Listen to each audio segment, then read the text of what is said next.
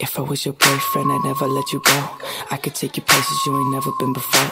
Baby, take a chance, so you'll never ever know. I got money in my hands that I really like to blow. Swipe, swipe, swipe on you. Chilling by the fire while we eating fondue. I don't know about me, but I know about you. So say hello to falsetto in three, two, swipe. I'd like to be everything you want.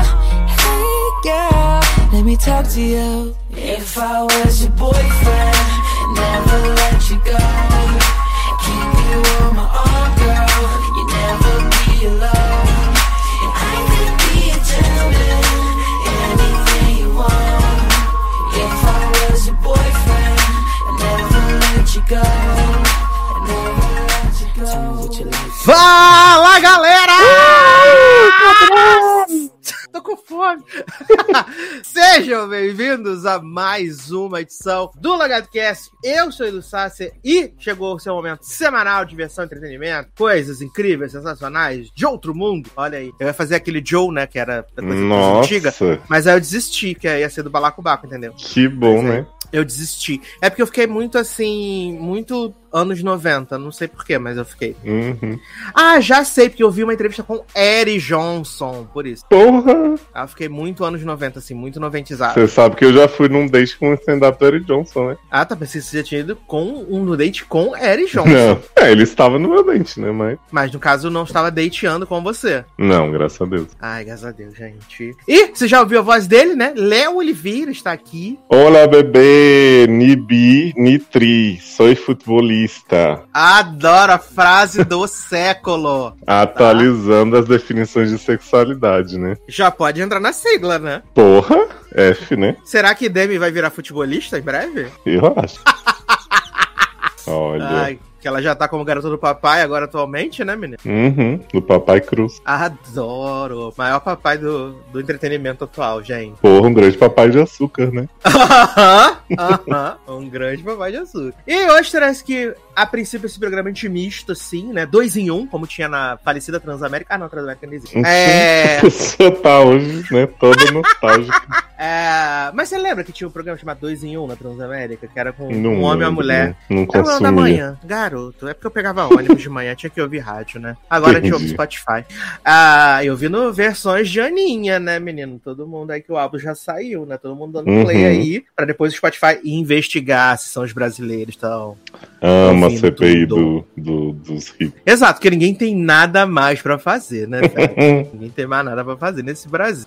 E aí, menino, em algum momento desse podcast, Teio a Rocha vai entrar aqui também para né, contribuir com sua voz aveludada e sensual. Mas enquanto isso, nós vamos começando aí com um, um blocão maravilhoso, delicioso, top delícia, de notícias e amenidade, né? Blocão do, do emprego, né? Das vagas e tal.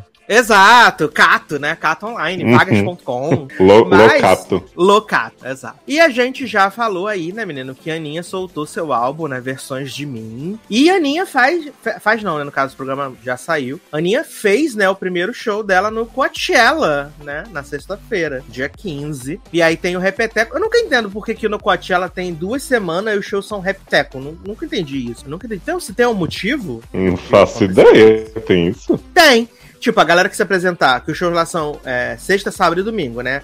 Aí, tipo, esses mesmos shows que tiveram na primeira semana vão ter na segunda semana também, os mesmos shows, com os Que mesmos artistas, delícia. nos mesmos horários. Eu realmente não entendo.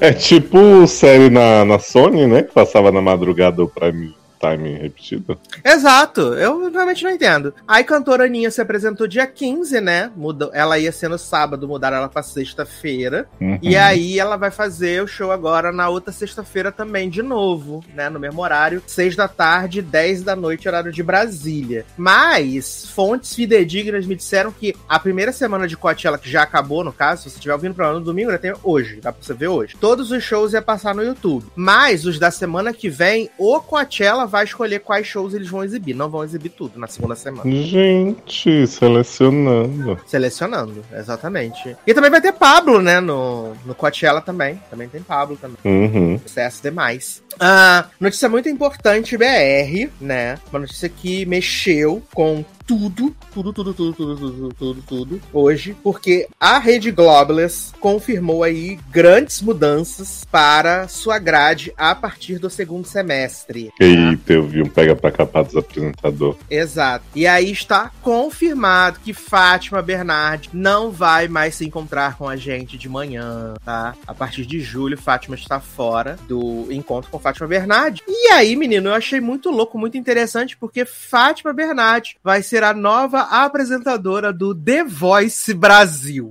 Gente, tá. Tá meio esquisito isso aí. Não Eu tô vendo Fátima não dá muito. conta, mas peculiar. Eu achei que foi uma escolha assim diferente, porque eu não vejo a Fátima apresentando ah, linha de shows assim, talvez um talk show, um programa de entrevista, uma coisa meio web, mas The Voice Brasil, Titi e Dedé Marques, que são os mais jovens, né? Não deram conta, viado. Eu acho que vai ser ruim. É, mas Fátima tem bem mais vida que Titi e Dedé Marques, né? Exato. Aliás, essa semana passou a primeira chamada do No Limite, né? Com o Fernando Fernandes. E a minha cara foi no chão, porque o programa vai ter 24 participantes, viado. Brasil, e vocês BBB? Não, são todos anônimos dessa vez, porque não deu certo, né? O rolê dos BBBs. Ah, graças a Deus. São todos anônimos. E aí agora o programa vai ao ar três vezes por semana, né? Três vezes por Ah, semana. Brasil, Deus é mãe. Terça, quinta e domingo vai ser o programa de entrevista ao vivo com Ana Clara na Globo. Olha que bonita. Ela é Olha beleza. aí, finalmente. Exato. Tudo bem que ela vai E- ser reconhecida por um programa que ninguém vai ver, mas, né? Parabéns, Aninha. Ai, ai. E aí, menino, como vagou o lugar de Fátima, né? Quem tava velando esse caixão, né? Era a Patrícia Punheta, né? Tava velando esse caixão já tem, ó. Tempo que ela tá ve- velando esse caixão de olho na vaga de Fátima, né? Então eles confirmaram Patrícia Poeta. E como a Patrícia Poeta não tem capacidade de apresentar um programa sozinho, porque no caso falta o carisma, eles colocaram o Manuel Soares, que já faz com ela quando ela tá cobrindo as folgas e férias da Fátima, também. E além disso, o encontro sai daqui do Rio de Janeiro e vai para São Paulo, né? Porque eles disseram que, como os estúdios da Ana Maria agora ficam também em São Paulo, vai ter uma sinergia maior entre as manhãs da Globo. hum, vai sim. Entendeu? Vão botar a Ana Maria pra ajudar a Patrícia Poeta, né? Com certeza. Basicamente, esse povo não quer mais morar no Rio, né? Exato, igual a Ana Maria falou, gente, tô de saco cheio de morar no Rio, todo final de semana tem que descer pra São Paulo, pelo amor de Deus, me respeita. E aí, também vai ter mudanças no grande hit das manhãs de sábado da Globo, né? O É de Casa, né? Também, Uhum. que é conhecido como Cemitério de Talentos. Ah, Uhum. vai, ter, vai ter mudanças aí, porque Maria Beltrão, né, lá da Globo News, do Estúdio I, e também comentarista do Oscar, que não para de falar um minuto, ela foi promovida a apresentadora principal do É de Casa, né? E Dedé Marques e Ana Furtado, também conhecida como esposa de Boninho, saíram do É de Casa, tá? Eles deixaram o elenco aí do É de Gente, vai Casa. substituir Ana Furtado. Vão substituir Ana Furtado pela primeira vez nesse país. Vão substituir a substituta oficial do Brasil. Porque falaram que a Ana Furtado tá com muitos projetos aí, né? Novos projetos. E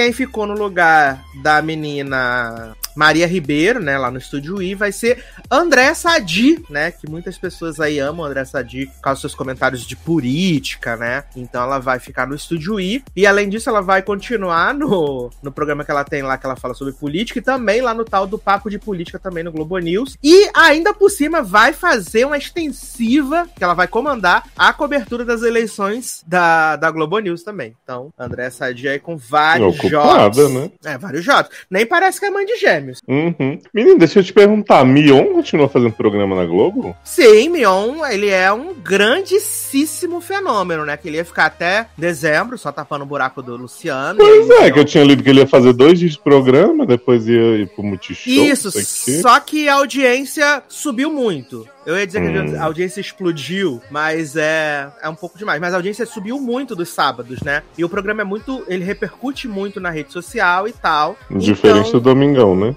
É, diferente do Domingão. Aí o que eles fizeram? Eles, no final do, no final do antes do final do ano, eles confirmaram que o Mion ia apresentar toda a temporada 2022 do Caldeirão, toda a temporada. Aí agora deram um quadro novo para ele, né? E ele conseguiu fechar quatro patrocínios master pro programa, o que não é normal para um programa de sábado. Ele fechou com Itaú, IP, Team e mais uma outra empresa que eu não lembro agora, ele fechou quatro patrocínios master. Que é coisa que, tipo, Gente. só Big Brother consegue fazer assim, de fechar tantas marcas, sabe? Daqui a pouco Ai. vão fazer o quê? Trocar, botar Hulk de volta no caldeirão e botar Mion pro Domingão. Exato.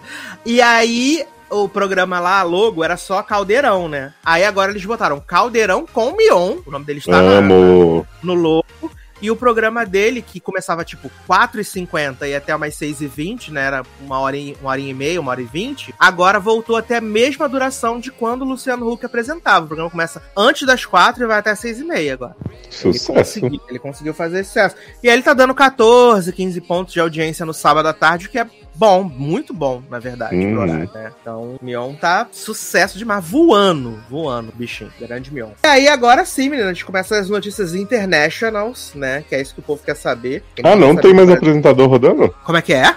Não tem mais apresentador pra rodar? Ah, eu tava Acabou. tão animado. Acabou dança das cadeiras. Passar fora da Globo. Acabou. Daqui a pouco eles fazem de novo, né, menina? Aí, porque eles estão falando, corre na boca miúda que a Globo está trabalhando novo para o projeto para Thiago Live. Ai, pra quê? Corre na boca miúda. Deixa esse Mas paz. E a gente Não também. sei se é verdade, tá? Então vamos começar Podiam botar aí, ó. um dois em um, né? Com Thiago Leifert e Ícaro Silva. Que ia ser um clima super bom. super gostoso, né? Você não acha? Eu acho que ia ser tudo. E Cara Silva, inclusive, Fica- vai estar na nova novela aí da, das sete, né, menino? Vai estar na nova Opa. novela das sete da Globo. Cara e Coragem. Vai ter o Bom. salário pago por Arthur Aguiar, né? Por Arthur Aguiar. Exatamente. Hum, Já que estamos aqui em amenidades, né? Breves, vamos falar como as torcidas organizadas estão estragando o Big Brother no- no- nos, últimos, nos últimos anos. Não tem graça, né, gente? Não tem graça. Esses dias, né, eu, tô, eu voltei, eu tô cobrindo a, a minha abstinência da segunda temporada do The Voice, né? O The Voice tinha duas temporadas no ano, agora só tá tendo uma, né? Porque já chegou em 20 temporadas e deixaram melhor dar uma economizada. E aí eu voltei a ver o American Idol, né? Esse ano também é, é a 20 temporada do American Idol, então tô assistindo. E aí agora começou a parte que os americanos votam. E eu achei lá um método de, vota de votação e também tem isso no, no Eurovision americano lá no American Song Contest da Kelly Clarkson tem a mesma coisa que você só pode votar em um candidato 10 vezes por método, né? No caso, os métodos lá são ah, pelo aplicativo, pelo site ou por mensagem de texto. Então, no caso, uma pessoa, no máximo, pode dar 30 votos a uma pessoa. E eu acho que isso seria uma coisa interessante para trazer pro Brasil pro próximo Big Brother, sabia? De você definir, assim, uma quantidade de votos que você pode dar naquele participante por método. Eu Acho que seria Uhum. essencial. Porque você tem um programa que já tá basicamente definido. Aliás, tu viu o videozinho no, no, no Instagram da tiazia surtando? Uma, velha, uma velhaca falando que ela é da padaria assim, não sei o que, caralho. Depois eu vou te mandar. A velha surtando assim, que ela é da padaria, ela vai fazer Arthur Aguiar vencer mesmo, que não sei o que, que ele é o mais honesto. Falar nisso, quem tá de torcida declarada, Sônia Abrão, né? Sônia Abrão passa as três horas do programa dela chupando a rola do Arthur Aguiar. Aí hoje ela botou assim: o, tema do programa era traição. PA, Hum. alfineta, Al- Arthur e deve sair. Eu falei, gente. Ah, porque Arthur nunca traiu, né? Jamais, jamais, mais, bichinho, né? E aí. Porque tá bem chato, né, gente? Eu queria muito que Jessie Lane ganhasse algum paredão, porque eu confesso que ontem eu assisti a eliminação da Natália e eu fiquei muito triste com Jessie Lane, assim. Eu fiquei bem triste por ela. Eu sei que ela é uma plantinha, fofoquita, mas eu fiquei bem triste por ela. Ah, mas eu acho que ela cresceu bastante, assim, sabe? Do que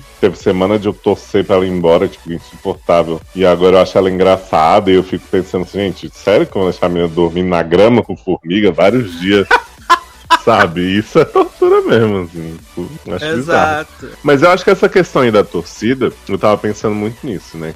Sou uma pessoa que pensa sobre as coisas. Graças a Deus. Eu não tenho problema do Arthur Aguiar ganhar. Eu já estava conformado desde, sei lá, terceira semana que ele ia ganhar e era isso. Só que eu acho que essas torcidas de robô maluco e tal, elas se excedem no sentido que é tipo, vou tirar qualquer pessoa que estiver no caminho do meu favorito, não sei o quê. Uhum. E aí, Lina Falsa Cobra Manipuladora, Natália, não sei o quê. Sabe? Porque assim, É, eu acho que a, a, torcida da Juliette já teve bastante disso. Eu lembro que teve uma época que tiraram o João antes de, sei lá, antes da Pouca, porque o João tinha falado uma frase lá que o povo achou que podia prejudicar a Juliette. Teve a própria questão do Gil sair antes da final, que assim, é muito triste, mas eu entendi o ponto deles, porque assim, tipo, ah, o Gil tinha uma torcida muito forte, muito apoio de, de jogador de futebol, de não sei o que e tal, vamos garantir aqui né? Aliás, Sônia Fábio... Abrão ficou muito chateada com o Gil, falou hum. que ele é um incompetente, que ele não conseguiu chegar nem no top 4 e que ele fica falando mal do Arthur Aguiar, que é absurdo. Como não chegou no top 4, gente? Exato. Falou, Olha. Falou super mal. Só que assim, eu acho que eu acho que esse fenômeno da Juliette existiu e, e, foi prejudicial, mas o programa ainda tinha um engajamento mais geral que realmente, tipo, a torcida dela era muito numerosa e muito obcecada. Uhum. E eu acho que o caso do Arthur Guia agora é que, assim, ninguém mais tá aguentando o programa, fora os que torcem por ele. Então você vê que são paredões pequenos, são paredões com poucos votos, que todo mundo já jogou a toalha, assim, e estão esses obcecados malucos dele da padaria votando. Então, assim, acho que até pra Globo, que tem esse interesse em dizer, ah, tantos bilhões de votos por minuto, como eles fazem, não sei o quê, perdeu a graça um pouquinho, porque, tipo, nem tá tendo esse tanto de votos, mas ninguém, além da torcida do Arthur, tá ligando pro programa mais, entendeu? O programa pode continuar tendo audiência, pode estar tá com os patrocínios saindo pelo cu, mas o, o interesse geral não, não tem, é só o interesse da torcida dele em garantir que ele, a despeito da maldade, do Boninho, do não sei o que, da edição, vai ganhar. É, hoje até recebi, a gente recebeu um release falando que Arthur Aguiar é pela décima semana o termo mais procurado relacionado ao Big Brother. Ah, viado, vai tomar no seu cu. Ah, também. que preguiça, tem nem o que procurar, gente. Tá sempre fazendo a mesma coisa, cara de mim no birrento e ó, esse mim. É, só que aí isso ficou muito sem graça, porque além dessa questão que tu falou, de tipo, os, os, os, a torcida maluca dele tá muito engajada, e aí eles também tomam a frente de qualquer pessoa que é aliada, entre aspas, do Arthur, né? E acaba uhum. deixando um negócio super sem graça, viado, porque já era pro Gustavo ter saído desse programa. Exatamente. Já era pra, ele, pra Elisé ter saído desse programa. Inclusive, Gustavo teria saído naquele paredão que a quem foi que o Vini saiu, eu acho, ele levou bastante voto, porque tinha brigado com o Arthur. Uhum. E aí depois eles esqueceram disso, porque ele colou no, no, na Disney de novo. E ficaram com essa de que as comadres são a maior ameaça ao Arthur, não sei o que. Sendo que assim, gente, as meninas podiam chegar todas na final com o Arthur que não iam ganhar. Exato, exato. E Jess já ganhou um prêmio maior do que o terceiro lugar, né, gente? ah, infelizmente, né, gente? Ah, Jess nunca Sucesso critiquei. Sucesso demais. Minha winner. Eu não tô assistindo mais o programa, assim, realmente, o, o, dia que a Lina saiu eu nem vi, né? Eu fui ver, peguei no finalzinho e o povo com todo o discurso. E porque não tô tendo interesse mesmo, assim, sabe? Né? Nem uhum. que, tipo, ah, vou boicotar e tal. Mas é, eu, eu fico dizendo isso, né? Quando a Lina saiu, eu falei, ah, gente, o discurso da vitória foi lindo, né? A gente se vê no que vem. Aí Natália saiu agora, não vou fazer esse discurso porque me cansou também. Mas Jess também vou dizer, ah, minha vencedora, a última mulher pipoca aí, maravilhosa, torcida de início. E realmente, quando saiu o, os vídeos, as coisas, a gente tava super empolgado com a Jess, você lembra, né? Que tinha o Sim, fogo no rabo. Exato, e aí, né, deu uma decepcionada, mas acho que agora pro final ela cresceu bastante, tá aí com o hit Era Segredo, né, grande portão da, da geração, e tô muito feliz pela bichinha ter ganhado o dinheiro que ela merecia, espero que ela possa dormir numa cama logo, porque coitado tá difícil. Mas aí é, é, é, é ruim, assim, vale dizer que muito do da fanbase maluca do Arthur é a mesma fanbase maluca da Juliette, vale dizer. Né? Uhum. Vale dizer. E aí, eu acho particularmente que isso estraga o programa. Assim, o elenco já foi todo escolhido lixão da mãe Lucinda? Foi, lixão da mãe Lucinda. Mas aí ele fica muito chato, porque, tipo, caralho, é claro que os lollipops não mereciam estar no programa, mas, viado, é, é, é um massacre, assim, é um massacre. Todo mundo vai chegar os cinco Macholândia no final, ali na, na reta final. Ah, eles vão ter que começar a fazer cobra comendo cobra, né? E vai ser essa final insuportável. PA, Arthur e Pedro Scooby. Vai ser isso, porque até o DG vai sair antes. Sim. Que, aliás, eu vou ser obrigado a torcer por Pedro Scooby, mesmo sabendo que ele não tem a menor chance. Eu também. Eu torço pro Pedro Scooby também. Ainda mais que Lona Piovani entrou na torcida agora de Pedro Scooby. Adoro. Ela embarcou hoje, falou que ele é, como é que é? O estrupício dela. Então, ela já entrou na, na coisa. Ela entrou na Ah, seria tão bom se Arthur desse uma surtada em algum lugar batesse alguém, né? Ai, sonho. Mas ele não bebe, né, viado? Ele nem bebe. Pois é. Porque ele sabe que ele ia dar uma de se ele bebesse, no íntimo dele. Mas vamos seguir aqui, então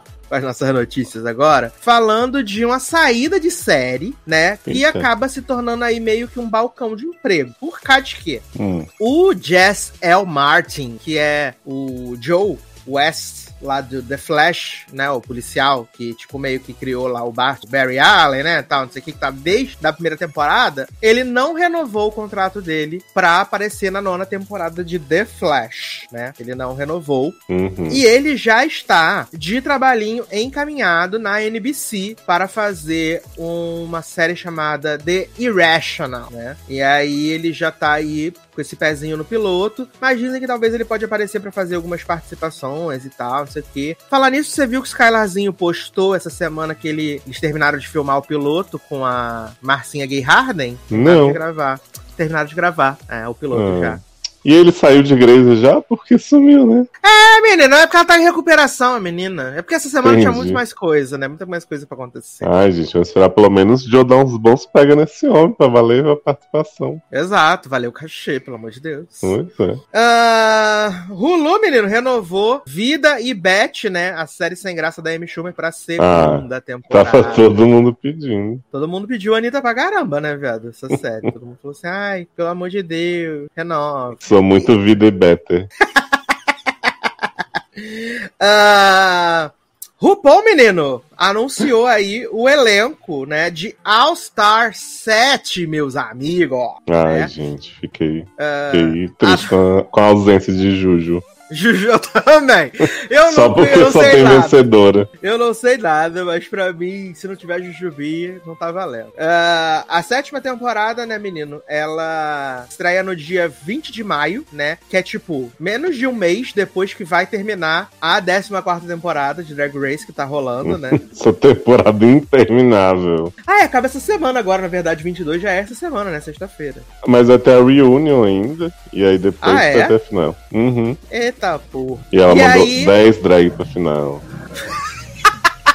Mentira, foi só assim. E aí no final ela vai sortear na urna do Big Brother, né? Uhum. A cara Ela vai pedir. Vai pedir pra padaria escolher. Ai, ai. Ah, o prêmio pra vencedora dessa sétima edição do All Stars vai ser 200 mil dólares, tá? Uhum. E, como o Leoz falou, né, vai ser apenas vencedoras, né, que vão participar dessa temporada, começando com Jada Essence Hall, vencedora da A décima segunda maior. temporada. Incrível, Ela é boa? Ela é incrível. Ela foi a minha torcida desde quase o início da, da temporada, assim. E ela ganhou naqueles lip sync na webcam, né? Pobre véia. Ah, foi quando teve o...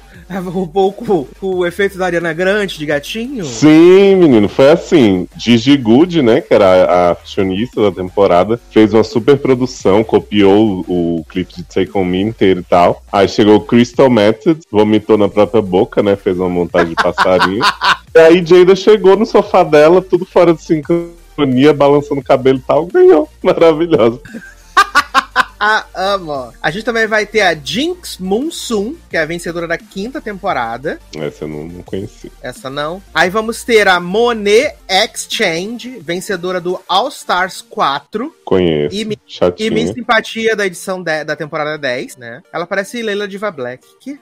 Aí a gente tem a Raja, que é a vencedora da Season 3. Acho que a Raja fez algum All Stars recente também. Ou será que eu tô confundindo? É, na, na, na minhas infos aqui, na minha ficha, não tem. Se bem que normalmente não tem vencedora no All Stars normalmente, né? Que posso estar confundindo sim. Aí a gente tem a Shea Coulee, que é a vencedora do All Stars 5. Foi a Antimáscara, Como assim? que ela, porque ela, durante esse All Stars que foi gravado antes, o povo ficou monitorando as drag na, na vida, né? E Aham. aí ela, a Sheikule ficou defendendo não usar máscara, não sei o que, deixa as pessoas fazerem o que elas quiserem. A gente até achou que ela não ia ganhar, mas como ela tava na final com o Jujubi e um outro que não tinha chance, ela acabou ganhando mesmo. A pobre da Jujubi, viado, sou humilhada todo dia. A gente tem Trinity the Tuck, vencedora do All Stars 4. A gente já teve duas vencedoras de All Star 4 aí. Ah, é? Você falou uma outra que era, achei que fosse All Star 4. Não, é uma All Star 5, né, que foi a Shea Coulee. E a Raja. Raja é vencedora da temporada 3. Ah, tá, então eu confundi mesmo. É porque eu acho que a Raja fez outra All Star, ou, ou eu confundi isso.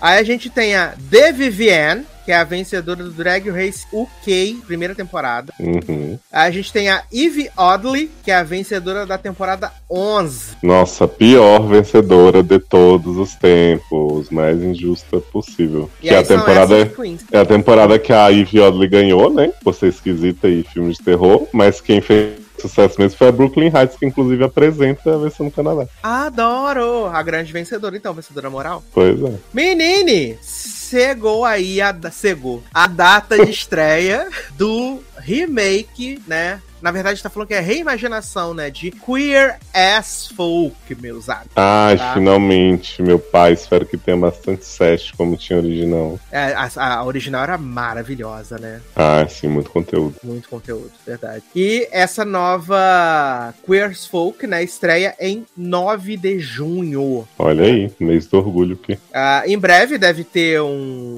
Em breve deve ter um, um- um trailer, né? Por enquanto só saiu uma foto mesmo promocional, que é o homem cheirando a sua própria subaca, né? Aparentemente ele está desnudo, né? Ai, tomara. Cheirando sua própria subaca. Em que canal É. vai ser essa delícia? Vai ser no Peacock. Hum, achei que, né? Porque Peacock não mostra muita coisa, não.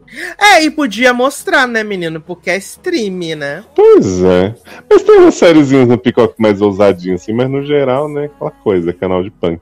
Exato. Hum. Estranho o Peacock investir nisso, porque era do Showtime, não era? Era do Showtime. Era do Showtime. Pois é. O, o Peacock é todo da nostalgia das séries. Não sei, achei esquisito. Mas vamos ver, né? Uhum. Menine, o IMDB TV, né, mudou de nome aí, né? O grande né? MDB TV que todo mundo assistia. Exato, que tem grandes produções, como Alex Rider, né, o grande ícone. E agora ele vai mudar de nome para Free V. Meu pai, que nome horrível. É Frios Viado, né? Free V. Uhum. E aí já vai mudar, né, menino? Ai, que maravilhoso. Tudo, tudo para mim, que não. E passa o quê no Freevee barra MDB TV? Tem esses, essas séries originais, né? Só, né? Alex Rider, eh, Leverage Redemption. Se eu não me engano, também tem Judge Judy também, umas coisas assim. Porra. Mas não é nada assim inacreditavelmente sensacional, incrível tudo pra mim. É, porque Alex Rider só tem relevância por causa da Amazon, né? Exato, a distribuição da Amazon, né? Mas eu não sabia, mas o IMDB TV é da Amazon. Hum, É da Amazon. por essa eu não esperava. Menina, essa semana saiu o teaser, não foi nem o, o trailer, né? Mas foi o teaser da maior série de contabilidade dos Estados Unidos, P-Valley, né? Lançou aí o seu teaser para a segunda temporada. E aí eu vou até ver aqui se tem a data de estreia, né? Porque eu preciso trazer informação para as pessoas dessa série que elas amam, com certeza. Que a gente falou muito, elas ficaram muito umidificadas, né? Muito envolvidas. Todo mundo Bom. pediu pra saber, né? Tudo que foi negociado. Ficou com o povo que dizia assim: ah, isso é 100 mil dólares, ah, só tem dois. Aí o povo tá bom. Ah, 3 de junho. 3 de junho estreia a segunda temporada de P-Valley. Olha, tô vendo. Acabei entrando aqui na matéria de P-Valley e tem Vale, uns tem negocinhos. uns negocinhos aqui. Eita, deu retorno. Eita, deu retorno. Peraí, acho que soltou. Ah, tô- Não vou cortar, tá, gente? Vou ficar assim. É, eu entrei aqui na matéria pra ver a data do P-Valley, né? Tô vendo aqui que um filme de Joey King, viado, chamado The Princess, né? Vai estrear no Hulu em 1 de julho. Então provavelmente deve chegar aqui no Star. né? Joey King tá em todas, né? Que eu terminei de ver a lista também. Veio ela com um filme maravilhoso que você me contou que é ruim. Horrível esse filme. A sinopse desse filme, né, é a seguinte: Joey King namora com um homem lá, né? Eles se conheceram há menos de. há, há- pouco tempo, acho que são seis meses. Aí ele morre num acidente e ela fica, ela fica internada um tempo. Aí o filme é ela saindo do, do, do hospital, tentando retomar a vida dela nessa barra da depressão, enquanto ele do universo do além tenta fazer contato com ela. Que? Tá? Aham. Meu pai. Eu achei esse filme uma bomba. Uma bomba. Ai, gente, socorro. Sabe o que, a gente não falou, menina? O que? Que foi confirmado aí que todos os episódios da primeira parte de Stranger Things serão 5 horas cada. É verdade, no Palais Fest, né? Inclusive saiu o trailer de 3 minutos e 20, né? Meu Tudo pai. muito escuro, né? E agora tem um homem no mundo invertido que anda e fala. Gente, como estragar uma série que já não era assim essa Brastemp, né? Eu sei que Márcio Zanon está animadíssimo, excitadíssimo. Taylor Rocha também estão aí vibrane, né? Uhum. Mas aí a gente começa a descobrir até quando vai essa vibração quando estrear a primeira parte. É, não. Eu tava animado pra temporada. A questão é que, assim, vão conseguir manter interesse com os episódios gigantes, assim? Não sei. Uhum. E aí, tipo, eu vou, vou ver de coração aberto. Quero, quero gostar, né? Mas é sempre aquele. Quando, quando começar a pesar a duração, né? A gente vai descobrir se, se a, a paixão da 5 nostalgia. e 4, né? 5 e 4 episódios, né? De duas partezinhas, né? Sim, mensais. Ah, sabe o que eu tô animado mesmo? Ah, Bonequinha não sabendo brincar nos anos 80, a boneca russa que saiu aí o tiro. Fiquei chocado. verdade. Vai ser diferente, né, menino? Vai ser viagem no tempo agora. Pois é. Eu tá, desde que acabou a primeira temporada, né, há 10 anos, eu fiquei, gente, mas e aí? Vão fazer outro loop em outro dia? Como é que vai ser? Não sei o quê. De repente, vemos lá Natashinha Leone dizendo quebrei o tempo. E aí o outro moço de bigodão vai ser maravilhoso demais, gente. Olha E ainda só. vai ter a, a chefe de notícias da UPN, né, também. Também, Também que ela, tá, que ela tá lá viajando aparentemente junto com Natashinha, né? Exato, amigas. Mas ela já tava na primeira temporada, ela só não tinha muita relevância. É que ela não era famosa, né? Não fazia o grande hit The Morning Pois Show, né? é. ela era a Ah. menina lá que fazia a festa de aniversário dela, né? É verdade, meu Deus. Falar isso, a gente vai ter que rever Boneca Russa pra poder ver a segunda temporada, né? Oxe, revejo tranquilamente. Tem que rever Bonequinha Russa. Até porque a temporada inteira de Boneca Russa dá um episódio de Stranger Things. É verdade. Não mentiu em absolutamente nada. É sobre isso. Menino! Maya Rudolph está de volta à TV, ou seria ao streaming, né? Porque a Apple TV Plus aí anunciou a data de estreia de Luz, Lut, Lut, L-O-O-T, né? Nova comédia aí, protagonizada por Maya Rudolph, estreia no dia 24 de junho, né? Vai ter 10 episódios na primeira temporada. Três episódios vão sair juntos, né? Os três primeiros, como sempre. E, além de Maya Rudolph, teremos no elenco Michaela J. Rodriguez, a nossa mãe, Amo! Muito mais famosa que Maya Rudolph, né? Tá? Tá no elenco. E a sinopse dessa série é um tanto quanto interessante, né?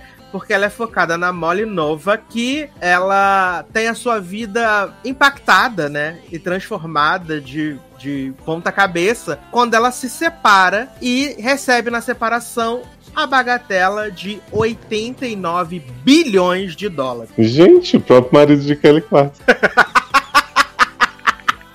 Ai, ai. E aí ela decide abrir uma uma fundação de caridade, né, com esse dinheiro. E aí a, a, premissa da série vai partir aí da criação dessa fundação, né, e desse reencontro de Maya Rudolph com si própria, né, com muitos, muitos anos no casamento. Uhum. Eu acho que tem tudo pra ser interessante, minimamente interessante, tá? Acho que poderia ser um spin-off da Juíza de Good Place. Adoro! Maya Rudolph, né, gente? Maya Rudolph é a prova de que não precisa ser bonito pra estar na televisão. Garoto. Ah, mas eu gosto da Maya Rudolph demais, gente. Eu acho ela muito boa, né? Tanto que eu vi Forever até o final. Ah, Ah, essa semana também saiu o trailer da comédia que todo mundo fala que é incrível, mas é só sem graça mesmo, Girls Five Ever, né? que volta em 5 de maio, né, menino? E agora as aventuras da- das, das moçoilas, né? Vai ser que elas querem gravar um disco, né? E aí vai ser baseado nisso a nova temporada. Nelas Ué, gravando. não era isso na primeira? Ela, elas voltando, né? As boas, as boas vidas da, da- das fama, tudo, né? Hum. Confesso que eu tô com Girls Five Ever no meu pendrive até hoje pra terminar, mesmo já tendo na Globoplay e nunca Tem na segui Globoplay. depois do quinto episódio. Olha aí. Ah, menino, Justin Bartha foi confirmado aí no elenco da série, né? De Não. A Lenda do Tesouro Perdido para o Disney Plus, né? O grande pai de Baby Shark. Exato. Porque o Justin Bartha, ele participou dos dois filmes, né? De 2004 e 2007, né? Ele era o sobrinho Uhum. do Nicolas Cage. E aí ele tá... Sobrinho não, né, menino? Ele era amigo, né? Melhor amigo do Nicolas Cage. E aí ele foi confirmado no elenco da série, que estreia em algum momento, né? Porque eu acho que ela tá sendo gravada, né? Vale dizer que além do, do Justin Barton, também a gente tem no elenco a protagonista agora, que é Catarina Zeta Jones. Ó, famosa. Exato, pelo menos saiu lá daquela série da Fox, né? O Hannibal genérico. Sim. Justin Barton vai sair de coadjuvante do filme pra coadjuvante dessa série, né? Verdade! Porque com Catarina ele não vai ter esse espaço todo. Não vai, não vai mesmo. A menos que ele pegue ela. Será, mas será? Pois é. Saudade de Justin Barton mesmo do Neil Norman, né? No papel da vida dele. É verdade. Grande homenagem, gente. Ah, essa semana eu comentei com vocês lá no nosso grupo, né, que a Netflix foi ao lixo da CW, né? A última vez que eles foram ao lixo da CW, eles buscaram Insatiable, né? A Nossa. eles, é, a última vez que eles foram ao lixo da CW, eles trouxeram. E agora eles trouxeram Glamorous, né? Que ia ser uma série que ela, ela teve seu piloto rodado pra temporada 2019-2020. Ou seja, esse piloto foi rodado em early 2019, né? o piloto foi rodado, não existia nem pandemia. Não existia nem pandemia, né? E aí a Netflix decidiu pegar do lixinho e deu 10 episódios para a série, né? Que acompanha Marco Média, um jovem uh, gender não conforme queer um homem gender fluid, na verdade, né? Descolonize minha corpa, né? Descolonize minha corpa.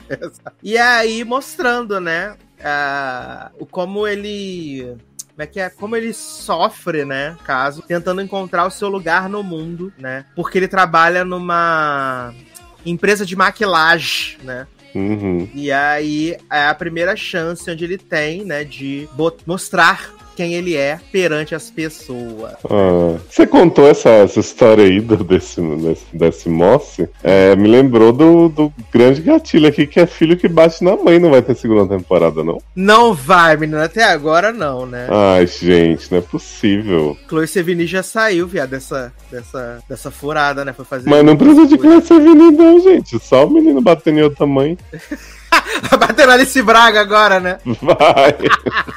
Tanta mulher pra subir e bater. Menino que conseguiu um emprego aí, né? O grande cristal de projeto Adam, né? Walker Scobell. Nossa, eu não tava animado essa série, mas agora eu tô. Porque esse menino vai ser maravilhoso. Maravilhoso. Ele foi confirmado como Percy Jackson na série de Percy Jackson para o Disney Plus. E eu yes. achei essa matéria apenas tudo na minha carreira. É, você, você viu que já tá uma polêmica que estão querendo defender o menino pra ele não pintar o cabelo, né? Eu acho que pra mim faz sentido. Com cabelo, sem cabelo, até careca, é? eu acho que ele vai ser ótimo. Porque tem os fãs de Percy que ficam dizendo, é, não tem que ser igual que tá descrito, cabelo do Percy é preto, menino é loiro. Aí tem ah. gente já dizendo que a Ariana Grande quase morreu de tanto que tinha que pintar cabelo, que várias pessoas na indústria. Aí tem outros dizendo, não, mas o loiro que tá o cabelo de preto não tem problema, porque ele não vai descolorir, não vai prejudicar tanto, não sei o quê. Aí tem gente falando, não, gente, pode pôr peruca, pode deixar loiro mesmo, porque não ah, importa. Ele pode botar uma lace também, né? Pode, acho que seria maravilhoso, fabuloso.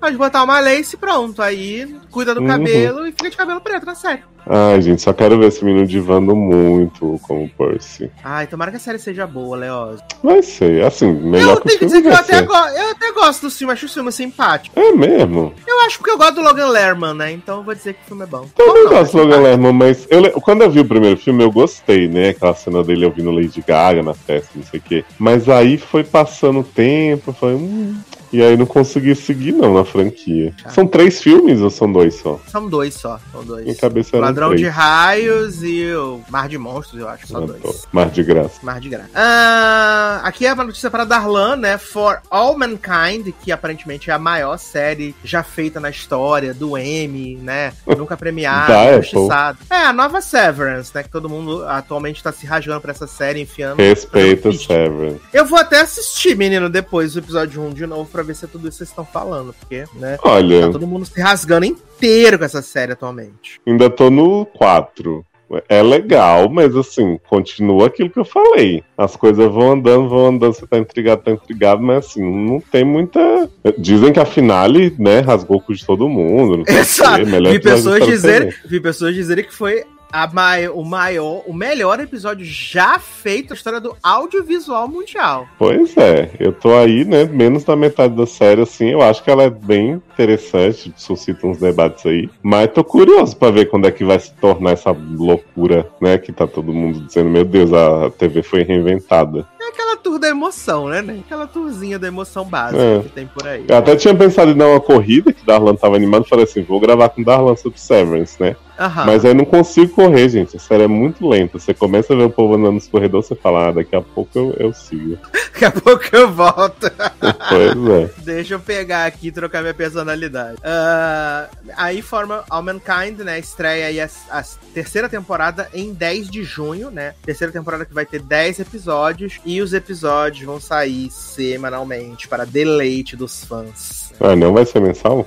Não vai, só Stranger Things. uh, além disso, né, menino? Notícias aí do elenco de Emily em Paris, né? Lucien Lavisconde confirmado como fixo na terceira temporada. Graças a Deus, meu alfizinho. É, vai fazer muita aula de inglês agora. Ai, gente, esse homem, né? Tudo pra mim. Vai ser maravilhoso. E você viu, né, menino? A gente acho que a gente nem chegou a comentar aqui, né, que a nova temporada de You vai se passar em Londres, né, Feta? Fiquei sabendo dessa barra. Ele foi pra Paris, mas a temporada vai se passar em London. Bom. É porque Paris e Londres dá pra fazer um bate-volta, né? Exato, porque a gente tava aí na expectativa dele encontrar com Emily, né, viado? E aí não vai rolar. Ela não vem mais nessa barra aí. Então, aí temos aí Alfizinho agora, né? Novo protagonista de Emily em Paris, que na verdade agora a série vai ser Alf em Paris. Né? é, essa... porque se eu tiver que aguentar Gabriel e Camille mais um tempo, né, gente? Pelo amor de Deus. Ninguém vai aguentar mais, né, gente? Pelo amor de Deus. Uh, menino, terminamos nosso bloco de notícias e amenidades. Olha que gostoso. O quê? Só uma horinha? De amenidades. Muito, muito gostoso, muito gostoso. Porque agora a gente vai falar de outras amenidades, mas são amenidades que já entram como se fosse pauta, entendeu? Porque Opa. eu vou iluminar, elucidar, né? E poupar vocês, né? Porque Killing Eve encerrou aí Ai, meu pai. a trajetória na Terra, né, menino? Fiquei muito, muito impactado de saber que o nome da final é Hello Losers, né? Hello Losers, exatamente. que foram todas as pessoas que assistiram essa bomba.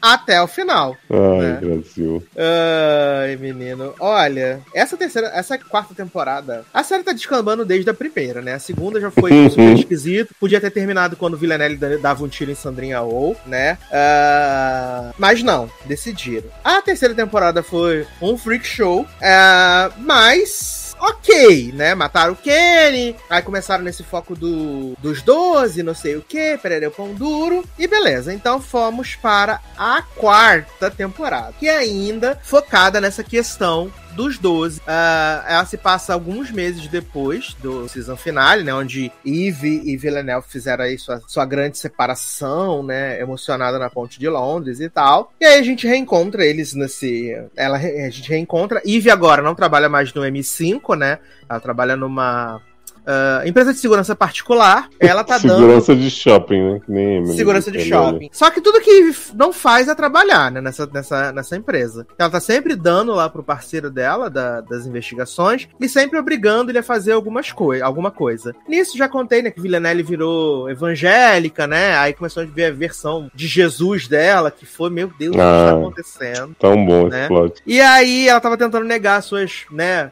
Uh, origens matadoras e não sei o que, nananã. E nisso tá tendo o plot de que estão sendo assassinados membros dos 12 né? Tia Petúnia também foi convidada a se retirar do M5 e agora ela trabalhava numa faixa, como fachada numa escola de arte em Madrid, né? Era tipo, ela foi rebaixada, né? Não foi convidada a se retirar, foi rebaixada. Só que aí ela decide largar isso e ir pra Havana para poder procurar quem matou Kenny, não sei o que. Então eles ficam nessa brincadeira aí de quem matou Kenny, não sei o que, matando os 12. A Eve na primeira cena da temporada. Ela vai atrás do Constantin na Rússia, dá um tiro na mão dele, né? Constantin que virou prefeito de uma cidadezinha na Rússia. E aí eles começam a jogar coisas. Eles criam que vai ter uma nova assassina, que é a Pam. Só que essa nova assassina, ela fica no grande vem aí, porque o Constantino não quer mais e não sabe mais direito. Ele acha que não merece, não, acha que as meninas que são treinadas para ser assassina não precisam dessa vida. Então ele fica treinando, mas relutando. Nisso, Eve tá lá conhecendo a tal da Helen, né, que é uma do, só dos 12, que ela chupa o grelhinho de Helen, né? Uma delícia. E sequestra a filha da Helen, né? Pra dizer que pra mostrar Eu amo esse plot, né? De pegar a filha da Namusa pra dizer eu posso. Exato. E aí, né, menino, teve o plot de que Eve entregou Villanelle, né, pra, pra, pra, pra polícia. Villanelle foi presa. Aí no episódio seguinte, Helene foi e tirou Villanelle da prisão e falou assim: ah, beleza, você me ajuda, né? Volta a trabalhar pra mim, eu deixo você fora da prisão. Aí ela vai atrás de Tia Petúnia em Havana. Ela acaba virando cupista de Tia Petúnia. E aí Helene ativa a Pam, né? Essa nova assassina. E, tipo, pra ficar lá com Constantine, tentando resolver as coisas, não sei o que. Aí Eve e Villeneuve se reencontram, né? Quando Helene leva ela lá no, no beco e vê ali a Villeneuve levar uma flechada, né? Que não é a flechada do bem, levar uma flechada mesmo. Acaba que Constantine e a Pam ajudam a Villanelle. A Villanelle decide romper com a Eve, vai embora, fica braba. E nisso a Eve tá obcecada com esse negócio dos 12 e tal. E ela descobre que tia Petúnia foi uma das fundadoras dos 12. Tananana. Aí ela começa a investigar, não sei o que, e acha tia Petúnia e o fundador dos 12. E a gente vê também no flashback que Constantine também estava lá na fundação dos 12 e que ele e tia Petúnia se pegavam gostosamente, né? Agora você veja você, que Hum. tia Petúnia passou essa série inteira fazendo cara de somar secretamente, dizendo pra ele assim, não somar. No fim era uma, quem poderia prever? Exatamente. Constância Aí- e coerência, né? Aí a, a Eve consegue encontrar onde a tia Petúnia tá com o outro chefe dos 12 lá, que é, que é o cara que ela, a princípio ela queria saber quem matou o Kenny, não sei o que. A tia Petúnia tenta convencer a Eve a não matar o cara, a Eve mata o cara, foda-se, ela dá um tirão na cabeça dele. E eu também já contei pra vocês o plot maravilhoso, né, da Villanelle matando os maridos das empregadas em Havana, né? Já contei pra vocês também que foi tudo Uhum. né? Ela vira justiceira. Aí, beleza. Quando o Eve tecnicamente tá de volta à sua normalidade, é- ela vai atrás de Helene e fala assim: Helene, aonde vai ser o próximo encontro dos 12? Que eu quero matar todos. Já matei o dois, agora eu quero matar mais todo mundo, acabar com essa putaria. Helene fala: bebê, não vai tá, não vou poder estar te ajudando no caso. Aí nisso, Villanelle tá deitada debaixo da cama de Helene e vendo a Eve conversar com a Helene. E aí a, a Helene fala assim pra Eve: senta aqui na caminha. Pega a balinha no meu bolsinho aqui. Aí quando ela vai pegar isso, Villanelle fica puta, corta os tornozelos da Helene, né? E mata a Helene na frente da Eve. Beleza. Aí elas se separam novamente, fica dessa putaria delas se separando. E aí a Villanelle decide ir pra uma cidadezinha no meio do nada, da Noruega, do não sei o que, aonde tem uma outra assassina que foi enviada pra matar a Villanelle. Aí acaba que a assassina e a Villanelle se pegam. E não no mau sentido, se pegam na briga de aranha, na bateção de Gente, isso é elite. Exato, mas é muito nhé, chumbreguinha, gente. Você diria que Killing Eve ficou vazia e repetitiva e está entregando apenas homoerotismo? Acho que sim, Hum. acho que sim. Diante das críticas sociais que eles traziam na primeira temporada, Sim. entendeu? Ah, e aí, beleza. Aí no final do último episódio, a Eve vai atrás da Villanelle, porque ela quer que a Villanelle ajude ela a achar onde estão os 12, não sei o que. Aí a, a assassina sapatão aparece, começa a lutar com a Eve. A Eve deixa a mulher cega, com um zoinho assim, enfia os dedos no zóio da mulher, deixa ela cega, e ela foge com a Villanelle. E aí chega o momento em que os roteiristas decidem atender aos fãs que esperaram durante quatro temporadas por um momento de sapatonice de Eve e Villanelle, né? Uhum. Aí elas vão num diner, aí elas dão a mãozinha, a Villanelle Oh. beija o rosto da Eve, depois elas começam a se beijar no meio da estrada, se beijam, transam, né? Pra atender todo mundo. Aí elas voltam pra Londres. Aí quando elas chegam no lugar onde vai ser o encontro dos 12, quem tá lá? Tia Petúnia. A Ai, Eve fala sim. assim: hum, interesting né? Aí a, a, a, Eve tá lá com a Pam. A Eve não, a Villanelle tá com a Pam, eh, fora ali, enquanto a Eve e a tia Petúnia estão conversando. E aí a, a Villanelle fala assim: o encontro mudou, não vai ser mais aqui. Aí elas conseguem descobrir que o encontro dos 12, né, a reunião anual do Jequiti, vai ser num barco onde vai ter um casamento, tá? Vai ser num barco Uhum. onde vai ter um casamento. Vale dizer para Pra você ver o nível, Leoz. Essa cena onde Eve e Villanelle chegam lá, encontram o Tia Petúnia no encontro dos 12, isso é aos 32 minutos. O episódio tem 41, tá? Opa, então vem coisa boa nesses nove minutos. É finais, o hein? series finale da série, tá? É o series finale. Aí, Eve e Villanelle conseguem entrar lá no, no barco onde tá tendo o casamento. Aí, Villanelle dá um beijo na boca da, da Eve. Os noivos que estão se casando confundem a Eve com uma outra oriental que ia realizar o casamento deles. E aí, a, Eve, a, a Villanelle fala pra Eve, distrai eles. Aí a Eve vai lá, começa a fazer o casamento Aí ela vê a Villanelle no fundo. Aí ela começa a fazer uma declaração de que quando o amor é de verdade, vocês têm que aprender a conviver com as diferenças e aceitar como eles são, né? Um diferente do outro, não sei o que, nananã, perder o pão duro. E aí, de repente, entra uma cena, a, a, a Eve termina de casar os, o casal, aí entra uma cena da Eve dançando, ela começa a dançar no meio da festa, Hum. a Villanelle vai, entra na cozinha do, do navio, aí ela abre aquele gás metano, aí tipo, todo mundo que tá na cozinha desmaia, ela encontra o, um galpão, um galpão não, uma, uma parte secreta onde tá tendo a reunião dos 12. Aí ela entra, isso a câmera tá só focada na cara da Villanelle. Aí ela fala assim, hello losers. E aí ela começa a matar os 12, só que você que tá assistindo, você não vê nada, porque a câmera tá só na cara dela. Só na cara dela, só na cara dela, só na cara dela, só na cara dela. Aí fica mesclando essas cenas de que aparentemente ela tá lutando com os 12, a Ivy dançando, né? Ela dançando, não sei o quê. Dança, gatinha, dança. Dança, gatinha, dança. Aí a Villanelle sobe, ela vê a blusa da Villanelle suja de sangue. Elas vão pro convés do navio. E aí a Ivy fala, pergunta assim: Você tá ferida? Ela fala, não. Aí elas se abraçam assim, né? Pra dar um, mais um beijinho. Oh. E de repente, Villanelle toma um balaço no peito. Toma um balaço no peito, assim. É, ela toma um balaço no peito. Aí ela, ela fala pra Ivy: pula, pula, pula, pula. Aí a Ivy pula do barco, ela pula do barco. Aí a Ivy tá, tipo, submersa, assim, na água. A Villanelle também, de repente, começa a vir várias balas e começa a acertar a Villanelle. Começa a acertar a Villanelle. Aí a Villanelle morre. E aí, o sangue que tá saindo da Villanelle, enquanto a Ivy tá lá debaixo d'água, o sangue da Villanelle forma asas na Villanelle. Que Forma asas. Aham, forma asas na Você Villanelle. parece um anjo, só que não tem asas. E aí, antes da, da Eve subir pra superfície, ela faz aquela pose da mãozinha do quadro do Michelangelo, que é o- as- os dedinhos pra se encostar. Eles fazem essa pose, aí dá um close assim nos dedinhos pra se encostar. Aí a Villanelle fica, tipo, afundando assim. Aí a Eve sai, respira, aí ela dá um gritão, tipo, ah!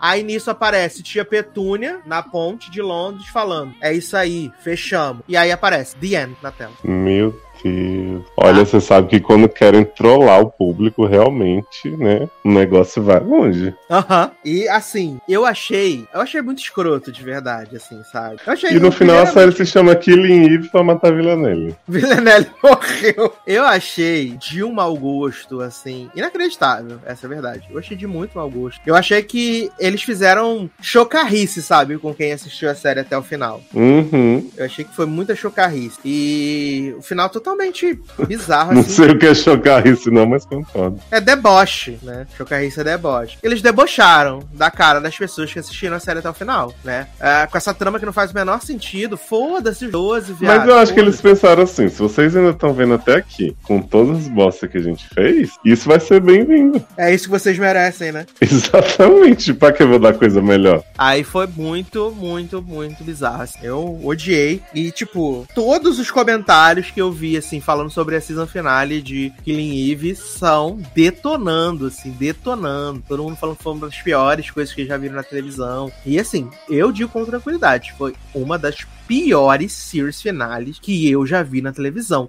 Nem a season final, nem o series finale de 90210, que foi aquela chacota, foi tão ruim quanto de Killing. Ah, mas o no Chono foi excelente. que termina com a Naomi falando: Putin, se eu fosse sua mãe, te amaria muito. Esse é o revival, né? Você viu esse vídeo? Eu vi, que vergonha. Viada na Aline passando um mico dizendo que ia parar a guerra com amor de mãe. Meu Deus. Fala pra ela que já acabou essa novela, agora é Pantanal. Ai, ai. Olha. Mas, menino, me dê updates aí de Survivor, né? Que tá aí. Oi, oi, oi, oi.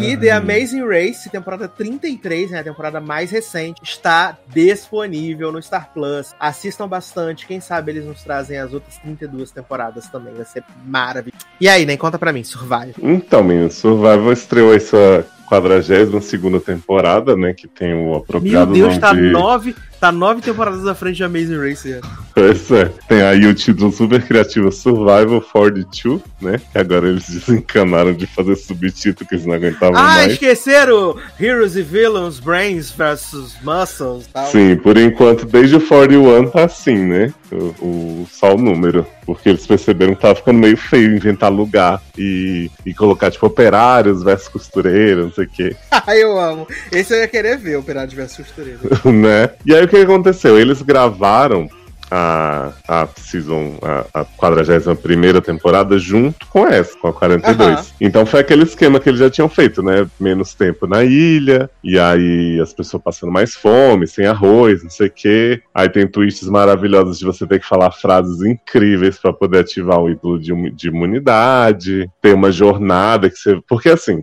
A jornada que eles introduziram é a seguinte: Hum. eles mandam três ou duas pessoas, nessa temporada tem sido muito duas, pra dar uma volta numa montanha, assim, subir uma montanha, conversar sobre o mundo e tal. Assim? E aí quando você chega. É, é, é tipo, man- manda fulano numa jornada, eles falam. Entendi, com Lumena. Exato, esse significa a jornada. E aí, quando eles chegam lá em cima, é, os primeiros vão, não sabem disso, mas depois os outros começam a falar. Eles têm a opção de salvar, proteger o voto ou arriscar o voto. Aí O que que, acontece? isso? Digamos que seja eu e você lá, a gente conversa assim, somos de tribo diferentes, né? Fala assim: ó, não tô podendo perder meu voto, fiquei sabendo que tem uma dinâmica aí de proteger voto, não sei o quê. Como eu vou pro conselho tribal, é, é, não vou arriscar. Aí beleza, a gente dá uma conversada. Quando você chega lá na roda, vai cada um sozinho. Então, tipo, se nós dois protegermos o nosso voto, nada muda. A gente tá de boa com o nosso voto, mas também não ganha nada. Se os dois arriscam o voto, a gente perde o voto no próximo conselho. Certo. Agora, se um protege e o outro arrisca, o que protegeu não perde nada nem ganha, e o que arriscou ganha um voto extra pra usar em qualquer momento da temporada. Ah. Exato. Então nessa brincadeira, muita gente perde voto e muita gente ganha voto extra. Na temporada passada foi um caos isso aí. Ninguém usou as coisas como deveria, teve gente jogando foto no lixo, foi uma, uma miséria. Mas também Mas a confusão, né, menino? Que é. Pois é. Mas nessa tá acontecendo coisa legal até, ó. Vou te contar já a minha primeira revolta, que foi do primeiro episódio, né? Porque acontece. Jeff apresentou aí as três tribos, né? E aí tá lá todo mundo muito de boa, né? Essa que está aqui em Survival, vários super fãs. De repente, menino, passa os dois dias lá do começo, o Jeff chega pra um homem lá na, na tribo, na Taco, e fala assim: preciso conversar com o Jackson. Vem cá, Jackson. Aí vai o, o Jackson, ele é um cara mais velho que tá todo empolgado de participar. Aí ele chama Jackson na praia, sentam lá numa pedra assim, e ele fala assim: então, menino, é, no processo de seleção de survival, a gente Ah. sempre se preocupou muito com a situação médica dos participantes e tal Aham. né? Sempre pede pra vocês contar pra nós tudo que tá rolando, não sei o quê. E você, por acaso, na véspera da gente vir pra cá gravar, falou informação médica sua que a gente não tinha. Aí Jackson fica assim. "Tanana". poxa, na véspera de gravar. Pois é. E é, é, Jeff tem a cara de pau de falar o seguinte: nós decidimos deixar você vir pra cá, curtir um pouco, porque em dois dias eu sei que nada de muito grave ia acontecer. Mas, como você tem. Aí ele, ele revela que ele tomou lítio, né? Que é uma substância lá que é super viciante, não sei o quê. Só que ele fala que ele começou a tomar porque depois que a mãe dele faleceu, ele não conseguia dormir, não sei o quê, toda uma história. E aí eles dão uma conscientizada, uma militada sobre o uso de lítio no país, não sei o que, todo um negócio. Mas o Jeff basicamente fala assim: você ficar em survival tendo, né, tipo, é, abstinência, né, o withdrawal de- do seu medicamento, vai te deixar muito mais ansioso, desidratado, não sei o que. Tem vários efeitos que a gente não, não pode prover um atendimento de qualidade pra vocês. Não tem como fazer um teste na ilha, não sei o que. Então vamos te tirar do morto, jogo. Vai cair morto aqui. Exatamente. Aí ele fala assim: então vamos ter que tirar, beleza? O Jackson fala: ah, tá bom, né? Fazer o quê? E aí o Jeff chega pra tribo e fala assim: ó, gente, se despede do Jackson e tá indo embora. Todo mundo assim: que, que, que, que, que, que, que, que, que, que, que.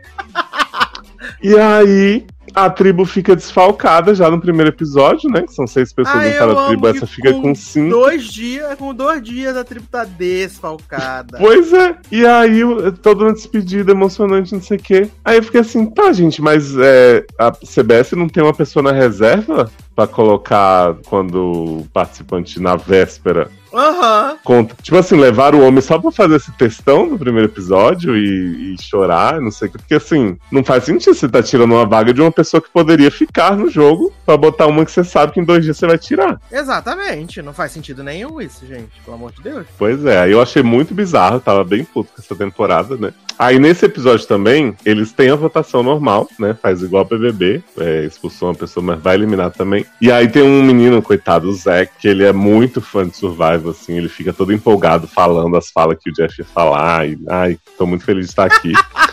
Só que ele justamente perde o voto dele nessa barra dos, das, das barras.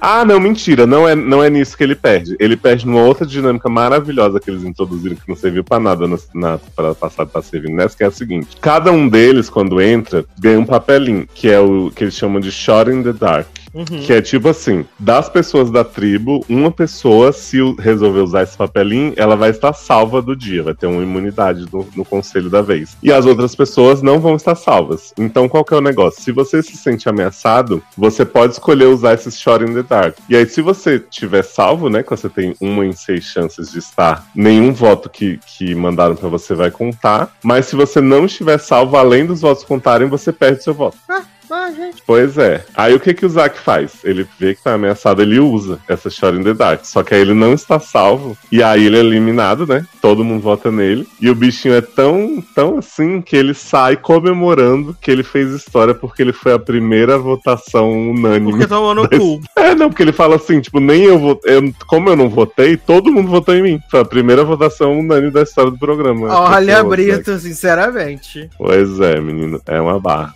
Aí o que, que acontece no episódio seguinte que eu fiquei muito empolgado. Hum. Vai rolando a história do- desse povo achando esses ídolos que tem que falar a frase pra, pra ativar, né? E a menina que acha que é a Mary Ann. Ela é muito engraçada. Tipo, a bicha acha esse ídolo e ela fica em toda oportunidade falando a frase dela, que é uma bosta de frase. Tô até tentando achar aqui. Que é um negócio muito absurdo, assim, sabe? Tipo, ah, não sei o que, de quando tal bicho vai pro jantar. E aí ela fica toda hora repetindo isso e tentando achar uma justificativa pra isso. E ninguém fala as outras frases, porque tem que, tipo, três pessoas, uma de cada tribo, falar, né? Pro Uhum. ídolo ser ativado. Se não acontece, sabe o quê? Ela perde o voto.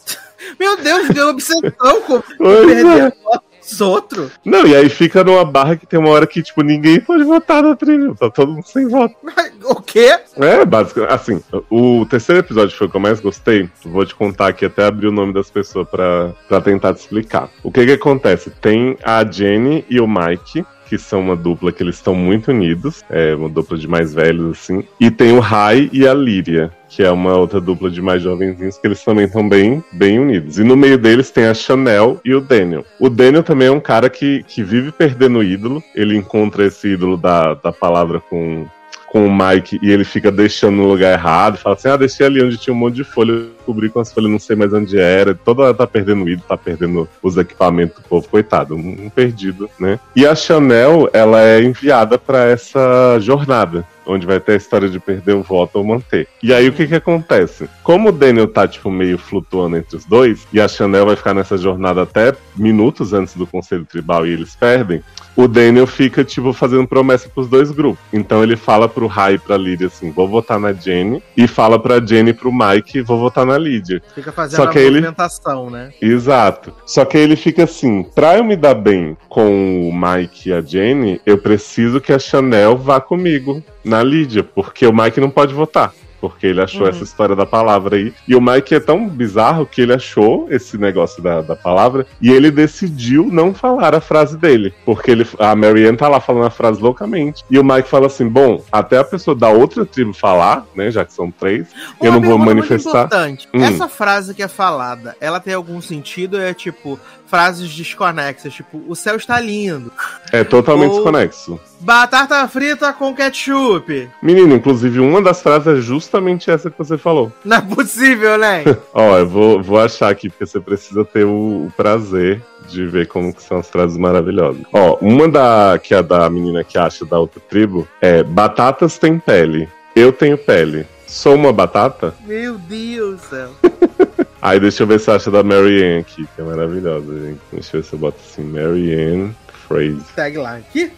Gente, não faz sentido Ó, nenhum. O da Mary Ann tem aqui que é uma referência a Gilligan Island. Ah, Mentira, adoro. né, não. Seria bom eu botar Survival na minha busca, né? Senão vai achar qualquer frase de Mary Ann possível. Vai aparecer até Marianne de Clube das Babás. Rapidinho, deixa eu ver se eu acho que. Eu amo, gente. Achei. Ai, maravilhoso, gente. A frase da. E pensa que a Mary Ann fala isso três vezes. Hum. Peraí, peraí. A criança tá aí ansiosa, né? Ela tá nervosa, querendo saber qual é a frase também, né? Ó, a frase da Mary Ann é: É um outro clássico caso do coelhinho fazendo sua janta na caixa de correio. e aí ela fica toda hora, ai Jeff, é tipo aquele caso do coelhinho jantando na caixa Meu de Deus! correio. Porque quando você tá na caixa de correio, não sei o que, blá blá blá. Agora, a menina que fala a frase da batata, a Dre, ela é muito esperta, porque, tipo, quando a Mary Ann fala e ela já tem a, a dica dela, ela começa a falar assim: ai, Jeff, é muito foda quando a gente tá aqui sem comida, não sei o quê, e a gente não sabe como se comportar. Por exemplo, a gente tava descascando umas batatas ontem, e Ah. aí eu olhei pra batata e eu pensei: a batata tem pele, eu tenho pele. Tipo assim, ela dá um contexto pra fala dela, sabe? Tipo, Entendi. não- Não é tipo jogou. Exato. E aí o outro cara, o Mike, ele ouve isso, ele não ia falar a frase dele, né? Que ele queria guardar esse ídolo pra depois da merge, não sei o quê. Aí ele vai e fala um negócio lá de futebol. Que é a frase dele. Eu só acho que, como ele é coach de futebol, cola, mas assim, ele fala: Jeff, preciso falar uma coisa. E ele repete isso e fica falando umas coisas assim, meu pai. E aí ativa, né? A, esse ídolo aí de three-way, né? Que cada um de cada tribo vai ter esse ídolo especial e, e vai poder voltar a votar. Uhum. Mas antes do, da recuperação do, desse ídolo, o moço Mike não pode votar, né? Então esse Daniel fica assim: se a Chanel que tá lá na, na excursão não voltar e votar com a gente, eu tô fudido. Porque eu dei minha palavra pros dois grupos e não, não tá rolando, né? Aí o que que acontece, menino? Basicamente é o seguinte, vou te contar aqui. Chanel perde voto lá no, no negócio do risco. E aí quando ela volta, o Daniel conta a situação pra ela e tal, ó, a gente é swing vote aqui, tem que decidir como é que, como é que vai fazer. Aí o que que Ch- Chanel chega super suspicious, assim, chama esse menino Rai, né, que é o que tá pra ser traído por, por, por eles dois, e fala assim, ó, os meninos vão no, no Mike e as meninas vão na Jenny, porque a gente não pode arriscar se ele tiver ídolo. Porque qual que é o plano dela? Se o Rai e a Lídia não votarem juntos, eles podem, mesmo sem o voto do Mike, eliminar a Lídia. Uhum. Só que na hora que eles vão pro conselho, o Jeff começa a conversar com eles e tal, e o Daniel começa a se entregar muito, assim. Então o Rai faz umas caras durante o conselho que ele fica assim: tem alguma merda acontecendo aí. Aí o que que acontece quando eles vão votar? O Mike e a Chanel não votam, né? Porque eles perderam o voto. O Daniel e a Jenny votam na Lídia. E aí o Rai decide não votar no Mike como ele, como eles tinham mandado, vota na Jenny junto com a Lídia. Então dá empate entre a Jenny e a Lídia. E aí quando o Jeff termina de ler os quatro votos, ele fala assim, tamo empatado. E eles ficam com uma cara assim de tipo, e os outros votos? Que eram pra ser seis, né? Aham. Aí o Jeff explica a regra do empate, né? Que ele fala assim: vocês vão votar de novo, a Jenny e a Lídia não vão votar. Porque afinal elas só poderiam votar uma na outra. Então vão vocês quatro agora. Só que dos quatro, só o Rai e o Daniel têm voto. Porque os outros dois Os não outros teriam. Perderam. Só que eles fazem a cena, tipo, quando eles estão lá no conselho, a pessoa vai, anda até o lugar do voto e tá escrito lá, você perdeu o voto, não sei o que, volte pro seu banco. Então, assim, na cabeça Lelele de quem. otário. Hã? Lelele otário, tá escrito no papel. Exato. E aí, pra quem não sabe que alguém perdeu o voto, eles estão votando. Aí, quando Aham. o Jeff vai ler os votos, ele fala: um voto pra, pra Jenny e um voto pra Lydia. Empatou. E aí, Ah, o Rai faz uma, o Rai faz uma cara assim: de que que tá acontecendo? É minha irmã? Aí fala: Jeff, cadê os votos, filho? tipo assim, só tem dois. Ah, eu amo. E aí, o que que diz a regra? Quando você revota e dá empate de novo, se você empatar mais uma vez, quem tinha sido votado, que seria as duas, a Jenny e a Lydia, ficam salvas. Ah. E os outros da tribo têm que, têm que pegar uma pedra num saco. Que aí a pedra que for da cor diferente, a pessoa é eliminada ao acaso. Adoro. E aí isso é o maior pesadelo deles, porque eles falam, ah, não aceito sair por um negócio de sorte, não sei o quê. Então eles Ih, tentam Paulo evitar. André, é você. Basicamente. Eles tentam evitar o, o empate o máximo que eles conseguirem, né? Só que aí o, o Jeff explica o seguinte: ele fala assim, ó, eu não queria revelar quem não votou hoje. Mas como a gente chegou nesse ponto do duplo empate e tal da pedra, eu vou ter que revelar que quem não votou foi a Chanel e o Mike. E aí é, o, o- os que votaram, né, que é o Daniel e o Rai, têm que decidir em consenso, olha aí o BBB, é, quem eles querem eliminar das duas votadas. Se eles não conseguirem chegar no consenso, a gente vai, vai sortear as pedras. E aí o Rai tá muito puto com a situação inteira, porque ele achou que o Danny e a Chandel estivessem do lado dele, não sei o que e tal. E aí ele fala assim: eu não vou mudar meu Até voto. podiam estar do lado dele, né? Só não podiam votar. Podiam, só que eles, é, eles foram muito imbecis, assim. Aí ele fala: Eu não vou mudar meu voto, meu voto é na Jenny. Se vocês quiserem tirar pedra, eu tiro pedra. E aí o Daniel fica assim: Não, eu não vou tirar pedra de jeito nenhum. É sétimo dia de survival, é um absurdo gente correr risco de sair. Né? E aí o Rai fala: Bom, se você. Se você quiser votar na, na Jenny comigo, Tá resolvido. Aí fica aquele climão, e aí o Daniel começa a querer queimar a Chanel. Ele fala assim: Não, mas eu queria votar com você e com a Lídia desde sempre. Quem me convenceu a votar na Lídia foi a Chanel. Aí a Chanel fica assim: Quê? Garota, nem tenho voto. Me deixa fora disso. E aí Daniel fica dizendo, não, que você tal. Aí Daniel vira pra, pra Lídia e pra, e pra Rai e fala assim: vocês vão ficar com raiva de mim, não sei o quê, por causa disso. Se eu ajudar você, depois a gente continua trabalhando junto a eles. Claro, amigo, pode Claro, deixar. amor. É nóis, tamo Aí o Rai convence o menino Daniel a mudar o voto, então eles tiram a Jenny. E a Lídia fica super feliz, não sei o quê. E aí o que, que acontece nos outros episódios? Daniel toma no cu. Toma no cu, óbvio. Ai, gente, tá muito boa essa temporada. assim. Depois desse, Só desse ele, não, baque só ele inicial. não viu vindo isso. Sim. Não, e tem. No outro episódio tem, tem outra tribo que acontece o seguinte: tem a menina que é terapeuta, que ela tá no, no alvo desde o começo, e tem a outra que é indiana super tímida, não sei o que, que fala que ah, ela tá amadurecendo lá. E a indiana chega pra três pessoas diferentes, que é a terapeuta e os outros dois aliados dela, e fala assim: Você é meu número um aqui dentro. E aí eles começam a conversar entre eles e veem que ela fala isso pra todo mundo. Aí entra o flashback, o VAR, né, e tal. E aí a terapeuta tá na porta pra sair, já fez um monte de merda, entregou vários blindsides que ela queria dar. E aí quando o povo começa a conversa- comentar essa história da menina dizer que eles são número um, ela fala assim. A terapeuta, né? Você sabe que a fulana, tá, a SWAT, ela tá botando a gente um contra os outros, que eu nunca fiz nada contra vocês, de repente vocês estavam contra mim, e ela tá aí dizendo que todo mundo é número um, mó rata. Aí o povo, nossa, é mesmo? Vão e tiram a SWAT, deixam a terapeuta ir. Gente, é assim, cobra comendo cobra nessa temporada, umas falsidades icônicas. Tô amando, assim, na- nas três tribos tem gente que eu gosto muito, então tô ansioso. Aí depois da temporada passada que tinha dois jogadores bons e os que foram pra final que era horrível, essa tá com muita gente boa, muito potencial. E as twists finalmente servindo pra alguma coisa, né? Porque essa história de perder voto em a voto na temporada passada serviu pra nada e nessa já causou umas três confusão. E quando vai ter a volta no tempo? Ah, tem que ver a volta no tempo, porque o próximo episódio, que eu vi até os cinco, né? Acho que já passou os seis. O seis vai ser um especial de duas horas, que eles já falaram que vão dizer que é a Merge, mas na verdade não é a Merge, vai ter a ruptura deles, da personalidade deles, da tribo e da outra. Vai ser uma loucura. Atento. Aguarde e Mais confie. E aí você volta pra contar, então, quando tiver acabando, né? Porque acho que vai Porra. tá perto de acabar, né? Já passou da metade. Nossa, e tem um homem, Sassi, nessa série, nessa temporada, que é o Jonathan. Vou te mandar depois pra você apreciar. Ele é uma mistura de Sawyer de Lost Hum. com Gustavo do BBB, mas muito bombado. Mas, gente, E ele ganha Meu- todas as provas, o povo fala que ele é o golizo, isso aqui é maravilhoso esse homem. Vou te mandar agora pra você apreciar aí que muito conteúdo. E ele é tipo o BFF do muçulmano viado que fica dizendo, ai, a gente é tipo casal daqui, não sei o que, meu homem. Ih, Vini e Eliezer. Basicamente. Ai, gente, Jonathan, tudo pra mim. Adoro. Torcendo Vini muito, pelo menos ele fazer um OnlyFans. E o USA. Vem aí. Junto com aquele homem lá que tem Michael, não sei das quantas. Michael Ah, mas Braga, Michael fez um OnlyFans que ele só faz umas, umas fotos com a mala marcada. Que é a mesma coisa, só teu Twitter. né? Uhum. E esse cabelinho Rastafari, gente? Ele é Rastafari? todo ripongão. Adoro. Deve saudar o sol, aplaudir o sol, né? Sim, aí tem um episódio que o muçulmano chega e fala assim: Ah, queria contar pra vocês que eu sou muçulmano, não sei o que, então vai ter umas horas que eu vou estar vou tá fazendo a minha prece e tal. E aí o Jonathan vira pra ele e fala assim: Se você quiser saber um pouco mais sobre o cristianismo. Ai, meu Deus do céu. E aí a outra fala: Ah, também posso ensinar sobre tal coisa. Aí tem uma que vira e fala assim: Sou uma péssima judia, então vocês não vão aprender nada comigo.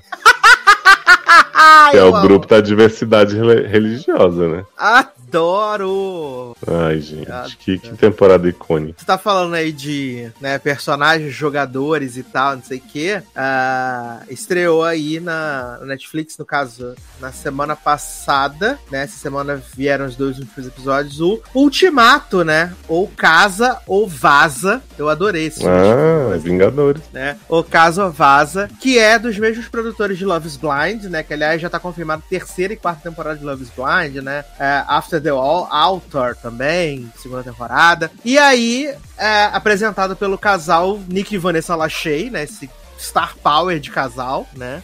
Tem que dizer que Vanessa Lachey está botando comida na mesa, né? Que arrumou esses jobs pra Nick, ela tá fazendo lá NCIS também, vai durar umas 17 temporadas. Uhum. Então, o nosso Vanessa... Kleber Toledo e, e Camila Queiroz americanos. Né? Exato, exato. Eu ouso até dizer que nesse ultimato eles estão mais à vontade. No Love is Blind eles são menos, assim, mas nesse eles estão à vontade. Mas, se você, se você me perguntar qual é a temática desse reality, né, do ultimato. Porque no Love is Blind você faz lá a, o experimento de se apaixonar pela essência da pessoa, sem ver e tal, né? E aí você vai depois conhecê-la pessoalmente, ter um tempo acelerado onde vocês vão conhecer os pais e tal, as coisas normais de relacionamento, só que sem você começou tudo isso sem ver a pessoa, né? Nesse ultimato, o que que acontece? Eles pegaram seis casais que estão juntos, é, em média, dois anos e meio. Uh, é, é, o, o menor tem um ano e meio e o que tá mais, junto há mais tempo tem dois anos e meio. Esses seis casais, uma pessoa do casal deu um ultimato para casar e a outra pessoa não uhum. quer. Então, o que, que é proposto nesse experimento? Esses seis casais estão ali, estão todos juntos tal, e é proposto um experimento de que forma? Vocês vão poder ter a oportunidade, já que vocês receberam o ultimato, vocês deram o ultimato, vocês vão ter a oportunidade de conviver durante três semanas com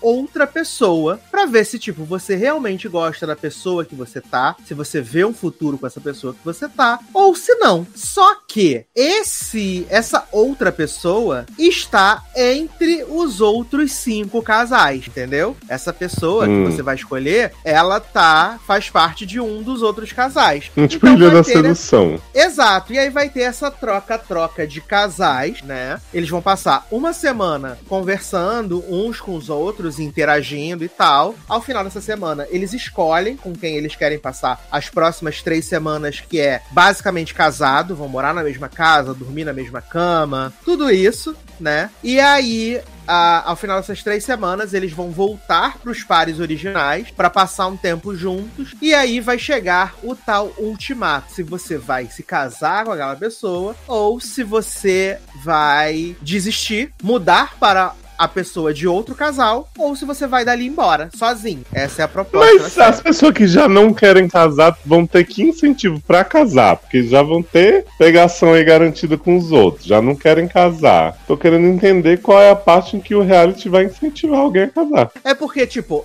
tecnicamente esses casais são muito apaixonados, né? Uhum. Só que eles têm algumas coisinhas que, tipo, não encaixa. Tipo, tem um casal. Exato, tipo, tem um casal que o cara ele tem mais de 30 anos, então ele quer casar e ter filhos logo. A mulher não tá pronta para ter filhos e não sabe se quer ter filhos. Então, esse é, essa é a incompatibilidade dele. Tem outro que, tipo, o cara quer casar porque ele quer casar e a menina não quer casar. Ela fala que acha que um ano de namoro é, é de relacionamento é muito pouco para ela conhecer a pessoa, que ela quer ter mais tempo e tal, não sei o quê. Então, tem essas diferencinhas, né, que vão acabar sendo meio que umas migalhas para você juntar esses novos casais. Uh, a Netflix soltou oito episódios, né, na primeira semana, direto. Eu só vi até o episódio 4, né, que é justamente quando já se formaram os novos casais, né, e no dia que a gente tá gravando saíram os dois episódios finais, que é o Ultimato e, no caso, a Reunião. Nos episódios que eu vi, já trocaram os casais e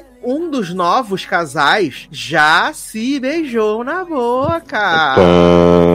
Porque eles se tiveram uma conexão assim muito forte, por coisas que eles querem, né, juntos e coisas que eles não gostam nos parceiros. E aí já se beijaram na boca e eu tô sentindo que eles vão trepar também. Então, vem aí. E é o casal que eu mais gosto. De, do, dos Mas esse povo, esse povo que tem a chance de pegar os casal dos outros, Hum. São os que querem casar os que não querem? Ou, ou tanto faz? Todo mundo pode escolher, né? No caso, eles, fiz, eles sentam numa mesa e aí Nick e Vanessa Lachey perguntam: Fulana, quem você escolheu para poder ser o seu novo par? Aí ela fala: Ciclano. Aí a Vanessa Lachey pergunta pro Ciclano: Ciclano, quem você escolheu para ser o seu novo par? Se for aquela pessoa, juntou, deu match. Se não for aquela mesma pessoa, aí tem outras opções, né? Você tentar ali. Tanto que aconteceu uma coisa: esses seis casais estavam ali e ao final desse experimento, um dos casais decidiu se casar antes de participar da brincadeira do troca-troca. Eles decidiram se casar ali na mesa dos coisas. E aí, esse casal. Aí não participou do, cara... do programa? Não, não participou. Nossa, mas que trouxa, hein? Nem pra ganhar exposição. Aí o cara que queria ter filho, que brigava com a mulher que não queria ter filho, eles estavam brigando direto. Aí quando ele viu o casal fazer esse movimento de casar e sair da dinâmica, o que, que o cara fez? Levantou e pediu a mão da menina em casamento também. E aí todo mundo, e aí todo mundo ficou. É um absurdo, você não mudou de ideia, você só não quer que ela tenha experiência, que ela saia com outra pessoa, não sei o que, não, não, não. E aí acabou que o cara e a mulher que iam escolher esse casal do problema dos filhos, acabou se juntando por falta de opção, né? Então, de seis possíveis novos casais que iriam se juntar, se formaram apenas quatro. E aí, no, nos episódios que eu tô vendo, a gente tá acompanhando esses quatro casais vivendo como, como marido e mulher, né? E mais uma vez não tinha uma reserva nesse programa, uma casa de vidro. Não tinha uma casa de vidro, não tinha um Gustavo e um Alanis Morissette. um Alanis dançando socadona no colégio. Exato. E aí eu achei assim, a temática interessante, tanto que eles, eles soltaram o trailer na reunião do Love is Blind, né? Eles anunciaram o, o reality e soltaram o trailer. E eu achei, pô, deve ser interessante. Mas aí eu vendo os episódios, você sabe que quando eu gosto de um reality desses, eu, tipo, eu vejo todos os episódios na sequência, né? Uhum. Nesse aqui, eu achei que os episódios são muito longos, uh, tem mais, todos, todos têm mais de 50 minutos, e o ritmo é ruim, então eu não fico compelido, tipo, a ver muitos episódios na sequência. Eu vi um, aí vi dois, aí, tipo, estreou na quarta-feira passada, né? Já tem oito dias, eu só consegui ver quatro episódios. Eu tô vendo num ritmo bem mais lento, assim, porque não me interessou. A montagem me cansa dele. Uhum. E os casais também não são assim tão interessantes. Tirando esse que eu tô torcendo pra eles romperem com os outros e ficarem entre si mesmo, no caso. Eu não entendi essa escolha de lançar oito pra depois dos últimos. Podia ter feito quatro, quatro igual foi nos, nos outros realities. Né? É, deve ser porque tá chegando aí a nova temporada de The Circle, né? Ué, gente, mas não dá pra esperar uma semana? Exato. Acho que a primeira, acho que a nova temporada de The Circle estreia na primeira semana de maio. Acho. Hum. Não tem isso, né? Que esse aí a gente vai acompanhar, The Circle US. Sempre tem ótimos personagens. Garanto não, que a terceira eu já não vi. Não viu a terceira, gente? Foi tão boa. Não, porque estreou duas semanas depois da segunda, né?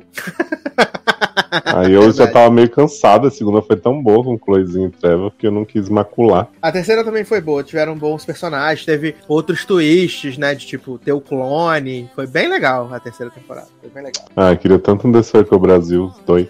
É, outro dia eu vi nos stories de Sami do Maresk, né, viado? Hum. Nos stories de Sami do Maresk lá na festa que tava... Mas falando em festa, menino, vamos falar aí de Grey's Anatomy, né? Porra! Essa série Essa festa poesia, virou um enterro. Essa série poesia aí e será, Leózio, que vai acabar o programa de residência na, no episódio 400? Ah, tá ameaçado, né? Porque foi tudo muito rápido o processo, né? A moça fez lá a avaliação e já nesse episódio elas foram, tipo, conversar com todos os residentes, conversar com os atendentes, né? Conversar uhum. com merenda. Já foram fazer toda a avaliação, né? Não, e, e, aí, por já acaso... começou, a gente já começou a ter flashbacks super emocionantes aí do começo do. Porra, jogaram do nada, né, viado?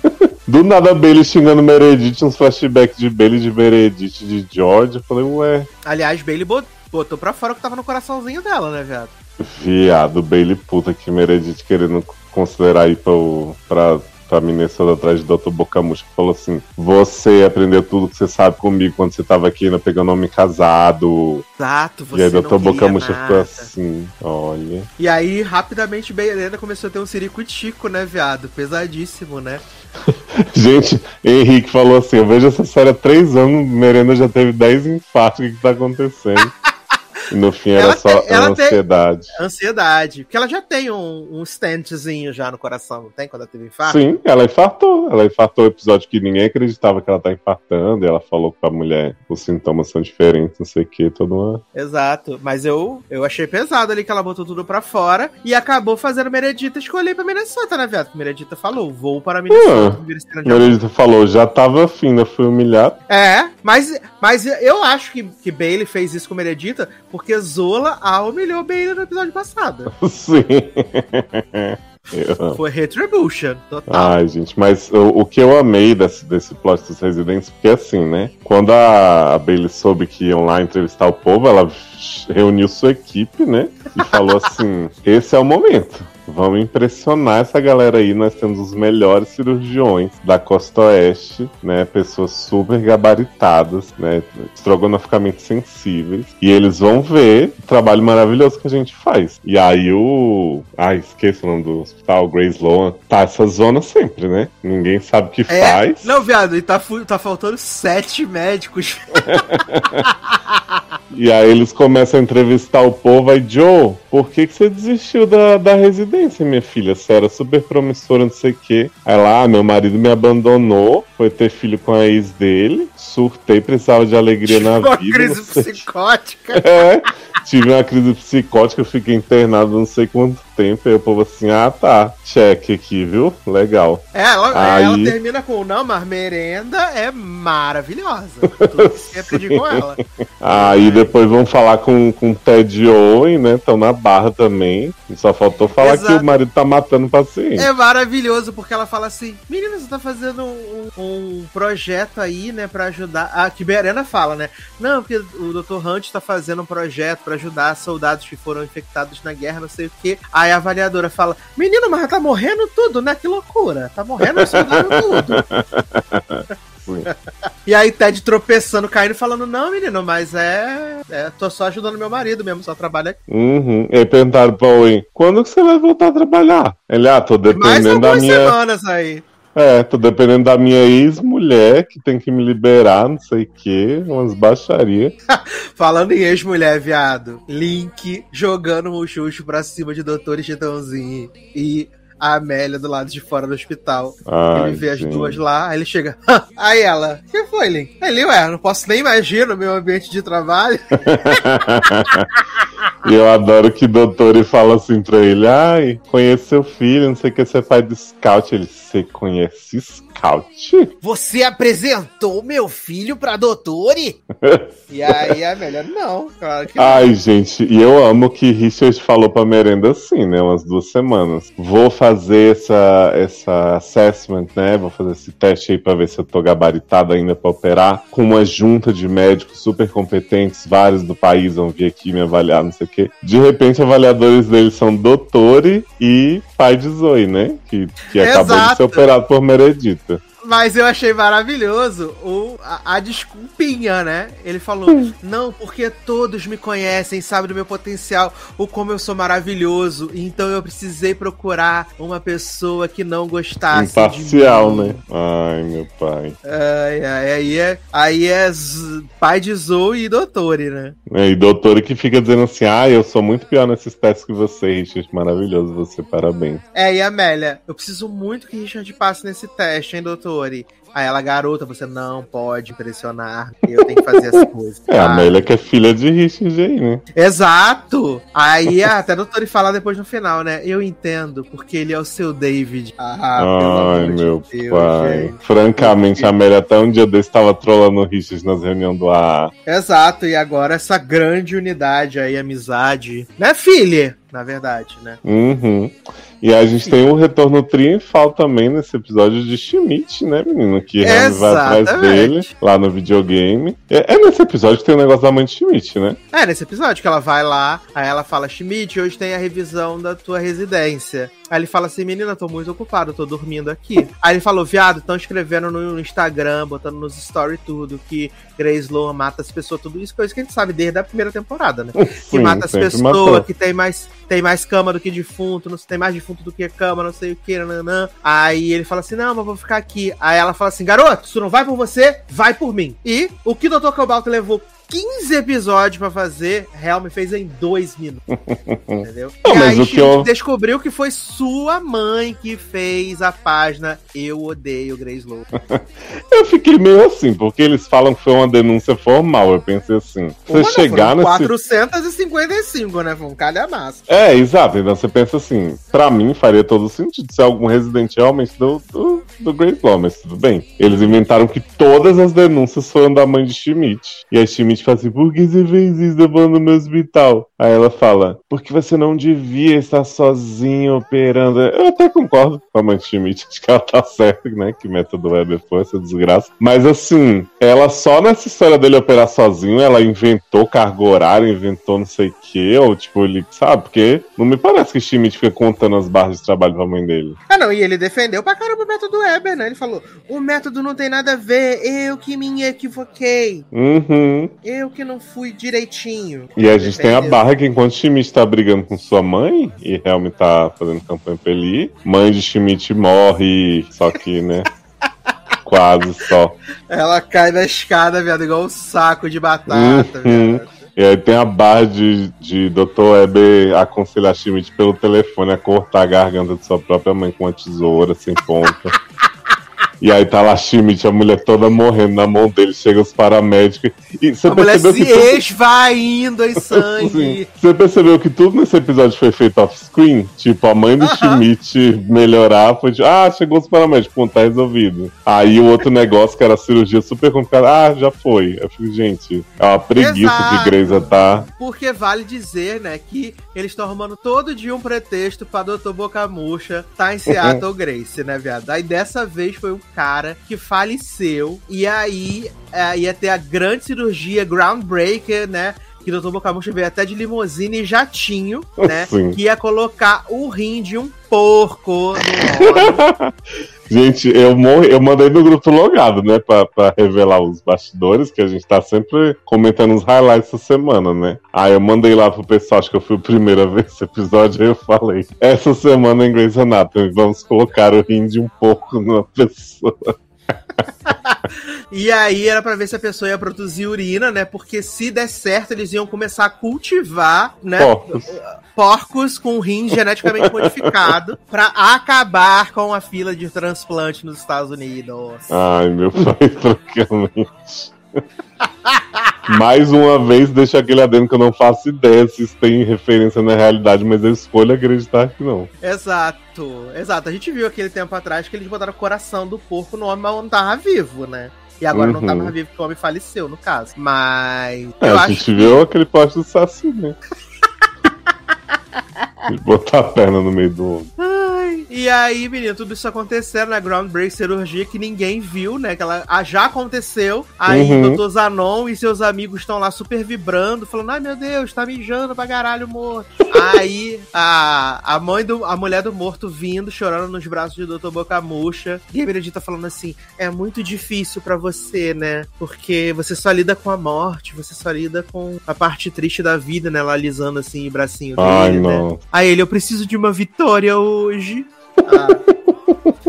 e aí ela fala, gato, já tentou, como é que é? EpiPen, né? Adrenalina. Ah, ele não tentei. Aí depois ele tenta, ele fala, ai, tentei, você conseguiu, você, você é tudão pra mim. Olha. Mas eu senti ali, quando a, a mulher foi abraçar o marido, que a Meredith meio que lembrou do Derek, porque ele também foi é, atropelado, né? Eu meio que Hum. senti que ela deu uma uma lembradinha ali. Até pra achei que ia ter um flashback, né? Já que teve grandes flashbacks de, do passado, né? De Dr. Web novo, Miranda nova, Sandrinha ou, né? Aparecendo em inglês aí, fazendo sua volta. Uhum. Mas não, foi só mesmo isso. E aí foi maravilhoso que tava continuando tendo os interrogatórios, né? E aí eles chamam Dr. Avulso, né? Pra interrogar. E aí ele, ele fala: Ah, você estudava lá na outra cidade, em Boston, né? E aí você se trocou aqui pro Grace Sloan. Aí Ele é, porque a minha professora foi daqui, não sei o que, me apaixonei. Ah, o senhor é casado com a doutora Meg? Aí ele sou, aí corta pra Meg. Ah, então quer dizer que você teve um relacionamento impróprio com um aluno seu? Achei foi pouco. Aí Ai, é não, imagina. Ai, tudo pra mim, gente. Nada a ver, meu. E aí, por algum motivo, Schmidt prestou o depoimento dele pro pai de Zoe, que não faz o menor sentido pra mim, né? É porque o depoimento de Schmidt era sobre a, a condição de Richard operar, né? Não era sobre o negócio de residente. Ah, tá, porque a mulherzinha lá do- dos negócios, ela queria falar com o Schmidt também, né? Não, é, é porque eles, eles tentaram fazer essa montagem pra gente achar que a entrevista era sobre o programa, mas ele tava Hum. falando sobre Richard. Ah, tá, e aí essa, a montagem dessa hora é mesclando, né? Doutor, Isso. e levar é o Richard falando sobre o programa e Schmidt falando sobre Richard. Exato, Richard falando que fez um juramento do no harm e que ele se, ele se ele for machucar alguém, ele prefere parar de operar e se aposentar ali agora mesmo. Sim. Porque... E aí eu amo que entrevistadora chega pra Merenda e fala assim, né? Ai, amiga, tô emocionada com o programa de vocês, é muito lindo. Vocês Muito se lindo. dão muito. Todo mundo É um- animado, trabalha pra caralho. É um senso de família inacreditável, melhor Falou, que todos os hospitais que eu ó, já vi. Mua, o máximo. Ela fala, meu Deus, eu tô encantada, quero fazer residência aqui, meu, muito legal, parabéns. Aí Bailey já tá com a cara assim, né? Deu tudo certo, então, Deu início de um certo. sonho. A mulher fala, mas vocês estão com esse probleminha de não ter gente, tá realmente carga horária muito complicada, nem só com amor se faz uma escola, né? Pra ensinar tem que, tem que ter o mínimo. Então vou colocar vocês em probation. Vocês têm dois meses pra resolver a situação aí, chamar uns convidados, uns guest stars. E eu amo que aí a outra mulher falou assim: é, e geralmente depois fecha os programas, né? A branca falou. Ai, gente, eu fico de pensando, não dá pra Bailey contratar uns 10 figurantes assim? Exato! É, é, é maravilhoso. E também essa, cena, essa série desses episódios foi muito conceito, né? Porque teve várias cenas de Bailey, assim, com a câmera tremida, né? Os negócios Uhum. desfocando, assim, né? Pra mostrar que ela tá fora de si, né? Sim. É, Mas, é, eu, eu acho estranha essa abordagem que Grey's Anatomy escolheu, porque assim, imagino que eles estão aproveitando uma, uma tendência que é real, né? De tipo, muita gente largar a profissão pós-pandemia e tal. Mas não. Pra mim não bate muito, porque assim, o, o Grey's Lawn sempre foi um lugar que só tinha os médicos que a gente conhece, e de vez em quando um homem que era o Derek genérico que zoavam, né? Então, assim, pra gente não, não, não parece que o hospital tá vazio sem gente, eles só estão falando que tá vazio. Aham. Mas, tipo, você vê figurantes, não sei o que, tá sempre o, o mesmo tanto de sempre. Então, eu não, não entendo qual é a intenção, assim, porque eles realmente poderiam ter, tipo, botado uns dos fixos pra ficar meio de fora, botar, sabe, mostrar um pouco mais que o hospital realmente tá, tá meio foda, não só eles falando que tá. E aí, tipo, eu fico pensando, ah, eles não vão contratar um 10 fixos só pra dizer que tem gente nova no hospital, então provavelmente só vão pôr mais figurante mesmo e dizer que ele resolveu, né? Eu queria saber que horas Karina foi entrevistada, porque ela é chefe da ginecologia, né? Ah, mas acho que é porque a ginecologia, pelo que Grace mostra, É porque não opera, né? exato, não tem relação com o, o programa, né? O programa, né? O programa é para cirurgiões gerais. Isso. Tanto que eles falam que a Joe não é mais do programa. Exato. Eliminada. A Apesar de, quando o povo era interno ainda, eles trabalhavam junto com o Edson, né? Aham. E Aham. com a Arizona, pois é. É porque só, Exatamente. só Karina não opera, né? Porque a Arizona, Arizona, Arizona nem operava usava roupinha bebês rosa. dentro do útero, viado. Exato, Arizona, Arizona nem usava roupinha rosa. Arizona usava só roupinha azul mesmo. Uhum. Verdade, teve esse plot. Mas é que quando a Arizona foi embora, tudo mudou, Ah, sim. entendeu? Acabou a alegria do hospital, patinar com uma perna só. Nunca mais Ai, gente, mesmo. saudade, Ari. E aí, menino, a... a gente também teve, teve esse plot lá. Dr. Muita coisa boa pra lembrar, né, menino? Exato, né, menino? Que acho que teve alguma coisa que a gente tá se esquecendo, mas acho que não foi tudo isso mesmo que aconteceu. Só tudo isso. E aí, essa semana não tem Greisa, né? Semana Ah, não Greysa, acredito. não. Não tem. Essa semana eles vão fazer um Throwback Thursday e aí eles vão exibir dois episódios da primeira temporada. Ah, por isso que eles já botaram esse flashback pra gente entrar no, no clima. No clima, né? E aí, na outra semana, quando o Grey's Anatomy voltar, volta com Kate Walsh. Volta aí com É Kate que vai ser a Walsh. convidada da semana, né? Com esse não, vocês bem. Guest star, né, menino? Vai aí ser a nova atendente do Grace Loa, né? Que afinal essa temporada era cheia de convidados, né? Cada semana me ensinando as pessoas. Ah, mas teve vários convidados. Teve Edson, teve Koracic, Uhum. teve Pai Zoe, teve Doutori. Doutor. E doutor e Amélia terminaram depois que a Amélia falou Não, que teve ela coçada? Tão É, porque eu vi, que eu vi só uns olhazinhos meio assim, não teve nenhuma pegação. Não, tão junto. E aqui a Amélia tava respeitando o link, né, viado? Tava ele fez, fez questão de dizer pra doutora que o nome dele é Aricas Link, né? E ela falou assim: não acredito que seu nome é Ático. Ai, gente, maravilhosa, doutora, e completamente sem noção também. Aí, Meredita disse que vai pra Minnesota, né, menino? E teve o plot, né, que o Weber também descobriu, né, que Meredita vai para Minnesota sozinho, ficou possessa. Nossa, e o Weber chegou pro pai de Zoe e falou assim: Você está tentando pegar a Meredith, eu sabia. Eu falei assim, gente, mas quem não sabia, né? Tipo, Estava ali o tempo todo, só Né? você não viu, né? realmente a prova de que, de que Tocobaço não tá mais né, regulando as ideias. é Ele ter descoberto agora que Meredith estava recebendo proposta. É verdade. Ai, eu amo demais, gente. Eu amo. Mas então, daqui a 15 dias, né, a gente volta a falar de Greysa, né, menino? Infelizmente aí não vai ter. Ai, que Na tristeza. próxima semana. É. Léo, você assistiu o filme da Netflix lá dos Lorde do Metal? Vi não, menino, que eu não, já não gosto muito de metal, né? E aí. Metal! Então- Então vou contar pra você, né, Nen? Porque eu assisti, Hum. né? E aí, depois de ter assistido o filme e ter achado podre, eu Uhum. descobri que o roteiro dele é de DB, né? O Isa, né? Sweeney? Não, no caso, D&D, né? Dos produtores de Game of Thrones. Eita! Exato. É dos produtores Tem dragão no filme? Não tem, menino. E aí Hum. o filme é protagonizado pelo Jacózinho, né? De Defendendo Jacó, né? Jaden. Martel. Uhum. E assim, vou falar bem rápido porque eu achei esse filme horrível, então não vale nem a pena ficar ficando. que tem essa, esses dois amigos, né? Jaden e um amigo dele lá de cabelão. Que o amigo de cabelão, ele é apaixonado por metal e ele convenceu Jaden a aprender a tocar bateria pra fazer parte da banda de metal deles, de- de- deles dois apenas. E aí, é. Vale dizer que esse, o protagonista lá do cabelão, ele é insuportável. Não tem como você gostar dele, Ah, não tem como você assim. torcer por ele. Não tem. Se não tivesse o Jaden ali, que é mais simpático, e a meninazinha que ele, que ele começa a namorar, esse filme seria Pô, se intragável. Jacó é o simpático do filme, imagina esse outro. Qual é o simpático do filme.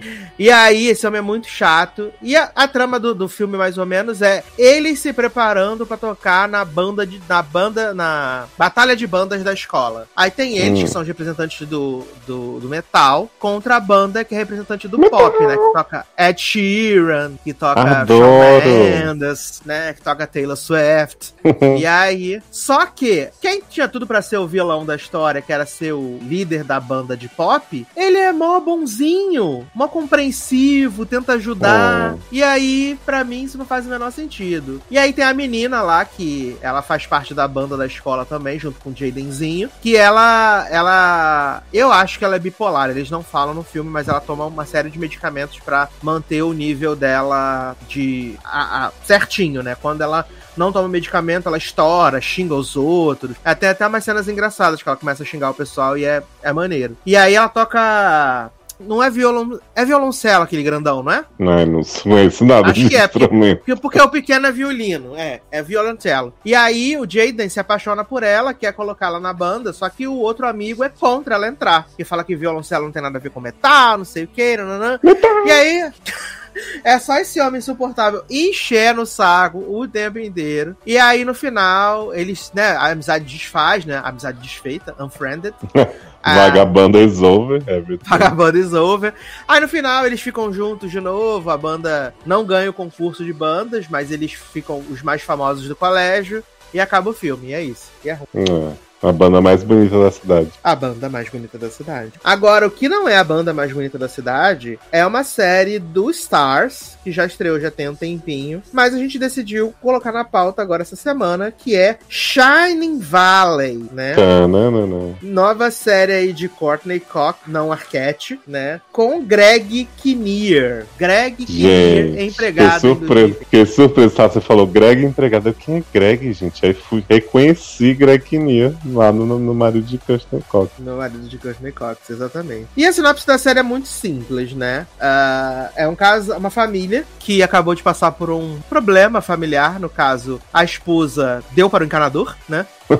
E aí, para evitar os problemas, eles decidem sair de Nova York e vão para uma mansão no cu do Judas, né? Uma mansão toda caindo aos pedaços horríveis. E aparentemente a Courtney Cox, por algum motivo, ela pode ver os fantasmas que estão dentro e fora da casa, porque tem a, uhum. a moça lá também que fica fora da casa, na rua, né? A menininha também, ela vê tudo fora da casa. E aí, no começo do episódio, eles tentam fazer associação, né? De que da, da questão de aparições fantasmagóricas com depressão, ou não sei o quê. E aí eu vi algumas pessoas dizendo que essa série é uma série sobre saúde mental e tal. Não, não é. E eu só consegui achar uma série muito ruim, a Courtney Cox gritando o tempo inteiro, insuportável.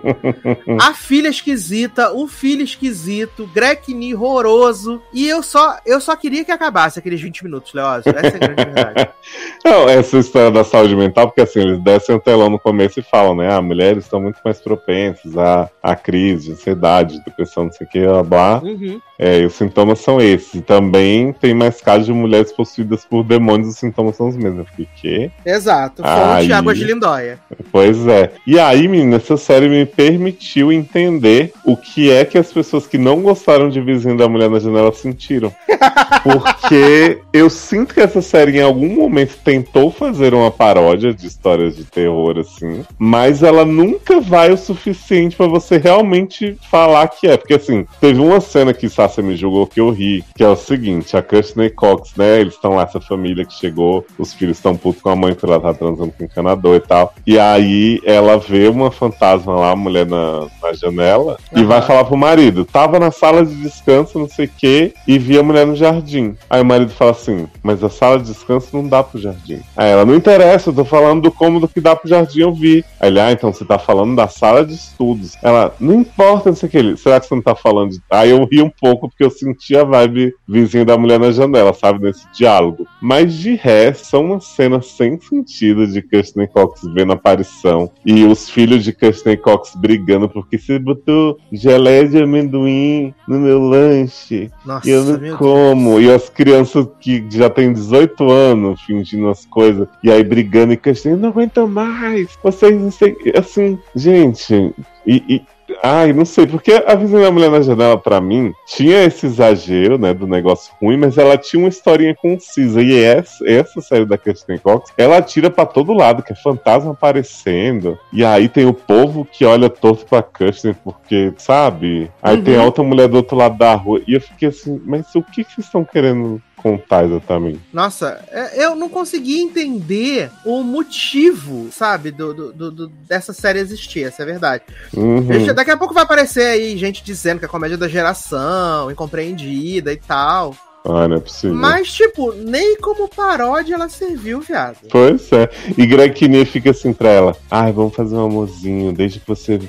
Nem consigo falar, desde que você fez aquilo com o encanador, a gente não transa. E aí ela, ele fica tentando tirar a roupa e enrosca no, na cabeça. Ai, e ela fica: põe, põe de volta, põe de volta. E aí eu fico assim: Meu pai. E aí tem a cena no começo, né? Que eles estão no carro. E aí o pai tá falando um monte de asneira, de abobrinha pros filhos. Fala assim: Tenho certeza que eu sei o que, que sua mãe tá pensando agora. Aí Kirsten Cox falasse deliciando, lembrando do homem, né? Aham, uhum, e aí... trás, gostosinha. Exato. E aí ele, o que você tá pensando, querida? Ela, ah, você nem quer saber. E aí depois, quando ela vai contar essa história do encanador pra terapeuta, ela fala, ah, porque chamei o encanador pra, pra consertar tal, aí ele foi, tirou a camisa pra consertar e não resistir. Aí eles copiam na cara dura a fala de vizinho da mulher da janela, né? Que ele fala assim, quem tira a camisa pra consertar isso? E até agora ele não consertou, que é a mesma coisa do zelador lá de Cristabel, né? Que foi é. consertar a caixa de correio e até 10 anos depois tava, anos depois tava quebrada a caixa. Exato. Exato. Cara, eu não consegui, gente. Não consegui. Pra mim foi demais. Eu gosto muito da Courtney Cox. Mas, assim, desde Dirty, ela não faz uma série boa. É. Como se Dirty tivesse assim, sido boa, né? pois, desde Cougar Town. Cougar Town, exato. Eu acho que é... assim, é, quando eu vi Vizinho da Mulher Janela, eu falei que eu queria mais coisas desse gênero, né? E esse negócio da paródia e tal. Só que essa série não me instigou. Você vê que é um episódio de 20 e poucos minutos, que foi cansativo, que é tanta aleatoriedade. Eu fiquei assim, gente, podia ter sido um pouco mais concisinho pra mostrar o que vocês queriam, que eu continuava vendo. Eu até é, baixei mais de um pra ver. e foi embora, né, fiado? Pois Pois é, não contou nada, assim, na real. Porque é só. Eu entendo que tem filme que é só isso também. A pessoa vendo fantasma tá você entende depois. Mas na série, você tem que dar o um mínimo do referencial que você quer seguir, né? Não ah, Ainda mais no piloto, né, gente? Absurdo. Pra fazer a pessoa tentar assistir pelo menos o segundo episódio. Uhum. E eu vi algumas pessoas dizendo assim, é uma série de terror e tal. Eu falei, gente, não é. Uhum. Porque não dá medo, mas também não faz rir, não faz nada, né? É, é zero grau. É, zero é, uma série, grau. uma série apócrifa. Amo apócrifa, maravilha. Mas sabe o que, que não é nada apócrifa, Leoz? Hum. Sabe o que não é? Apresentando Nate, né? Ah, que Better Nate Than Ever, né? Novo filme e finalmente um filme bom, original, do Disney Plus, né? Nossa. Finalmente. Ah, o um filmezinho aí com Joshua Bassett, né? Grande, grande ícone aí de High School Music, né? Grande Darlan, ícone Darlan chamou, Darlan chamou ele de irmão incel.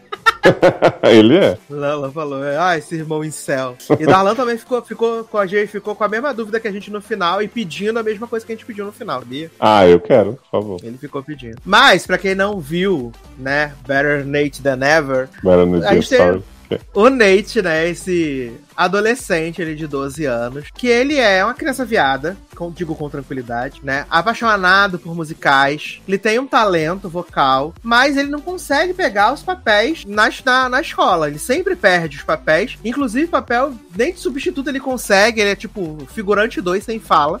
Né? Nossa, eu adoro que ele queria o, o principal. É, a professora falou assim: é que você não tem experiência ainda como protagonista, não pude te dar o papel. Aí deu pro uhum. mim no papel de árvore. Árvore, exatamente. Que é o maior clichê do high school americano possível, né?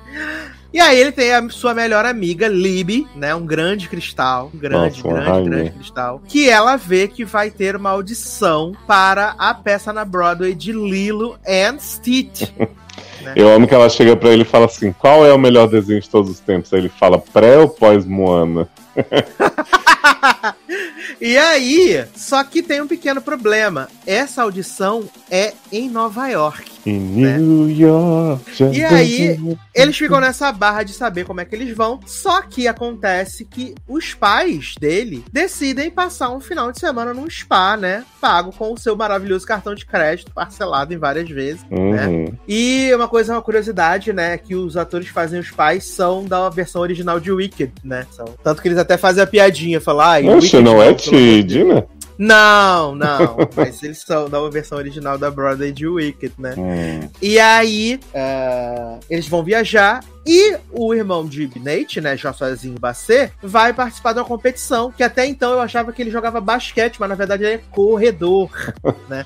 O Joshua Basset tá querendo sensualizar o filme inteiro, magro, filé Magríssimo, né? Exato. E ele não, toda filé... hora tirando a roupa e mostrando os braços, eu fico assim, homem. A primeira cena dele é na toalha, né, velho? Uhum. E falando pra, pra Nate assim, né? Você tá usando batom? Espera eu sair pra você pra você sair de casa que eu não quero passar vergonha. Fiquei puto com o Joshua Basset no começo, tava, tava já eu pra também. xingar o Joshua Basset no Twitter. Eu também. Ainda bem que ele e se aí, redime. Ele vai viajar, então ele decide com a Lib pra Nova York, né? Aí ele, ele decide todo... não, né? A Lib obriga ele aí. Exato. E como é que a gente vai chegar? Onde é que a gente vai dormir? Não sei o que. Ela, garota, a gente pega o, trem, o ônibus noturno, o ônibus. chega lá, faz e volta. Ele fica assim, ah, tá. E aí, aí combinam, um plano, né? né? De tipo, vamos passar, eu passo o celular, você finge que é minha mãe, e aí você passa o meu, finge que é seu pai. Ela, sou seu pai. Ela, ah, é melhor você fingir que é minha mãe também, né, Nate? Você não mudou de voz ainda. e aí faz todo o plano, né, pra tirar várias fotos pra postar no Instagram, pra mostrar que tá em casa. Ele né? posta 12 dias, né? Ele pode 12... fingir. É maravilhoso. E aí ele fala que vai dormir na casa da Lib, né, pro, pro Joshuazinho. Uhum. E aí eles pegam esse ônibus em direção à selva de concreto, né? Uhum. E aí eles chegam lá, ficam maravilhados, assim. E aí, no meio do lixo, assim, que eles estão. eu amo que ele chega. Porque o Anson Nate tem vários sonhos de como vai ser, né? Ele canta com as pessoas. Ele faz os números musicais, né? Que são bem fofos os números musicais. São, são bem legais. Aí quando eles chegam lá, a Libby fala: Ah, estamos chegando. Ele acorda do sonho dele assim. E eles olham Nova York, aquela coisa, de repente eles estão lá no meio do saco de lixo, um monte de rato passando. E ainda começa a chover, né, velho? Sim. e aí eles chegam mó animados, vamos fazer nossa audição para Lily Stitch. Aí o carinha fala assim, essa é a primeira vez de vocês em Nova York. Aí eles, é sim, ele não era uma pergunta. E aí, eles vão pro, pro coisa, né? Pra, pra fila da audição. E aí tem a criança mais insuportável do universo, né? Que é a, a, a meninazinha prodígio, né? Que ela sabe todas as falas, sabe todas as línguas. E ela sempre termina com boa sorte. Nossa, que ódio dessa garota. Ela acaba com a vida de Nate e depois fala, mas boa sorte, viu? Arrasa. Exato. Eu já fiz não sei quantas peças na Broadway. Eu fiz a matinê de não sei o que. Não, não, não, não, você não tem experiência. Mas boa sorte! Com um sorriso no rosto, cara. Que... Nisso a mulher lá da recepção falando assim: todo mundo com papai e mamãe. Sem papai e sem mamãe não vai fazer audição, não adianta. E aí, eu não me lembro que eu já vi esse filme já tem quase três semanas, né? Que o menininho tira o número que ele é desclassificado, desqualificado, alguma coisa, né? Eu não lembro por causa de quê. Que é o número 13, inclusive inclusive, olha aí, né? E aí então, o Nate é pega. Ah. É porque quando eles chegam, eles têm a barra que, tipo, a, a mocinha lá do recrutamento fala que nenhuma criança desacompanhada de adulto vai poder fazer o teste, né? Exato. E aí eles estão nessa barra de tipo, porra, o que, que a gente vai fazer pra fingir que a gente tem alguém? Aí a menina prodígio fica assim, boa sorte, né? Vocês não têm família, não sei o que, começa a espalhar que eles estão lá desacompanhados. E aí eles já tinham falado antes que Nate tem uma tia né, que, que brigou com a mãe dele e tal, foi morar na Nova Que é uma grande estrela na Broadway. Exato, e aí que ele até falar, ah, será que eu vou atrás da minha tia e tal? Só que não foi. E aí, nesse momento, a gente tem a entrada triunfal de tia Hyde, né, Lizinha Kudrow, possuída nesse filme. que tava fazendo pra, a audição pra peça uma mulher solteirona. Maravilhosa. Isso, é. E aí ela chega lá e fala assim: Nate, você tá aqui, não sei o que e tal. E aí Nate fala: tamo com ela e usa a tia de, de, né, de acompanhante pra poder fazer. Só que tia Hyde tá tipo assim: garoto, sua, sua mãe não sabe se tá aqui, sua mãe já me odeia, não sei o que. Vou botar você e Lib num ônibus de volta pra Filadélfia. Filadélfia? Exato. É. Primeiro vou ligar, vou ligar pra ela, né? Isso. Aí pega o número de Lib, Lib responde com joinha e ela fala assim: recebi o emoji aqui, ainda é uma mão afro-americana. e aí Lib fica. E aí, quando o tia Hyde tá lá planejando levar eles, tem essa história do número 13 que não tá e eles estão chamando número 13. E a Nate fala: vou no banheiro, já volto. E, e aí a Nate invade a audição do menino, né? Fica lá na, na posição. Maravilhoso. E eu amo que tem. A dança de não sei o que do flautista de Do joelho. Não, o sonho de Ney nesse filme é fugir pela janela, né? Fazer a cena lá do... Ele tem essa obsessão. E fazer a dança do joelho, porque antes do. Quando o povo tá lá gritando, as crianças mostrando todo o seu talento vocal e tal, e a menina do. menina prodígio fala assim: grita como se tivesse assustado, não sei o que. Ela. tipo, que? Aí eles perguntam: tem alguém com alguma habilidade especial? Aí o menininho vai lá e fala: ah, eu sei dançar. A menina arrasa, empina, rebola, desce, sabe? E aí Nate fala assim: ah, também sei fazer um negocinho aqui, vai fazer a dança do joelho. Só que aí a, a calça dele rasga. Rasga. Ele, alguém tem uma calça aí pra me emprestar? E ai, porque eu peguei chuva e não sei o que, e aí deve ter coisado tecido. Ai, ai. Ah, e tia Hyde, né, decide colocar eles no. leva eles até a rodoviária. No busão do Brasil. Ela fala que não pode se atrasar porque ela vai fazer um catering, né, no Bar Mitzvah, no Museu de, História, uhum. de Arte de, de, História Natural. E aí, o. Ele vale dizer que Nate tem um pé de coelho que traz para ele sorte, só que ele perdeu o pé de coelho. Sim. E aí ele vê lá na, na rodoviária um pé de coelho GLS. Ah, eu amo. Que tá assim, em destaque na câmera, né? A câmera tá piscando uhum. o pé de coelho GLS. Ele compra o pé de coelho GLS. Aí ele entra no ônibus com o Lib. Nisso, o pessoal do teatro, a moça, uma das moças lá que tá fazendo, ajudando na, no casting, ela fala: gostei do menino da dança do joelho. Uhum. Achei ele topíssimo, assim, muito carismático. Vamos ligar para ele. Ele, mas a gente não tem o contato dele. Nisso, a moça que tava fazendo lá a recepção leva a foto que a Lib tinha separado do Nate, né? Com a foto Nossa. dele criança com cabelo horroroso. e fala, tem aqui o número dele. Aí liga para ele no ônibus, né? E chama ele pro, pro segundo callback. E aí, Lib fala, não, mas eu tenho que ir embora, não sei o que, o meu pai. E tipo assim, Lib, ela é muito, muito, muito apaixonada por Nate. Ah, né? pobre. É aquela menina que iria até os fins, do, os confins da Terra para estar com seu homem. E a Nate, a Nate fala, eu te amo, mas não te amo assim, né? E aí eu amo que a velha que tá sentada no ônibus fala, é, eu também tive um homem assim também, me casei com ele. Depois eu te conto mais, depois eu te explico. Depois você vai entender. Bichinho. Ai, ai. E aí, Nate deixa a Lib no ônibus, né? E volta lá pra fazer a segunda audição. E aí ele tem que pergunta se ele sabe fazer um monólogo, né, viado? E aí ele pega a cena de alguma coisa, né, que não tem nada a ver. E é maravilhoso, ele bate na mesa, assim, é, é incrível, assim. Que esse menino Nossa, é muito maravilhoso que ele fala. Fulana, sei que é. é, Foi quando as. É, that's when the lights é, went out on Georgia. tipo, que... Exato. E o povo, que monólogo é esse, meu pai? Mas ele arrasa. É o programa que ele vê com a mãe dele, né, que ele fala, né?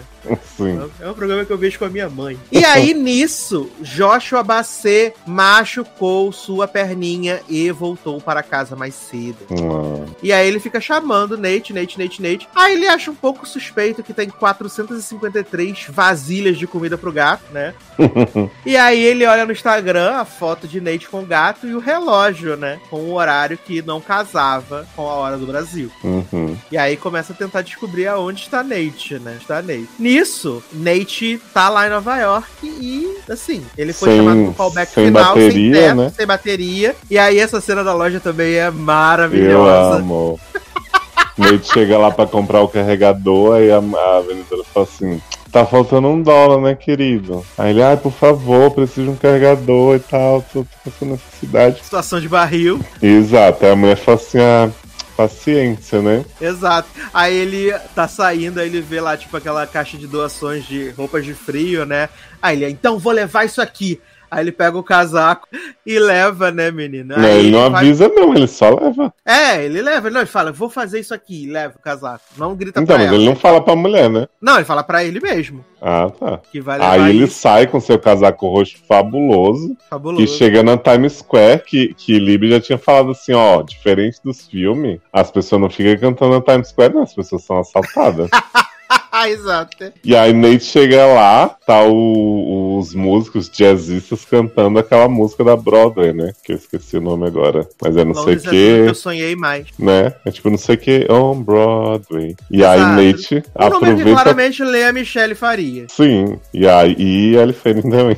E Ellie Fanning também. Que, aliás, semana que vem vamos falar aí sobre The Girl from Plainview, que teve momentos épicos de Glee. De Glee, exato. E aí o Nate começa a cantar, começa todo mundo filmar ele, dar dinheiro, não sei o que, vira uma super sensação, viraliza. E aí Nate começa a ficar famoso no TikTok, né, menino? E aí consegue comprar E- seu carregador, E tudo, tudo em moedas.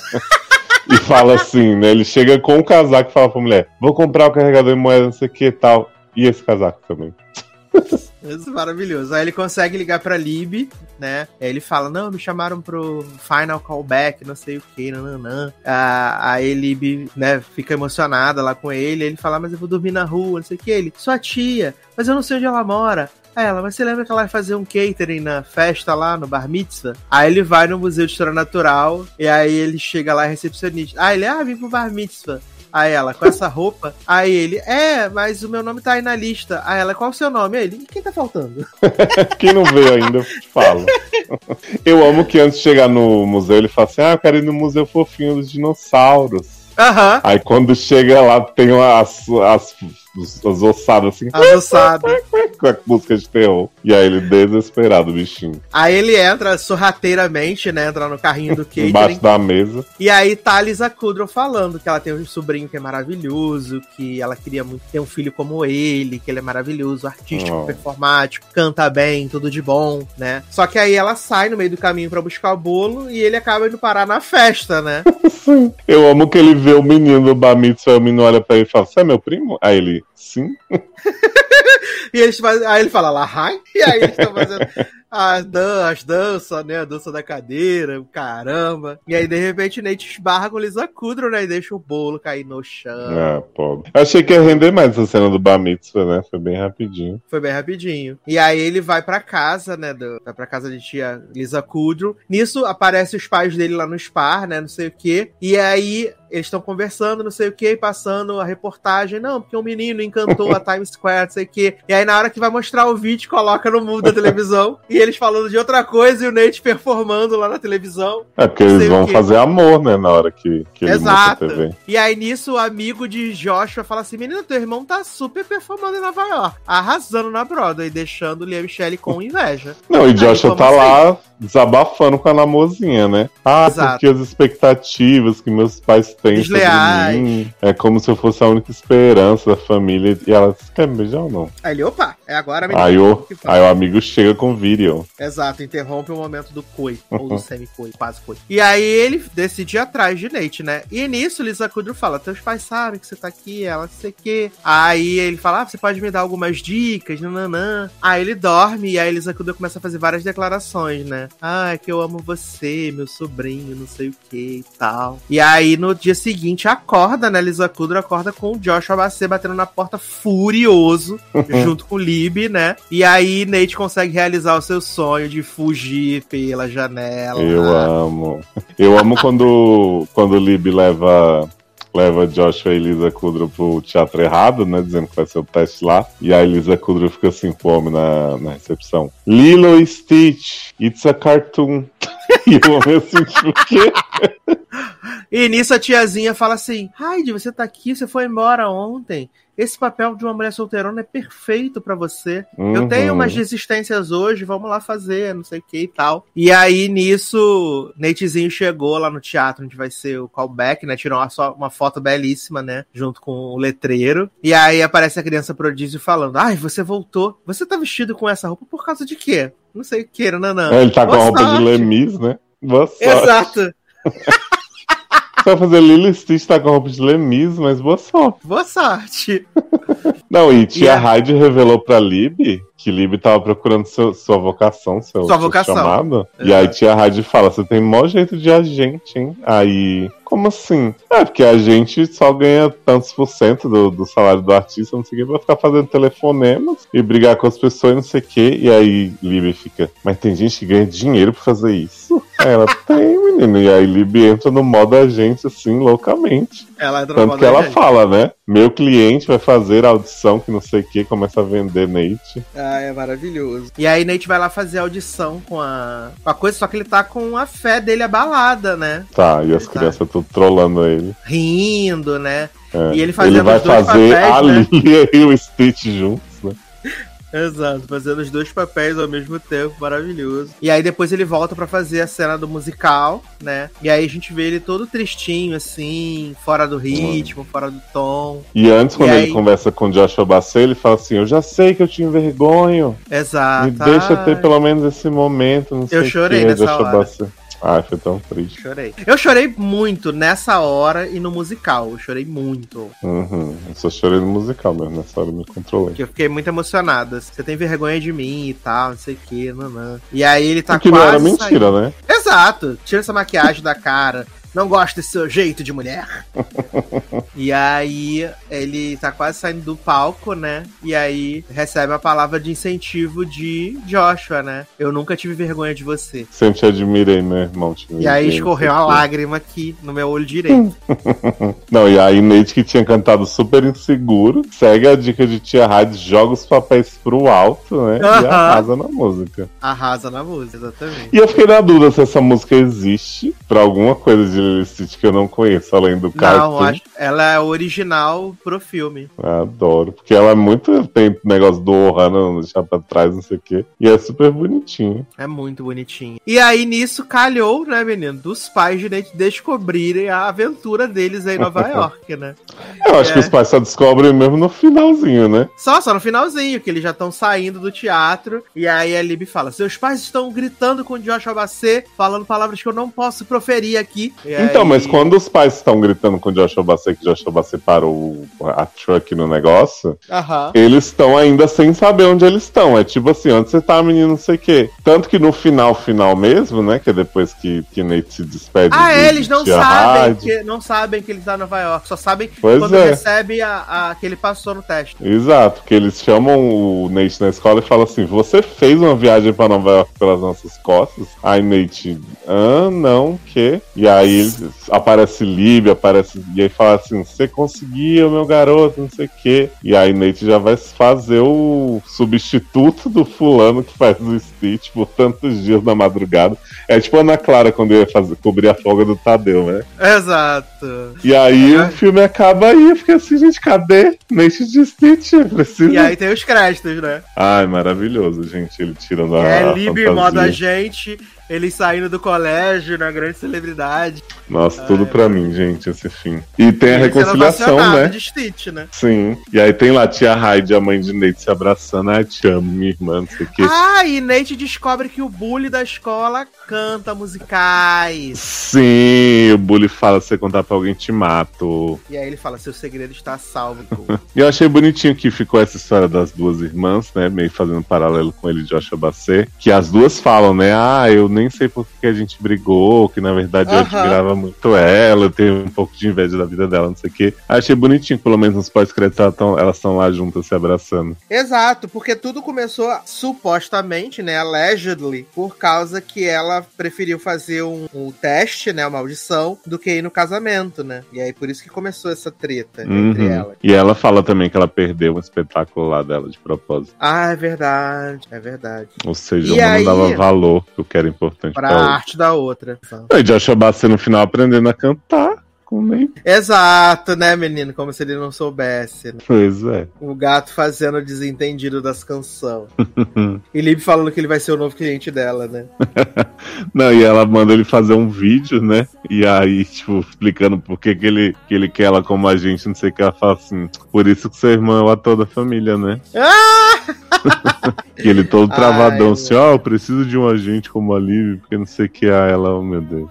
Ai, é maravilhoso, gente. Eu, assim, eu não esperava muita coisa do filme, né? Tinha visto só o trailerzinho. E eu fiquei com vontade de assistir por- pelo fato de ter gostado dessas coisas do musical e tal, não sei o quê. Mas, tipo, eu achei o filme muito fofinho. O Nate é um poço de carisma, assim. Ah, ele é muito incrível. carismático. A Lib também é muito carismática e tal. Esse Ah, menino já fez alguma coisa? Não, é o primeiro papel dele. Nossa, porque ele é muito experiente, assim, tipo, parece ter feito muita coisa, sabe? Tipo, fiquei impressionado. Sim, e eu acho, eu não tenho certeza, que ele está transicionando agora. Ah, Porque quando eu vi, quando eles divulgaram a, a Premiere, ou ele pode ser só mesmo, ah, não, não está transicionando, ser apenas queer, né? Ele tá Uhum. usando uma roupa mais, mais feminina, né? Tá de saia, tá de salto. Mas eu achei esse filme assim. ah, é, é carismático é a palavra que define bem. Ele é carismático pra caramba. Não, e é aquele filme que, assim, não, não tenta surpreender, não é um negócio, mas, assim, é um filme bonitinho, feel good, necessário, sabe? Que, tipo, você prevê quase tudo, mas isso não estraga a experiência. Eu achei muito fofo. E tem uma mensagem legal, né? Uhum. É uma mensagem legal, uma mensagem bonita. Eles acabam reforçando a questão do, do Ohana, da família, né? Eles acabam reforçando isso. E eu acho, eu acho muito, muito, muito fofo. Assim, eu fiquei feliz, feliz com esse filme. E mostra uma Disney sempre muito simpatizante na causa, né? Que... Exato, olha aí a Disney GLBT, Ai, como diz. Narcisa Tamborideg. E cadê a série Lib Agente? Lívia gente, eu tô te mandando as fotos no Telegram da, da Premiere pra você ver. Uhum. Nosso Natezinho, né? Nate fabulosíssima. Exato, né? Como um- uma, uma saia verde. Eu tava vendo que Joshua levou todos os amigos, menos Olivia Rodrigo, pô, pra Premiere. Tava lá o outro menino que faz o Ah. AJ, tava um monte de gente de High School Musical, The Musical, The Nate, The Series. É que Nate, acabou os convites, né? Aí não deu pra chegar na Olivia. Foi, né? É que na verdade a Olivia tinha, mas ela tava de ressaca. É que na verdade Olivia estava fazendo o seu documentário, Drive's License. Uhum, Entendeu? Ela tava dirigindo por aí, cantando muito. entendi. Mas, assim, super recomendação mesmo, né? Agora pro feriadinho que vai ter aí, né? De, de Corpus Corpus Christi não, gente. É Corpus Christi não, Corpus Christi é junho. Feriadinho Tiradentes, menino. Feriadinho Tiradentes aí. Você assiste e vai ser tudo de bom, gente. Porque esse filme é muito gostoso. Muito gostoso, ótimo pra passar o tempo. E as musiquinhas boas, e elenco gostoso. Tudo, tudo de bom, gente. Tudo bom. Lisa Mas falando- Kudrow aí, né? Lisa Kudrow, gente- possuída. A gente já falou de outro, outras coisas com Friends que não valia a pena, esse vale. Exato, falamos de duas Friends hoje, né? Exato. Só falta a gente falar da nova série de Matt LeBlanc, que é Mas é porque a gente deixou brincadeiras gostosas para o final desse podcast, né? Meu pai, que que é isso, hein? Que momento vive o Brasil. que momento vive o Brasil. Porque chegou a dona Netflix na última semana a quinta temporada da melhor série da Netflix. Elite voltou aí. E aliás, já estão terminando de rodar a sexta temporada, então garantida por oh. Você viu que estavam contando que entre a última temporada que passou de Stranger Things até agora, já passaram três temporadas de Elite? eu amo. e eu com amo, qualidade. gravo eles todo dia, né, viado? Porque eu lembro que quando eles terminaram de filmar a quinta, eles já divulgaram o elenco da sexta. O pessoal que vai estar diferente na sexta e tal, uhum. né? E ano passado que eles anunciaram que ia ter Isadora, né? A grande imperatriz, a nossa Paris Hilton. nossa imperatriz Leopoldine. Exato, nossa bebê, né? E também a gente ia ter Andrezinho Lamoglia, né? Do Brasil! É, do ah, Brasil. Um grande talento brasileiro. Grande talento brasileiro brasileiro. E ia ter Bilal, né, também, né? Porra, que até agora não teve. Essa grande participação aí ia ser os novos, uh, novos integrantes, né, de Elite Way School, né? Uhum. Na verdade, las ensinam, né? Las ensinas. Elite Way School é de rebelde. Tô confundindo. E não... E não anunciaram o grande ator aí, Carloto Cota? Não, não anunciaram. Ai, gente, que homem. Porque também. ele não é estudante, por isso. Ai, merecia. Que... Né? E assim, ele terminou na temporada passada. O mistério da temporada era de quem tinha socado a cara de Demi Lovato, né? era o mistério da temporada, quem tinha levado Demi é, Lovato. É, porque na verdade eles queriam convencer a gente de que Demi Lovato ia morrer também, né? Que Demi Lovato tava morta, porque ela tava jogada na água também. Que sempre tem esse plot da água, né? Eles gostam. Pois é, muito, muito águas profundas. E aí eles tentaram convencer de que que Demi Lovato estava morta, mas na verdade descobriu que foi o cara que, é, que tava transando com Mência, né? Que é, tava... o cafetão de Mência, né? Que Mência tava se prostituindo por Cheeseburg, né? e aí era ele e aí Guzmán matou ele com um sinalizador, né? Deu um tiro de sinalizador Sim. nele. E o Guzmán ficou chorando lá. Ai, meu Deus, arruinei minha vida, não sei o quê. E aí Samuca e Becca falaram assim: a gente vai te ajudar. E desovaram o corpo no lago. Ai, meu pai. Essa cena que eu jurava que era que era Samu, Reb e Omar, né? Mas não era. E aí eu fiquei muito confuso, porque o season finale de Elite 4 é no ano novo, uhum. né? E aí, o Histórias Breves, que veio em dezembro, são histórias que acontecem no Natal. Opa, né? good trouble. E o que que acontece? Ari também conhecida como Demi Lovato, foi agredida no ano novo. Mas no uhum. episódio de Patrick, que se passa no Natal, ela acabou de voltar do hospital. E a Ué. família tá passando por toda uma barra. que roteiristas atentos, né, menino? Ai, ai. Porque essas histórias breves de Elite, né, no Natal, teve uma que foi Omar e Samuel, né? Que, foi maravilhosa. Samuel, Samuel sem dinheiro, né? E Samuel quando decidiu Esse eu vi. OnlyFans, botar a rola pra jogo, né? Ai, gente, o plano de Samuel ser expulso porque tirou uma foto com o uniforme da escola foi o auge. O auge. E a segunda história foi de Caê, Philip, né? Caê acabou de romper com o Philip, então ela decide ajudar uma ONG durante o Natal, uma ONG que doa, que doa roupas. E o cara que trabalha nessa ONG se chama Felipe. Cruz. E aí o Felipe conhece uma outra menina e aí ele fica tentando fazer ciúminho pra Caetana com, com Felipe, né? E acaba que eles ficam só amiguinhos e é isso aí. Beleza. Só que hum. aí acaba introduzindo o Felipe na, na trama, né? E o último episódio de Histórias Breves é que Patrick decide passar o Natal longe de sua casa, longe da putaria, de putanhagem, porque Ben já fala que Demi Lovato foi agredida por causa dele, que ele só quer saber de putaria, só quer saber de mamarrola, essas coisas. Aí ele decide ir pra uma casa no meio do nada, né? No meio das florestas. Só que aí surge um grupo de gays e onde ah. tem gay não tem paz. Claro. Né? E as gays decidem fazer uma festa na casa onde Patrick está hospedado.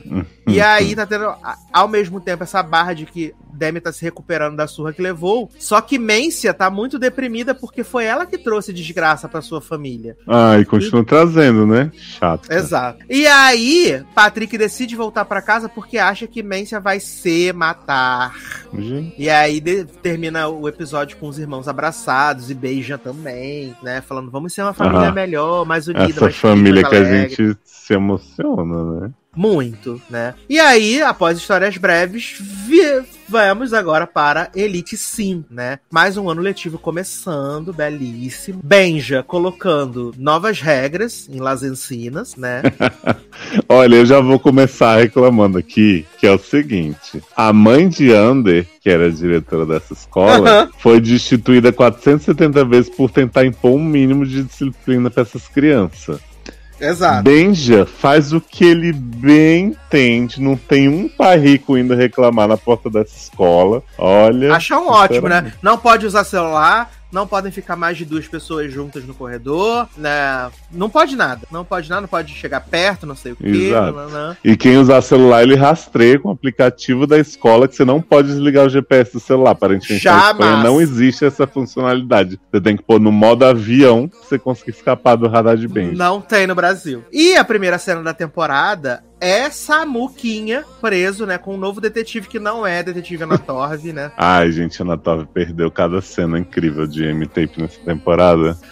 Anatorv, nessa grande detetive aqui, nos, nos agraciou com sua presença durante três temporadas, né? Uhum. Maravilhosa. E aí Samuca tá sendo interrogado e falando que ele matou. E a gente, "Ah, mas, matou quem, gente? O que Né? aconteceu, né? O que, o que aconteceu? E aí a gente começa a ser introduzido a esses novos personagens, né? Porque a primeira personagem a aparecer é a nossa Imperatriz Isadora Bebê, Oi, É. bebê. que todo dia ela acorda, tira uma foto muito sensuelen e marca o fã-clube de Príncipe Philip. Minha, a minha, esqueci, gente, a primeira cena da temporada tá toda a escola naquela boate, que é a única boate que tem além do clube do, do campo, né? Estão lá na Uhum. boate, não sei o que. De repente, Ctrl Z, aparece um, um vídeo da menina que foi abusada por Philip, né? Mostrando a mensagem de áudio onde ele reconhecia tudo, não sei o que. Então, Philip está o quê? É, com medo por sua vida. E aí, quando a gente vê essa cena de Samuel sendo acusado de falando que matou uma pessoa, a gente acha o quê? Samuca matou Philip, né? A gente acha que isso aconteceu. Só que Então, aí mas, tá sendo. Ah, Não, porque ia falar Fala. que a edição desse começo é muito esquisita pra mim, porque esse negócio da Elodie aparecer, dizendo que o Philip estuprou ela, não sei o quê, seria tipo no passado, não é isso? Seria tipo entre temporadas. Aham. Porque é antes do ano letivo começar, né? Das aulas começarem de novo e eles maltratarem o Philip. E a cena do Samuel na, na cadeia já é um primeiro futuro do mistério. Só que do Exato. jeito que eles botam, parece que as duas coisas são no futuro e não é o caso. Exato. Então, assim, acho que vacilaram. Aí o Felipe é empurrado lá na escola, né? Eles colocam uma caixinha lá com um negócio estuprador na, nele e tal, não sei o quê. E Samuka defende ele. Ele fala: Ah, não precisa me defender, não, porra, sai daqui, não sei o quê. e aí temos o primeiro vislumbre de potencial da temporada, né? Ai, meu pai. Porque Andrezinho Lamoglia aparece, né? Ali vestido com seu uniforme para Las Encinas, né? E aí a gente vê Vestido com seu uniforme, não. Primeira cena dele é tomando Não. banho com a barriga Ele tá com,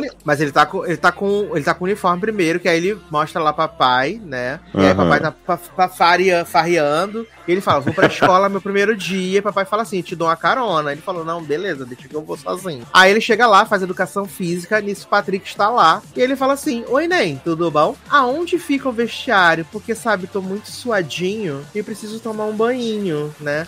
Então, Aí mas antes desse banho de André pós educação física, de Vanzinho, já tem um banho dele em casa que é pra mostrar bem o conteúdo pra gente. Ah, é verdade. É verdade. Ele já começa tomando Se banho, arrumando depois ele pra veste a escola. roupinha. Exato. Verdade. E aí ele chega, tá papai lá com 200 mulheres e ele, por que você não me acordou, caralho? Aí, Cruz, né? Esse grande personagem que a gente não vai falar muito.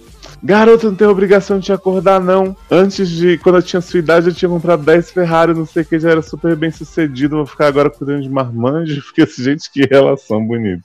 Saudável, né? Pois é. Aí Patrick fala, menino, te levo lá no vestiário.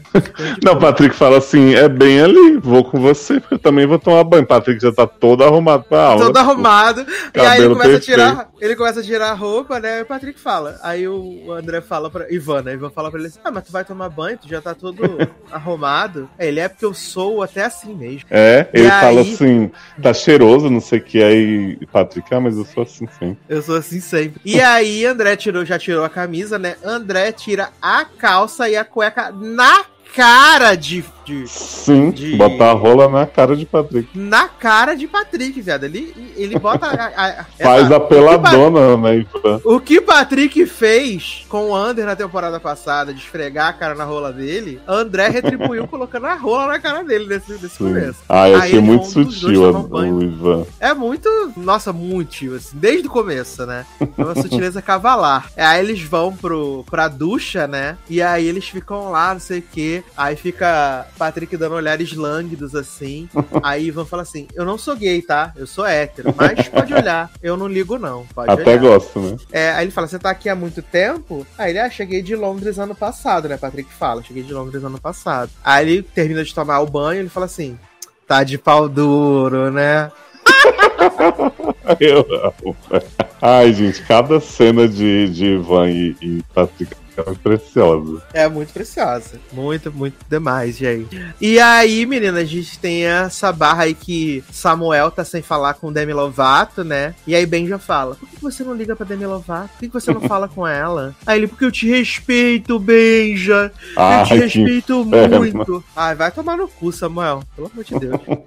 Eu te respeito muito. Samuel e Benja, pior casados da temporada, né? Pior casal. Quer dizer, E aí, não é Ben- pior porque tem Mencia e Reb ainda. Aliás, maravilhoso, né? Que a Rebeca, não, quem chegar atrasado não pode entrar no colégio, né? Aí ela entra pelo, pelo basculante do vestiário, né? Encontra a Caê, que tá mesmerizada lá, porque estão chamando ela de putinha do príncipe, né? Uhum. Aí Caê tá mesmerizada. E aí, Reb. Ah, eu não consigo chamar de Reb, eu chamo ela de Beca, né? A Beca vai lá, aí fica conversando com Mência, né? Dando uma testão na Mência, a Mência fala pro segurança. Ei, colega, chegou atrasada. Pode tirar, por favor. Eu achei um pouco segurança acreditar, né? Na palavra de um aluno podia ser bullying. Aqui não é uma aluna, é a filha de Benja. Ah, mas quando, quando convém, ninguém respeita a família de Benja, né? Exato, tem essa barra. E aí, menino, é maravilhoso, porque eu acho que a gente pode até ir por núcleos também, né? Uhum. Porque a Patrick acabou de ter esse momento lá, e aí Benja, né, dá uns esbrega nele, e aí ele liga pra alguém e fala assim: Poxa, meu pai me irritou de novo, não sei o quê. E aí, de repente, corta a cena e ó. Sapecada. Sim, viado. Que aí, como o Patrick está Não, ele fala assim. Fala assim, briguei com meu pai. Posso te contar tudo enquanto fodemos? Aí na Exato. cena seguinte, Sutil. tá Patrick montado em cima de Omar, Omar de perna aberta pra cima. E Patrick, pá, pá, pá, pá, pá. Vou gozar, vou gozar, não sei o que foi, gente. Viado, tem uma cena com a camisinha cheia de porra. Tem! jogando- Jogando no chão. Ele, ele mostra a camisinha assim, close no negócio lá Aham, dentro.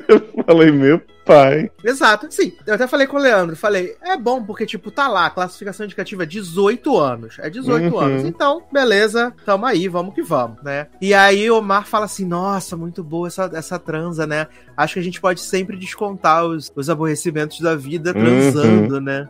Nunca mais se encontra na temporada. Nunca mais se encontra. É uma perdido na temporada, né, viado? Só serve pra, pra acordar Samuel. E Samuel fala: Você não é minha mãe, para de me chamar, que inferno. Você fica controlando minha vida, na minha casa, aqui no trabalho, na escola. Ai, sai daqui, te odeio, né? Samuel portável. Uhum. E feio, né? Não, e Omar também, né, né? Porque vamos combinar que os dois se merecem de um nível. Exato. E aí, menino, tem essa barra. Aí no- eu amo que no outro. No, que o. Porque. Ah, teve essa briga toda. Porque Ivan pegou a Aston Martin e foi embora. E aí Patrick perguntou pra Benja: Quem é esse menino da Aston Martin? Aí Benja fala assim: Por que você quer saber? aí ele tô interessado. Aí Benja, mas ele não é nem da sua turma. Aí ele, então quer dizer que eu não posso saber. E sai do carro de Benja Uhum. né? Sai do carro de Benji. Aí eu amo que no outro dia Patrick chega, né? E fica esperando o Ivan chegar no Sim, colégio. se né? atrasa de propósito. Aí Ivan tá nessa barra de brigar com o Cruz, porque Cruz pegou o carregador dele, ele não acordou. Exato, ele desceu apenas de cuequinha branca. De sunga branca! Ele desce.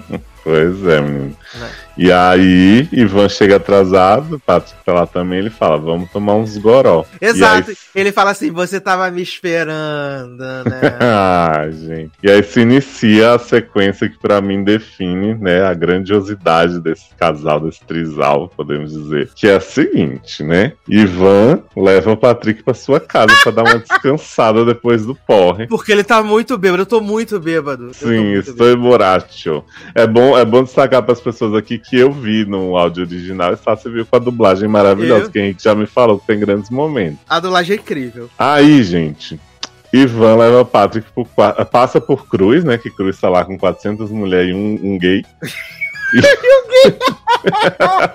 e aí Cruz fala, ah, venham pra cá, meninos, não sei o que, vamos borrachos. Aí, não, pai, tô, tô cansado, vou com ele lá pra cima. Aí chega, deita na cama com o Patrick.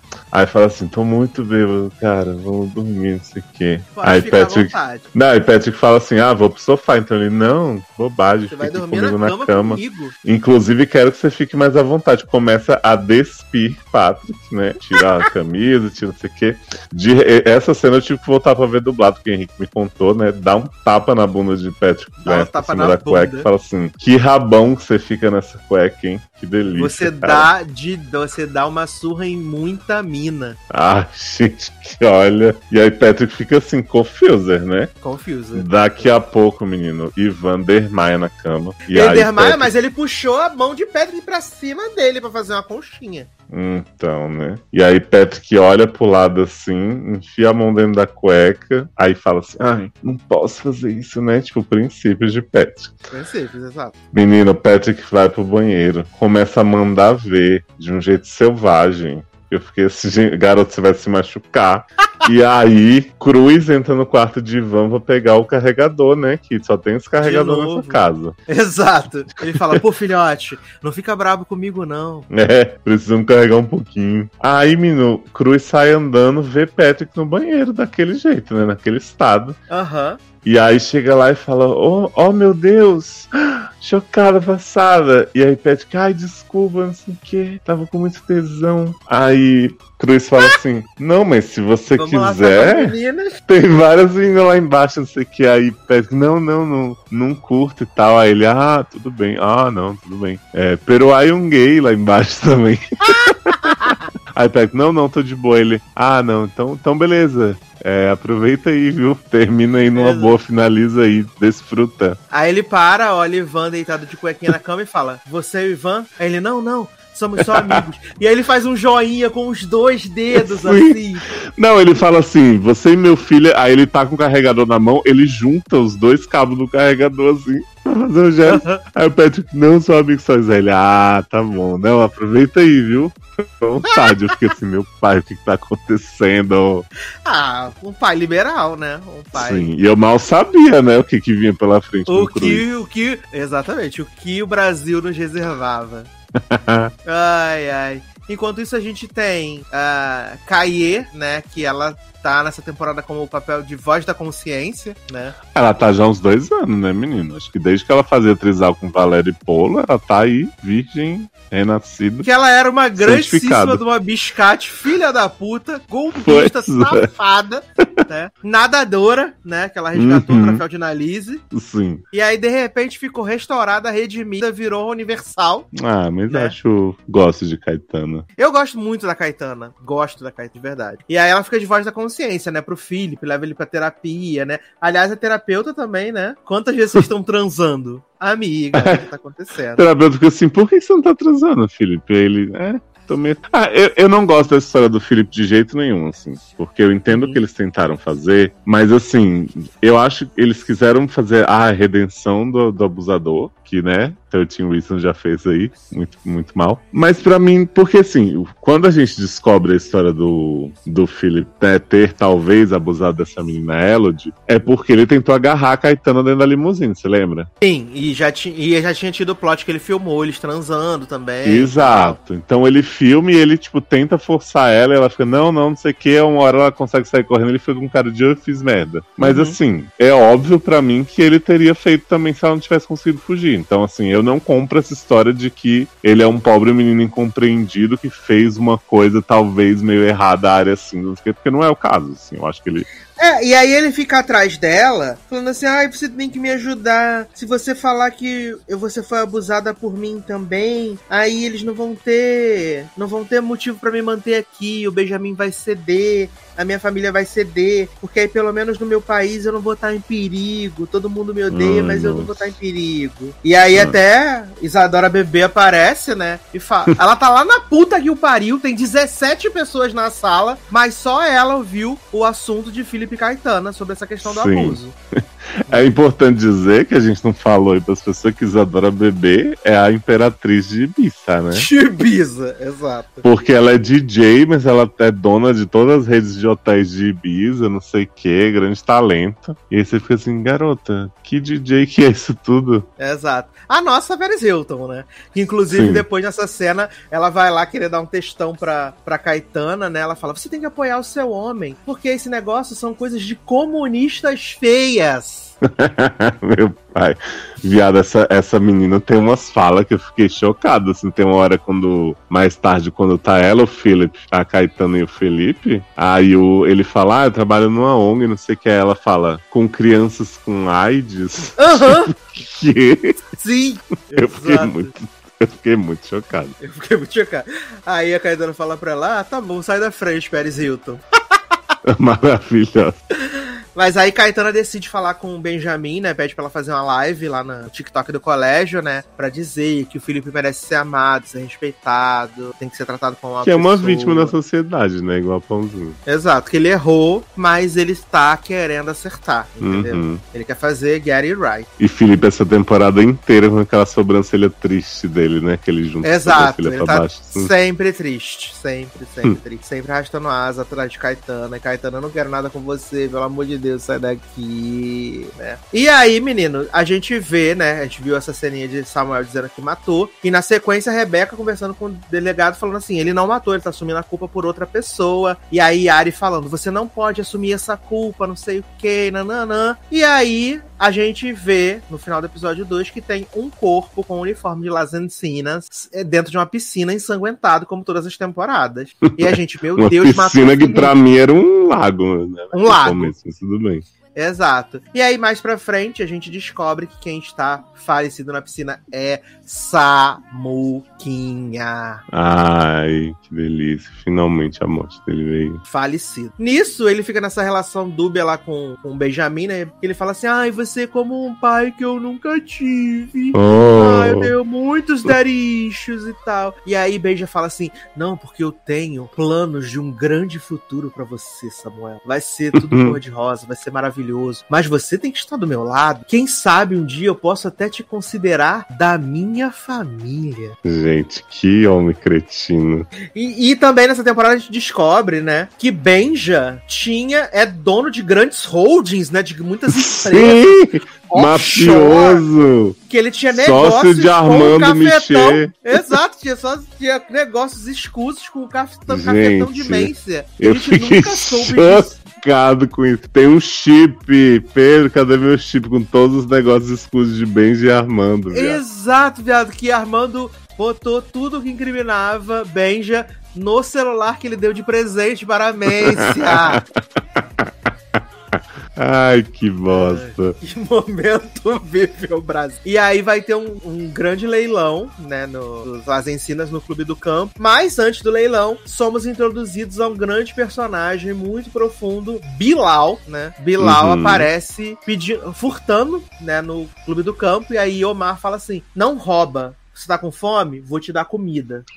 aí, e aí ele dá comida pro homem. Vale assim, dizer que assim, Bilal é um mendigo gatíssimo, né? Quem ele Exato. poderia. Com roupas é, boas, né? Vale uhum. dizer. Roupas boas. Assim, Bilal tá super nutrido. E aí Omar fala assim: vou fazer uma sacolinha para você, com os negocinhos que sobrou, um sanduíche e tal, não sei o quê. E aí Bilal tenta roubar as gorjetas de Omar. Uhum. Na hora que o Omar uhum. chega, o Omar fala: sai daqui, sai daqui, seu ladrão, ladrão. O, o, o arco de Bilal todo é muito bom porque a gente pode resumir, né, muito facilmente. Que tem esse plot de Omar querendo ajudar ele. Aham. E aí, Omar começa a levar Bilal pra casa dele com Samuel. Samuel Ele fica ajuda. Mas, revoltado. mas Bilal, a, a função de Bilal nessa série é ajudar o Mar a descobrir sua vocação. Sim, de Assistente assistente social, né? Pois é.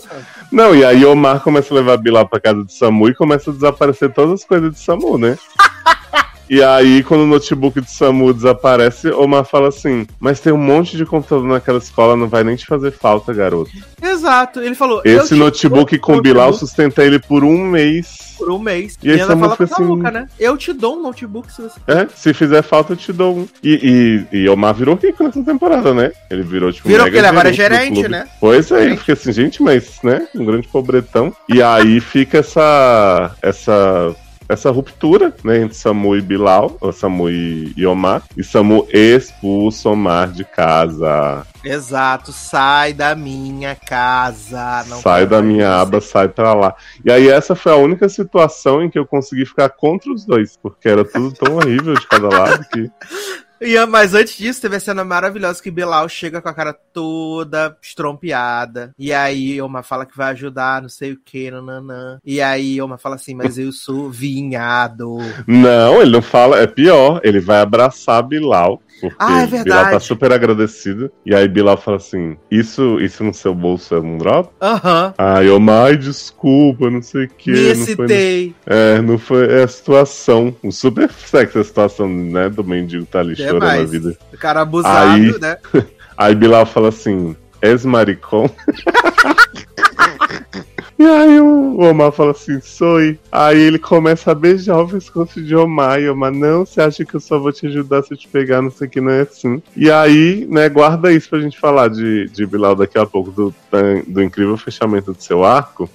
Porque eu acho importante, antes de chegar no leilão, a gente falar da festa da libertação que Patrick promove, É né? verdade, porque depois que, que Benja implanta a, a localização dos estudantes, né, viado? Patrick fala: eles podem controlar a gente aqui, mas eles não vão controlar a gente lá fora. Então vai ser Uhum. homem com homem, mulher com mulher, vai ser todo mundo com todo mundo, vai ser putaria generalizada. É uma festa que só vale vir se for experimentar, não sei o que. Já fala pra Ivan, não te convidei porque você não experimenta, você é heteronormativo. E ele fala: falou, vou experimentar sim. Vou experimentar sim. E aí Demi Lovato obriga Samuel. Ah, obriga é Samuel baixaria. aí. A, a Demi Lovato fala pra ele assim: se tu for, vai rolar cu depois. Aí Samuel fala: então vamos que vamos, né, né? Uhum. Não, e sabe o que eu amo da- dessa lógica da festa do Patrick? Que o Patrick fala o seguinte: tirem muitas fotos, tirem muitos vídeos, mas não postem Não agora, postem deixem agora. tudo, tudo em modo avião. E Passa aí. cinco minutos Não, e ela e tá é todo tipo mundo assim. fazendo story, inclusive ele. É, e tem um monte de like nas fotos. Eu falei assim, de onde tá surgindo esses likes? Essas fotos estão sendo postadas, gente. E Ele- olhando de casa, quem que Reb tá beijando, não sei o quê, porque Menci e Reb passam a temporada inteira terminando e voltando, né? Maravilha. Exato, só que aí Rebeca decide dar uma chance para o novo amor, que é Jess, né? Nossa, Jessilane, né? Jessilane. Era segredo? Ai, gente. E aí, nessa festa? A- é- é como Sasha bem definiu, né? Sodoma e Gomorra, adolescente. Sodoma e Gomorra. Pra cada lado que você olha, tem uma pessoa se beijando, se lambendo, lambendo na grande alheia. E aí, Patrick chega pra Ivan e fala assim: Você tá aqui, você é todo certinho, não vai beijar homem nada. e Viado, aí, o Patrick Ivan. pega o príncipe. Sim, o príncipe chega pra ele do nada, do mais absoluto nada, e fala: Vamos curtir muito. Começa a filmar os dois se Exato, lambendo. Se lambendo.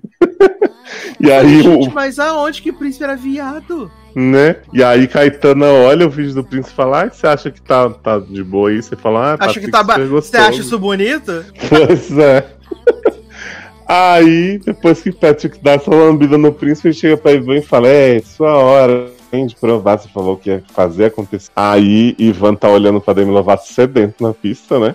Uhum. Aí, é, Samuel já fez Demi Lovato agarrar uma mulher, que Samuel é muito Porque, previsível, né? porque Patrick falou assim: você não tem coragem de experimentar, não sei o quê. A Ivan fala, fala pra ele assim: eu tenho coragem sim, só não vou beijar você. Então, E aí ele chega pra Demi Lovato e fala assim: hoje vale tudo, né? Demi fala: é. Aí ele pega Samuel dá um beijão, Samuel dá uma empurradinha, mas logo cede. E aí ele começa a comer Samuel lá na frente de Patrick. Patrick desolê. Tem uma cena belíssima de Patrick na pista de dança, assim, iluminado pela luz da, da inveja. E, E aí. eu, acho, eu amo que o Ivan vira pra Demi Lovato e fala assim: Agora eu entendo que você gosta de Samuel. Ele beija Uhum. bem pra caralho. Puta beijo de Samu, não sei o que. Eu falei, uhum, é assim. Aí, o que mais que acontece na festa? Mância decide ir, aí vê, Rebe, vê Becca pegando Jesse, Uhum. né? Vê, e. Isadora fica lá arrozando o Philip, né? Fica arrozando o Philip, querendo dar droga pra ele e tal. Aí, aí. Caetana fala, aparece e fala assim: É assim que você quer mudar? É assim que você quer provar que você tá mudando? eu amo o tom de voz. Ai, mas eu- realmente o grande fato é Ivan e Samu, né? Casal do É, o grande highlight dessa festa. Uhum. Grande E aí a gente parte para, para esse leilão, que é pra. Eu já até arrecadar fundos para fazer bolsas para outros alunos carentes de Encinas. Era pra isso? Era pra isso. Ah, é porque tem um leilão dos adultos e depois tem o dos teens. Eu tô confundindo É, o adulto, esse é o, o leilão no Clube do Campo. É. Que é quando o Mensah descobre lá o chip extra no celular. Uhum. Que Patrick Que é- entra do nada alcoolizado e quebra um vaso de não sei quantos mil euros. Sim. Que é o dia que Demi Lovato sai super discreta no barco com o Ivan. Viado, ela sentou com vontade pra todo mundo ver. Então, né? E aí, enquanto tá Demi e Ivan se pegando no barco, o Patrick Bilal tá, tá, tá roubando celulares na festa. Bilal possuído, né? E aí Patrick encontra Cruz, o pai do seu crush, e fala Exato. assim, ai, Eu achei que ia rolar um momento paterno ali, né? achou que ia rolar o quê? Um momento paterno, que tipo, o Patrick ia encontrar no Cruz o que ele não encontra no Benja, sabe? Eu achei Ah, que mas ia foi ser isso, meio não foi? É que depois descambou, né? Porque Patrick chega e fala, ai, queria tanto encontrar um menino que gostasse de mim, porque eu estou sempre na putaria, e eu queria muito ser, ser a pessoa que namora, mas Ele fala, ninguém me ninguém vê. gosta de mim, nem meu pai. Ai, e Cruz fala assim: vai encontrar alguém pra você, você é maravilhoso, não sei o que e tal. E aí até então tava inocente, né? Tipo, não vai Uhum. acontecer nada. Daqui a pouco Caetana tá num- numa parte lá do, do, do Porque alguma tava. Chavecando o, o Cruz, né? Estavam Uhum. chavecando. Aí ela fala pra ele assim: vai pro deck que eu vou pegar as bebidas e vou levar. Só que aí Isso. Felipe aparece, fica enchendo o caralho do saco, né? Aí aparece Isadora Bebê também, fica enchendo o caralho do saco. E aí ela fica três horas sentada lá com um drink, e nisso o Cruz tá lá desenrolando com o Patrick. E aí, de repente, quando ela decide levar os drinks pro deck, que a câmera vai pra moita. Ai, gente, Cruz É. tá dando um beijão em Patrick de língua. Exato. Eu fiquei, fiquei, fiquei passado. Deliciosamente. Ai, gente, que, que momento, realmente, assim. Fiquei muito, muito oriçado. Porque enquanto esses casais estão mandando ver, Omar encontrou o corpo de Armando no. É uma cena muito sutil que Omar chega, tá passando Demi e Ivan com o barco. Ele fala: Não pode pegar o barco, caramba. Aí, quando, aí você vê o corpo de Armando lá boiando, Omar pula pra pegar Armando e Bilal brota na água. Do nada. E aí, quando o Bilal tira Armando da água, aí Omar, "Ah, pega a Rebeca lá dentro. Quem é a Rebeca? Ah, ela tem cabelo preto, não sei quem vai estar beijando uma E tá mulher. cheia de adereços. Exato, e beijando mulher. Aí Bilal faz uma cara de não gostar. Sendo que tava Homofóbico. lambendo Omar até um dia desse, né? Homofóbico safado. E aí eu amo que a Rebeca deixa a Jessie com a Mância. Como se ela fosse um- uma coisa no guarda-volumes. Fala assim, menina, Uhum. vou deixar a Jessie aqui com você. Ela tá um pouco alcoolizada, tá, amor? Mas assim, só pra você dar uma olhadinha nela, um negocinho, ó, uma bobeirinha, né? Não, e tipo, Bilal, é, é, o Omar fala assim: Bilal, deixa a homofobia de lado, vai buscar a Rebeca. Quando Bilal chega e Bilal fala, não. avisa que vai ter homofobia. Aí ele fala assim: não chama Samuca, Bilal. Não chama Samuca. Quando Bilal entra na festa, vê Rebeca beijando a menina, olha pro lado e fala: Samuca, vem cá. Aí é, Omar acha um corpo ali, tá achando que tu pode ajudar ele. Samuca chega, vê Armando. Cena seguinte, já chamou Rebeca, os dois estão lá tirando as roupas, botando as roupas de baixo pra entrar na água de novo com Armando. Uhum. E contando Pra todo- fazer igual o Ben Affleck no filme lá da Sim. Águas Profundas. Não, e o que eu fico mais impressionado é que esse segredo super bem guardado por Rebeca, Samuca e Guzman, eles Aham. começam a contar na frente de Bilal. De Bilal, que é um avulso qualquer, viado. E aí o Omar tá lá, não acredito, o Ander sabia disso. E a Rebeca, ah, talvez Guzman tenha contado, mas foi só nós três, não sei o que, blá, blá. Aí você pensa assim, porra, Bilal vai ter um super papel na série depois disso, né? Depois que Aham. descobrir esse Vai assassinato. chantagear eles, vai ser um inferno. Pois é. Aí eu te pergunto, você viu o Bilal depois disso? Porque eu não vi. Sumiu, me encolheu. Bilal is missing, né? Aí beleza, o Omar fica puto, né? Porque esconderam o, o corpo deles e tal. É, Rebeca e, e Samuca estão nesse super plano pra esconder o corpo de novo. E como é E que Omar- descobrem mesmo? Eles lá Omar, é, o- Omar decide, conven- convence eles a ligar pra polícia. Ah, é verdade. Olha aí. Omar convence eles a ligar pra polícia. E aí é até o final do episódio, que a Demi Lovato tá chegando com, com o Ivan. Aí olha bem na cara de Samuela, com o cabelo molhado, né? E aí a polícia Uhum. chegando. E aí começa o episódio 5, com a polícia chegando e tal. E aí eles começam a pensar em quem eles vão jogar a culpa da morte do Amanda. Ai, gente, e o episódio 5, ele é assim um momento de virada, literal, né? Porque tudo, tudo que tava preso em Elite até agora começa a, a vir à tona, né? Exato. E aí, menino, o pessoal bate lá na, na escola, né? Em Las Encinas, no gabinete do, de Benja, e fala assim: Benja, precisamos ter uma, um, trocar uma ideia contigo, que a gente descobriu que você era sócio de Armando. Aí ele, menino, claro que não, para de ser doido. Eu nem fala, conheço a vai- Armanda. Aí ele fala assim: mas a gente vai precisar investigar, a, a- a verificar aqui a tua sala. Aí ele, tá, posso falar com, minhas, com meus filhos primeiro? Hum. E aí, em vez de chamar a Demi Lovato, ele fala: preciso falar com o Mência. E aí ele fala: Mência, te amo, me abraça aqui. Ele fala assim: seguinte, gata, tem um celular no meu bolso. Eu preciso que você pegue esse celular e deschave ele. E aí, Mência, nada sutil, arranca o celular do bolso de Benjamin, bota nas costas dela, enquanto o detetive de polícia está vendo tudo pela câmera de segurança.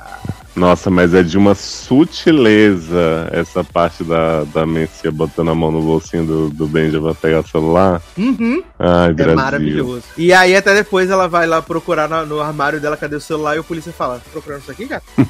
né? E aí, Benjamin, né, tá essa barra de ser o suspeito número um, ele fala. Quem vai confiar de cuidar uma holding e cuidar da escola? Eu tô arruinado, não sei o quê. e aí ele chama a Samuca, né? E ele Uhum. fala assim: Samuca, tive uma ideia muito legal. Você assume que você matou Armando, que você queria defender a honra da minha família. Você ficou muito chato porque ele esmurrou Demi Lovato. E aí a gente faz o seguinte: você vai pra prisão, mas eu vou pagar a sua fiança. Dia seguinte, tá, tu tá na rua e tu vai ter tua vida garantida para todo, todo, todo, todo, todo, todo, sempre. Nunca mais vai ter que se preocupar com dinheiro e fazer OnlyFans. Exato. Já. Sabe um plot que a gente pulou que foi muito importante? Da expulsão. Que exato, que Benja faz um. Pra punir as pessoas pela festa, ele faz uma votação. Que Big os Brother. alunos têm que decidir alguém pra ser expulso da escola, né? Como responsabilidade pela festa. E aí tá tipo assim: Samuel, 90% dos votos, e Omar em segundo com 5. Aí Omar fala assim: Samu, confia em mim, ele não vai ele não vai fazer expulsar. expulsar. né? Aí, Benji, quem você vota, Omar? Só falta você. Vota em Samu. Em quem você vota e quais são os seus motivos. Exato. Ah, voto Samu por afinidade, estratégia de jogo. Aí Benja fala assim: então Samuel está expulso de las ensinas por três Por dias. três dias. E Benji ainda usa isso pra fazer mind games com Samuka, né? Porque ele fala, tá vendo? Você fica Uhum. pensando em todo mundo. E Omar nem pensou em te jogar no fogo. Pois te é. jogou mesmo. E aí, esse episódio também tem a incrível sequência do, do drive-in, né? Que eles vão assistir o ciclo Meu Almodova. Deus, o ciclo Almodova, verdade. E aí fica todo mundo falando assim, Atame, Atame. E aí Demi Lovato pra Samu, Patrick pra, pra Ivan. Demi Lovato pra pra. Samu, mas de olho em Ivan, né, viado? Uhum.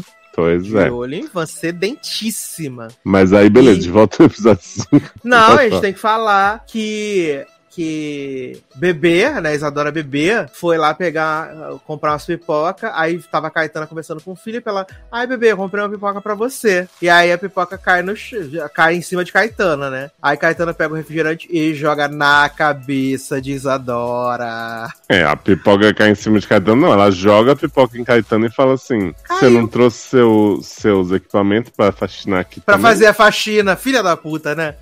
Aí Caetana sai putinha e volta, derrama a bebida em Isadora. Isadora fica: Bebê, você viu o que ela fez? Não tá acreditando. E aí eles vão pra limousine, né, menino? Eles vão pra limousine. E aí começa a tentar dar um match gostoso. E diz Leandro, eu não vi, que aparece hum. uma parte da chavasca de Isadora bebê na cena. Eu não vi. Isso eu também não vi, não. Mas é eu que Leandro presta mais atenção nesse. É porque ele vê com mais detalhe. cuidado também, né, menino? E olha que eu já vi duas vezes Elite, né? mas eu não realmente não prestei atenção. E aí tá tendo um movimento assim mais agressivo. E isso meio que dá uma excitada no Felipe. Mas ele para, né? Ele vê que ele tá. É, não, porque Isadora tá assim, não se controla, não. Faz o que você quiser, não sei o quê. É ele começa aí, a ver a, porrada, a cara porra. de Caetano dizendo, por favor, não faz isso. Exato. E aí ele, né, desiste existe lá, não, não, não, não completa o coito com Isadora Bebê. Uhum. Mas voltamos. quem completa o coito, Sassi, ah, queria, queria muito narrar esse momento. O que, que acontece? No episódio 5, é, Ivan leva Patrick pra, pra, dar, pra dar uma assistida nos filmes, né? Patrick não, toma um banho. Não, não, não, não, menino. Hum. É, eles é... Ivan tá triste porque Demi Lovato falou que não vai trocar Samuca por ele. Não uhum. vai trocar Samuca por ele. Aliás, esquecemos de mencionar a cena maravilhosa que Benja tá observando os pontinhos coloridos no computador. E aí ele vê que Demi e Samuca estão no mesmo local. Aí ele teletransporta e Demi está sendo enrabada por Samuel. Sim. E aí Ben já fala: Porra, gente, já falei não pode. Na frente da minha salada. Pois é. Aí, menino, tá. O Demi falou que não vai trocar Samuel de jeito nenhum, não sei o quê. É, né? Que ela ama ele e tal, nananã. E aí Ivan fica chorando no, no, no, meio do colégio, chorando. Aí Patrick fala: ah, a gente é muito amigo, né? Não sei o que e tal. Vamos lá pro gramado. Aí eles vão pro gramado. Uhum. Aí ele fala assim: ah, não, porque não sei o que. O que, que você procura no menino? Aí o Patrick fala: não, procura alguém que me ame, que, que faça as mesmas loucuras que eu faço por ela e tal, não sei o que. Aí ele: ah, o que, que você procura por, numa menina? A ele, o que eu e você temos. Uma conexão, intimidade. Ridículo. Aí ele fala, vamos matar a aula? Vamos. Aí eles vão lá pra piscina, Mas só como amigos, né? Só como amigos. Aí eles vão pra piscina com os shortinhos super cool tal. E aí Cruz chega. E Cruz fala: O que que vocês estão fazendo aqui que vocês não estão na escola? e aí Ivan fala assim: Só tô tomando uma cerveja. Você vai ficar embaçando o Ah, eu amo essa cena. Aí ele fala: Não, desde que vocês fiquem bebendo com a minha supervisão. aí já corta para Cruz enchendo o cu de uísque, não sei o quê. e aí ele começa com os papos muito tortos sobre viados né? Ele fala assim: não tenho nada contra gays, pero mulheres são perfeitas, não sei o que. Aí o Ivan fica assim, pai, pelo amor de Deus, né? Aí. Para, para com esse mico. Exato. Aí Patrick, vou pegar um gelo. Aí ele, ah, mas por que? Você é viado, não sei o que, mas tal coisa. Aí, gente, Ivan tem um momento maravilhoso que ele joga uma, uma tampinha, sei lá, na cabeça de Cruz e fala assim: Você é babaca, Vai pedir desculpa. Vai lá pedir desculpa, que coisa, não sei o que. Aí Cruz, ó, oh, pô, já tô indo. Aí Cruz chega lá, deixa o gelo cair, ajoelha para pegar o gelo para botar de volta no balde na frente de Patrick. Uhum. E aí Patrick fala assim: Ah, você me fez sentir feito um lixo, não sei o que. Ah, desculpa, não queria. Não queria me beijar ou fazer isso. Ele, ah, os dois. Aí Patrick fala assim: Olha, eu vou fazer o seguinte: vou a cada, cada mentira que você contava chegar dois passos mais perto. E aí Cruz fala: Eu estou cansado dessas brincadeirinhas de adolescente. É, essas brincadeiras, né? É, gostosos. Gostosos. E aí, Patrick fala assim: você não é bi? Aí ele, nem bi, nem tri. Sou jogador de futebol. Sou futebolista. Sou futebolista, ni bi, ni tri. E aí Patrick fica assim, garoto, não faz isso. Aí ele fala assim, não, porque você é amigo do meu filho, eu não posso me envolver com você, não sei o ah, quê. Mas aí, vai no meu vai quarto. Vai lá no meu tarde. quarto hoje à noite, é.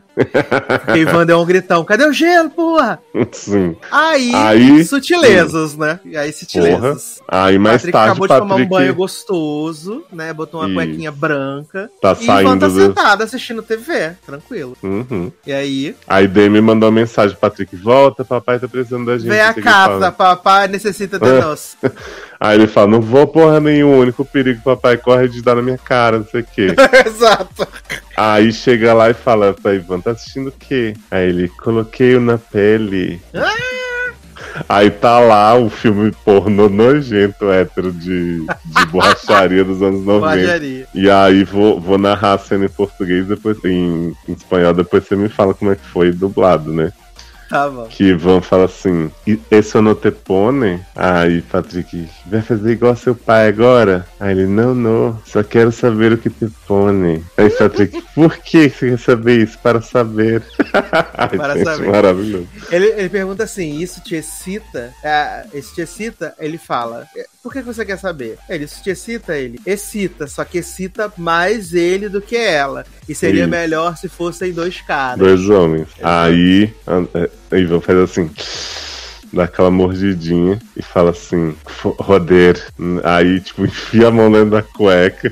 Patrick fica assim, né? Sedento, tava assim, como babando assim, muito, muito, muito, muito. Pois é, aí ele, o que, que você tá fazendo, meu? Aí Ivan, é, me pone mucho ver que te pone. Aí Patrick, ah, me pone ver que te pone. Eu que meu pai quanta pone, né? Ele, fa- ele fala, me excita ver você excitado. Aí Uhum. o Ivan dá aquela, olhada, dá aquela olhada assim da permissão, tipo, então vai aí, gatão. Isso. E aí, Patrick. E aí, Sassi, eu quero, eu quero abrir parênteses aqui pra te perguntar uma coisa. Hum. Você acha que Manu Rios, que é uma pessoa que em uma de suas primeiras cenas de Eli contornou o membro de Under numa pista de dança, Contornou!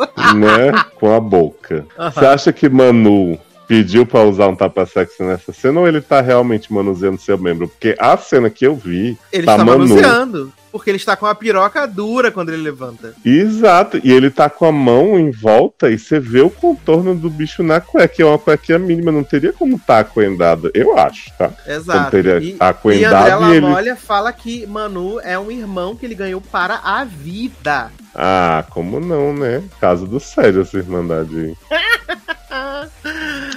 porque, como o Ivan tá com cueca preta, não sei o que, não dá pra ver muita coisa. Mas Patrick, gente, dá pra ver o contorno do negócio inteiro ali dentro da cueca branca e ele mexendo. E aí, Patrick fala pra ele assim: Ah, por que, que você não experimenta então? né? Ele, ah, porque se for experimentar vai ser com você. E Uhum. você vai me machucar igual a sua irmã. Aí ele tenta dar um beijo, aí o Ivan desvia. Ele, pô, cara, para de brincar comigo Não assim. faz isso comigo. Tô com fome. E aí levanta. E aí, fala, pô, pô, dorme cena- aí. Ele, não, vou pro dorme quarto de comigo. Uhum. Aí cena clássica, Patrick mandando ver no quarto, né? Vendo Exato, o vídeo assistindo pornô. um vidinho no celular. Uhum. E aí Cruz manda assim, e aí, que hora você vem? Já tô aqui nua na cama te esperando. Aí ele fala, porra, atrapalhou a brincadeira. Aí Patrick vai na intenção já. Quando abre a porta, tinha um Ivan no meio do caminho, né? Exato. E aí Ivan. Poxa, eu tenho medo, não sei se por preconceito e tal, não sei o que. Aí ele vai, avança, dá um beijo, aí Patrick, opa, calma, calma, calma, gatão. Não precisa ser tão Uhum. violento assim. E aí começa toda uma cena de amor, uma música cafona. Muito demais. Ai, gente, eu gosto que essa cena ela tem três atos diferentes, né? Que Ela Aham. vai assim, várias quests até chegar na batalha Ela final. vai evoluindo, é. Porque começa a beijação ali, aí Ivan fala assim, posso tentar? Aí Patrick fala, o que, que você acha? Aí Ivan puxa a cueca de, de Patrick e cai de boca, né? Uhum. Aí Patrick tá lá, curtindo o momento, e a gente fala assim, Ivan, Ivan, tá, tá botando dente, porra, não sei o que. Ivan, desculpa, que que o pai, não, não, continua. Aí Ivan faz mais dois segundos de boquete, Patrick fala, não, para, para, senão eu vou. Ai, quero, quero, que- aí ele quero que você aproveite. Chegar no meu apogeu. Uhum. Aí Patrick fala assim, vira aí. Aí fala, que isso, Patrick? Não, não, não. Isso eu não quero. I'm not Aí, ready. Calma, garoto, vou fazer o que você tá pensando, não. Ele, por favor. Vai ser só uma Brinks. Uhum. Menina aí, Patrick, né, separa E aí, Valci. Carrasco chorou em casa. Uhum. Gostoso que gostoso desejando fazer essa cena, né, menino? Porque Patrick separa as bandas da bunda de Ivan. E Aham. mete a linguona. Exato. E aí Ivan fica assim. aí ele tá, faz cócegas? Faz, mas é bom. Aí Patrick aproveita mais um pouco lá, né? Uhum. De repente, Patrick se Fala, joga no "Você lado da quer cama. fazer comigo? É, quer fazer em mim? Aí pega a camisinha aí fala assim, ai, posso mesmo, não sei o que tal, vai. Menino, nesse momento, André Lamoglia, como é que é? Lamaglia, não sei qual é o nome do, do rapaz. Bota o rabão pra jogo, assim, Ela encarca joga a. Patrick. Ela joga a bunda. Basicamente. Ela joga, joga, joga, joga, joga a bunda. E aí é a cena, o auge do explícito, Patrick gemendo, se, se contorcendo, esse homem por cima do outro. Achei belíssimo, muito bem dirigido. Parabéns, viu? Todos os envolvidos. Parabéns a todos os envolvidos, né? Maravilhoso. Agora eu fiquei como? Preocupado com o Cruz sozinho no seu quarto esperando. Ele ficou esperando e depois ele cobrou, né? Pois é, podia ter ido e entrado no meio. Que? Depois ele cobrou e ele falou: O quê? Por que você não foi ao meu quarto, né? Porque no dia seguinte, Patrick vai pra escola, né? Aí. Aí Ivan chega e fala, acordou, madrugou? Ele é, tinha que passar em casa, tomar uma ducha, né? Como se não estivesse na casa do Ivan. e aí nisso, chega Cruz e fala assim: Oi, Patrick, tudo bom? Fala assim: Onde fica o escritório do seu pai, né? E aí ele fala assim: É ali, eu te levo. Ele, pô, fiquei te esperando lá à noite, tu não foi. ele, ah, menino, dormi a noite toda, que loucura, né? Dormi, dormi muito, pô.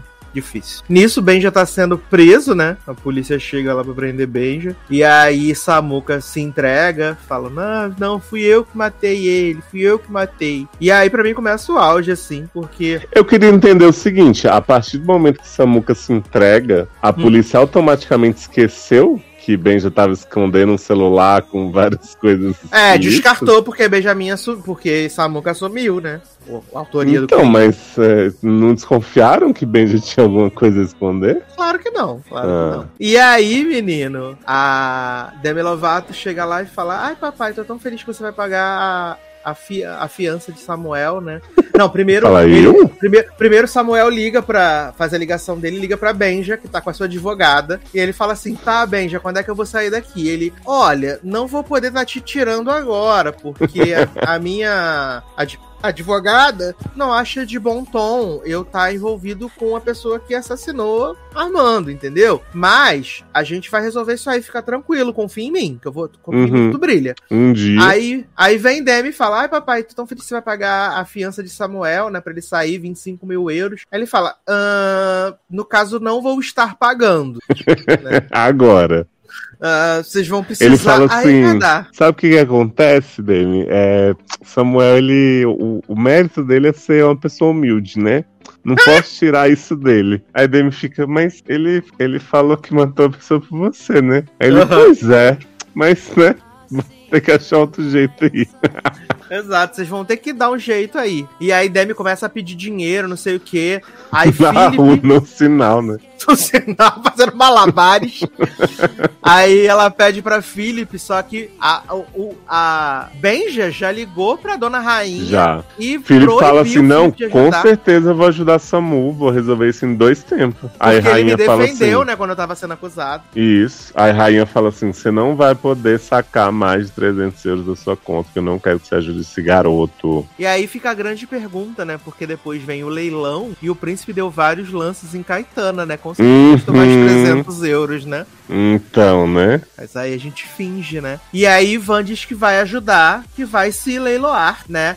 E eles fazem uma festa temática Valentine's, né? Uhum. E nisso teve um encontro maravilhoso de, de Kaê, que se reconectou com Felipe, né? Não é Então eles estavam lá pra ter um jantar super de boa. E aí aparece Felipe e Isadora bebê. E aí Uhum. Felipe sugere E que é eles jantem que- os quadros juntos. Essa parte que Isadora Bebê ficou humilhando o menino e perguntando se ele trabalha com criança com AIDS, né? Com AIDS, exatamente. Que ela fica tratando os, os empregados do Clube do Campo como con- condescendente, né? Ela fala, ai, querido, você é muito fofinho, não sei o que e tal. Aí tem uma hora que esbarram nela, ela, espero que não tenha manchado, não sei o que, nananã. Aí ela tá super alterada, assim, né? Não sei o que. E a gente vê que Isadora usa várias drogas, né? A temporada inteira ela tá sempre se drogando, tá o tempo inteiro Porra. chapada. Aí ela entra na piscina. Completamente drogado. Completamente drogada. Aí ela entra na piscina, a Isadora, tu vai entrar na piscina de. Ah, Caetano, tu vai entrar na piscina de roupa? Ela, claro que vou, bebê, você não entende nada. Aí essa mulher fica desmaiada na piscina, Caetana vai lá, tira ela, leva ela pro quarto, limpa a casa toda dela, das drogas, tudo. Caetana cata, Caetana cata 250 drogas em cada cômodo. Exato.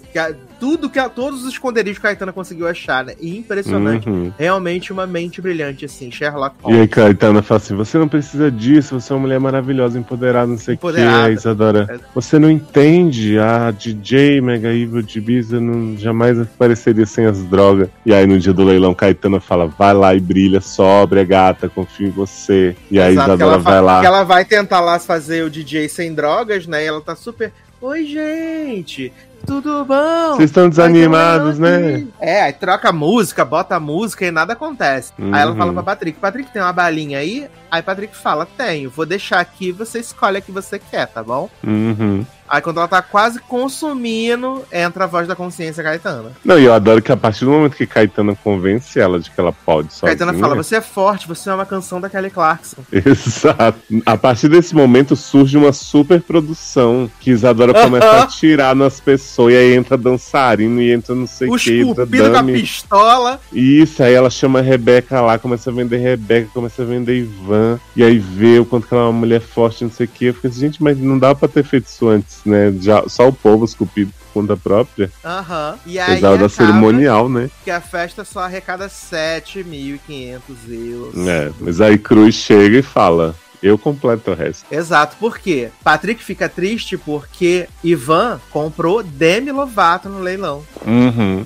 É porque na E verdade Cruz Ivan queria comprar os dois. É. Exato, queria comprar os dois. Porque ficou nessa, né? Mência ficou com o celular de Omar, que fica falando o tempo inteiro que não tem dinheiro pra comprar Beca, né? Aí Jesse deu lances em Beca, mas perdeu para Mência, que tava sem dinheiro para comprar por causa de Omar. A Felipe comprou Caetana, Caetana comprou Felipe, né? É, e e Cruz Felipe fala- Patrick. Uhum. E aí quando Caetano fala que comprou Felipe, ele fala assim: Eu não aguento mais esse seu mundo. Eu quero sair para você, com você pra tomar uma breja, pra fazer coisa de gente normal. E você só fica me trazendo pra esses esquemas desses riquinhos. Não aguento mais. Caetano me deixa em paz. Exato. E aí, o Patri... tá Patrick, Demi e Ivan lá. Aí Cruz chega e fala: Eu comprei Patrick e fica tranquilo que o que faltou eu vou completar.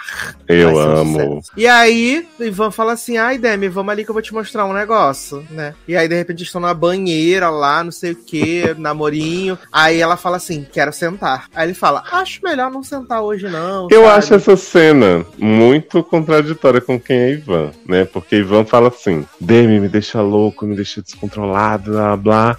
Amo o. Demi. Ai, meu Deus. É, e Patrick é uma coisa mais tranquila de companheirismo, não sei o que. Aí, tipo, leva Patrick pra fodelance e depois tá assim com o Demi. Ai, queria um momento desse pra sempre, nem preciso de É, sexo com você, Vamos ficar você é só deitadinho aqui na banheira até enrugar. Uhum. E ela, garoto, só tem essa noite aí, é o que eu tenho pra te dar antes de Samuel sair da cadeia. Então Exato. vamos aproveitar, Ele fala, para com essa "Quero palhaçada." sentar. Aí ela senta gostoso. Aí Ivan fala: Vou buscar uma aguinha pra você se reidratar. Aí ele desce. E aí, quando ele chega lá embaixo, ele vê, né, Patrick na piscina. E aí, de repente, surge Cruz atrás de Patrick. Amo. Acho que faltou uma cena mais, mais compreensiva, né? Comprehensive. Aham. Do que aconteceu com Cruz e Patrick antes e depois da piscina. Isso ele ficou devendo pra mim. Ele, é, eles omitiram. Pois é. Mas a gente sabe que rolou de tudo, né? Exato. E aí eles se pegaram e tal, não sei o quê. E aí Ivan E sai aí? abalado de volta pro quarto e fala pra Demi, vamos embora. A gente levar pra Ela tirou o casa. Demi pelo portão dos fundos. Falou, vamos pelo fundo. É que eu acho que tava com medo de expor Cruz, né, coitado. Exato. Porque Prefiro vale dizer que até então Demi não sabia que Ivan pegava Patrick e Pa- Patrick até sabia que Ivan pegava Demi, né? Mas não Exato. sabia Ele, ele viu isso transando no iate. Não, mas no iate eles não transaram. Não, Demi e Patrick. Demi e Van. Não, só deram uns beijinhos. Ela sentou nele, viado. Ela tava pelada sentada nele. Garoto. Eu cheguei Eu só tinha falando. transado na banheira. Não, sentaram gostoso. É, Sentou. então tá. Sentou muito ali. Mas Bem Patrick viu ela sentada? Viu? Por isso que ele ficou mais Gente. triste ainda. Entendi. Entendeu? Aí fica esse, esse drama, né? Que Ivan fica muito abalado com seu pai. E aí, no episódio seguinte, Ivan já começa assim: Você reclamou a vida inteira de ter filho viado, viado é você. Aí, Cruz, que isso, garoto? Tava bebum, essas coisas que a gente faz quando tá bêbado. E aí, é impressionante Adoro. que assim, High O sexual. o ator que faz Cruz, Carlotto, ele é francês, nascido em Portugal, criado em Portugal, não sei o quê. Uhum. Até então, ele tava falando português perfeito, com sotaque carioca. Aham. De repente, nesse episódio que ele tá explicando que ele ficou bebum, Entrou ele começa, modo. é, começa a falar com sotaque português. Eu falei assim, ué, esqueceu? Aí ele tá, a gente quando fica bêbado, né, garoto, não sei o que e tal. Mas não vou fazer isso de novo. E aí, é, Ivan chega pra Patrick e fala assim: Fique longe de mim, do meu anjo. meu não quero pai. falar com você. Te Você odeio. foi, você foi muito rato comigo. Ah. E aí, nisso, quem adentra a escola? Samuel, né? E todo mundo aplaudindo, nosso herói voltou. Porra. E aí, Benja tá assim parado. Nosso herói que a gente voltou pra expulsar uns dias atrás. E aí, ele vê Benja, abraça Benja e fala assim: Eu sabia que você não ia me abandonar.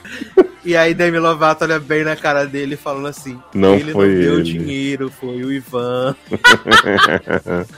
Ai, gente. A cara de cu de Samuel foi maravilhosa nessa hora. Assim, Samuel é muito trouxa. Puta que pariu. Ele fica até o último minuto acreditando em, em Benji. Até o último minuto. E aí, nisso, a gente não falou, né? Que quando o descobriu essa, esses papelotes lá, que tinha as coisas que impregnava Benja, ela fez uma cópia, né? No chip. Ela fez uma cópia Uhum. no cartão de memória e guardou. E aí, tem o episódio que Benja, né? Tá muito bondoso, quer chamar os namors de suas filhas para irem até sua casa, né? Aí ele fala: Mancy, se você quiser levar a Rebeca, sua namorada, para jantar em nossa casa, Samuquinha vai encontrar Demi lá hoje, então vai ser um grande jantar em família, vai ser maravilhoso. Ai, gente, pra mim, Rebeca espiã é tudo, porque tá Samu. A família dele está desfeita. Olha o que você quer fazer. Ela, garoto, fica quieto, vamos atrás desse chip. Pedro, não é meu chip. E, E nisso, aí? Caetana toda disfarçada também no colégio, procurando as coisas. É, o bom é que assim, né? Rebeca obriga a Caetano a fazer essa investigação por conta própria. E aí a gente não vê quase nada da investigação de Caetano, tudo off-screen. Daqui a pouco o Benja recebe uma ligação, o Caetano tá aqui no colégio procurando os negócios. Aí. E, Rebe Bem, eu- e Becca tá procurando as coisas na casa, aí Mance fala: Você tá procurando isso aqui? tá. Você só voltou comigo por causa disso? A Becca, não, eu te amo, não sei o quê. Aí Ela, se você me ama, você não vai levar isso. Ai, E aí a Rebeca pega o chip e fala: Vambora, Samuel. Certíssimo. E aí, quando o Benja sabe de Caetano, ele fala: Vocês sabiam alguma coisa sobre isso? Eles, imagina! Claro que que tamo indo, hein? Rebeca Beijo. fala: Não, me deu uma caganeira aqui, uma vontade de dar uma cagada aqui. não tô acostumada aí- com essa comida fina. E aí eu amo que depois disso, mais tarde, fala assim: Caetano demitido. Aí o quê? Caetana demitida. Exato. Brasil. Ai, ai. Porque aí é o plot que aí a gente vai, que Ivan tá triste, Isadora Bebê tá triste. E aí vem os avulsos falar assim: Ô, bebê, Isadora, você não consegue os ingressos da sua balada em Ibiza pra gente, não? Aí ela fala: consigo. Aí ela vê que Ivan tá triste e tal. Aí ela fala assim: vamos pra Ibiza. Uhum. E aí ela, ela chama tá- os avulsos. Ah, Ela tá fragilizada porque Príncipe chegou pra ela e falou assim: É, você acha que você passar um dia sem droga suficiente, É. você não consegue ficar mais tempo, né, garota? Espero que botou ela você. abaixo do cu de rato. Espero que você pelo menos tenha um pingo de classe e não morra de overdose. Aí eu fiquei assim, Uhum. gente, esse, esse homem ainda vai ser redimido de alguma forma? Porque puta que É, pariu. Aí ele vai. Aí ela fala assim: vamos pra Ibiza, mas vai ser diferente, que vai ser na faixa, vai ser na minha balada, no meu carro, no meu jato, vai ser tudo maravilhoso. Aí aparece um carro rosa com o logo de Isadora Bebê, né? Com um foninho de ouvido. Aí ela chega: Cheguei, Ibiza!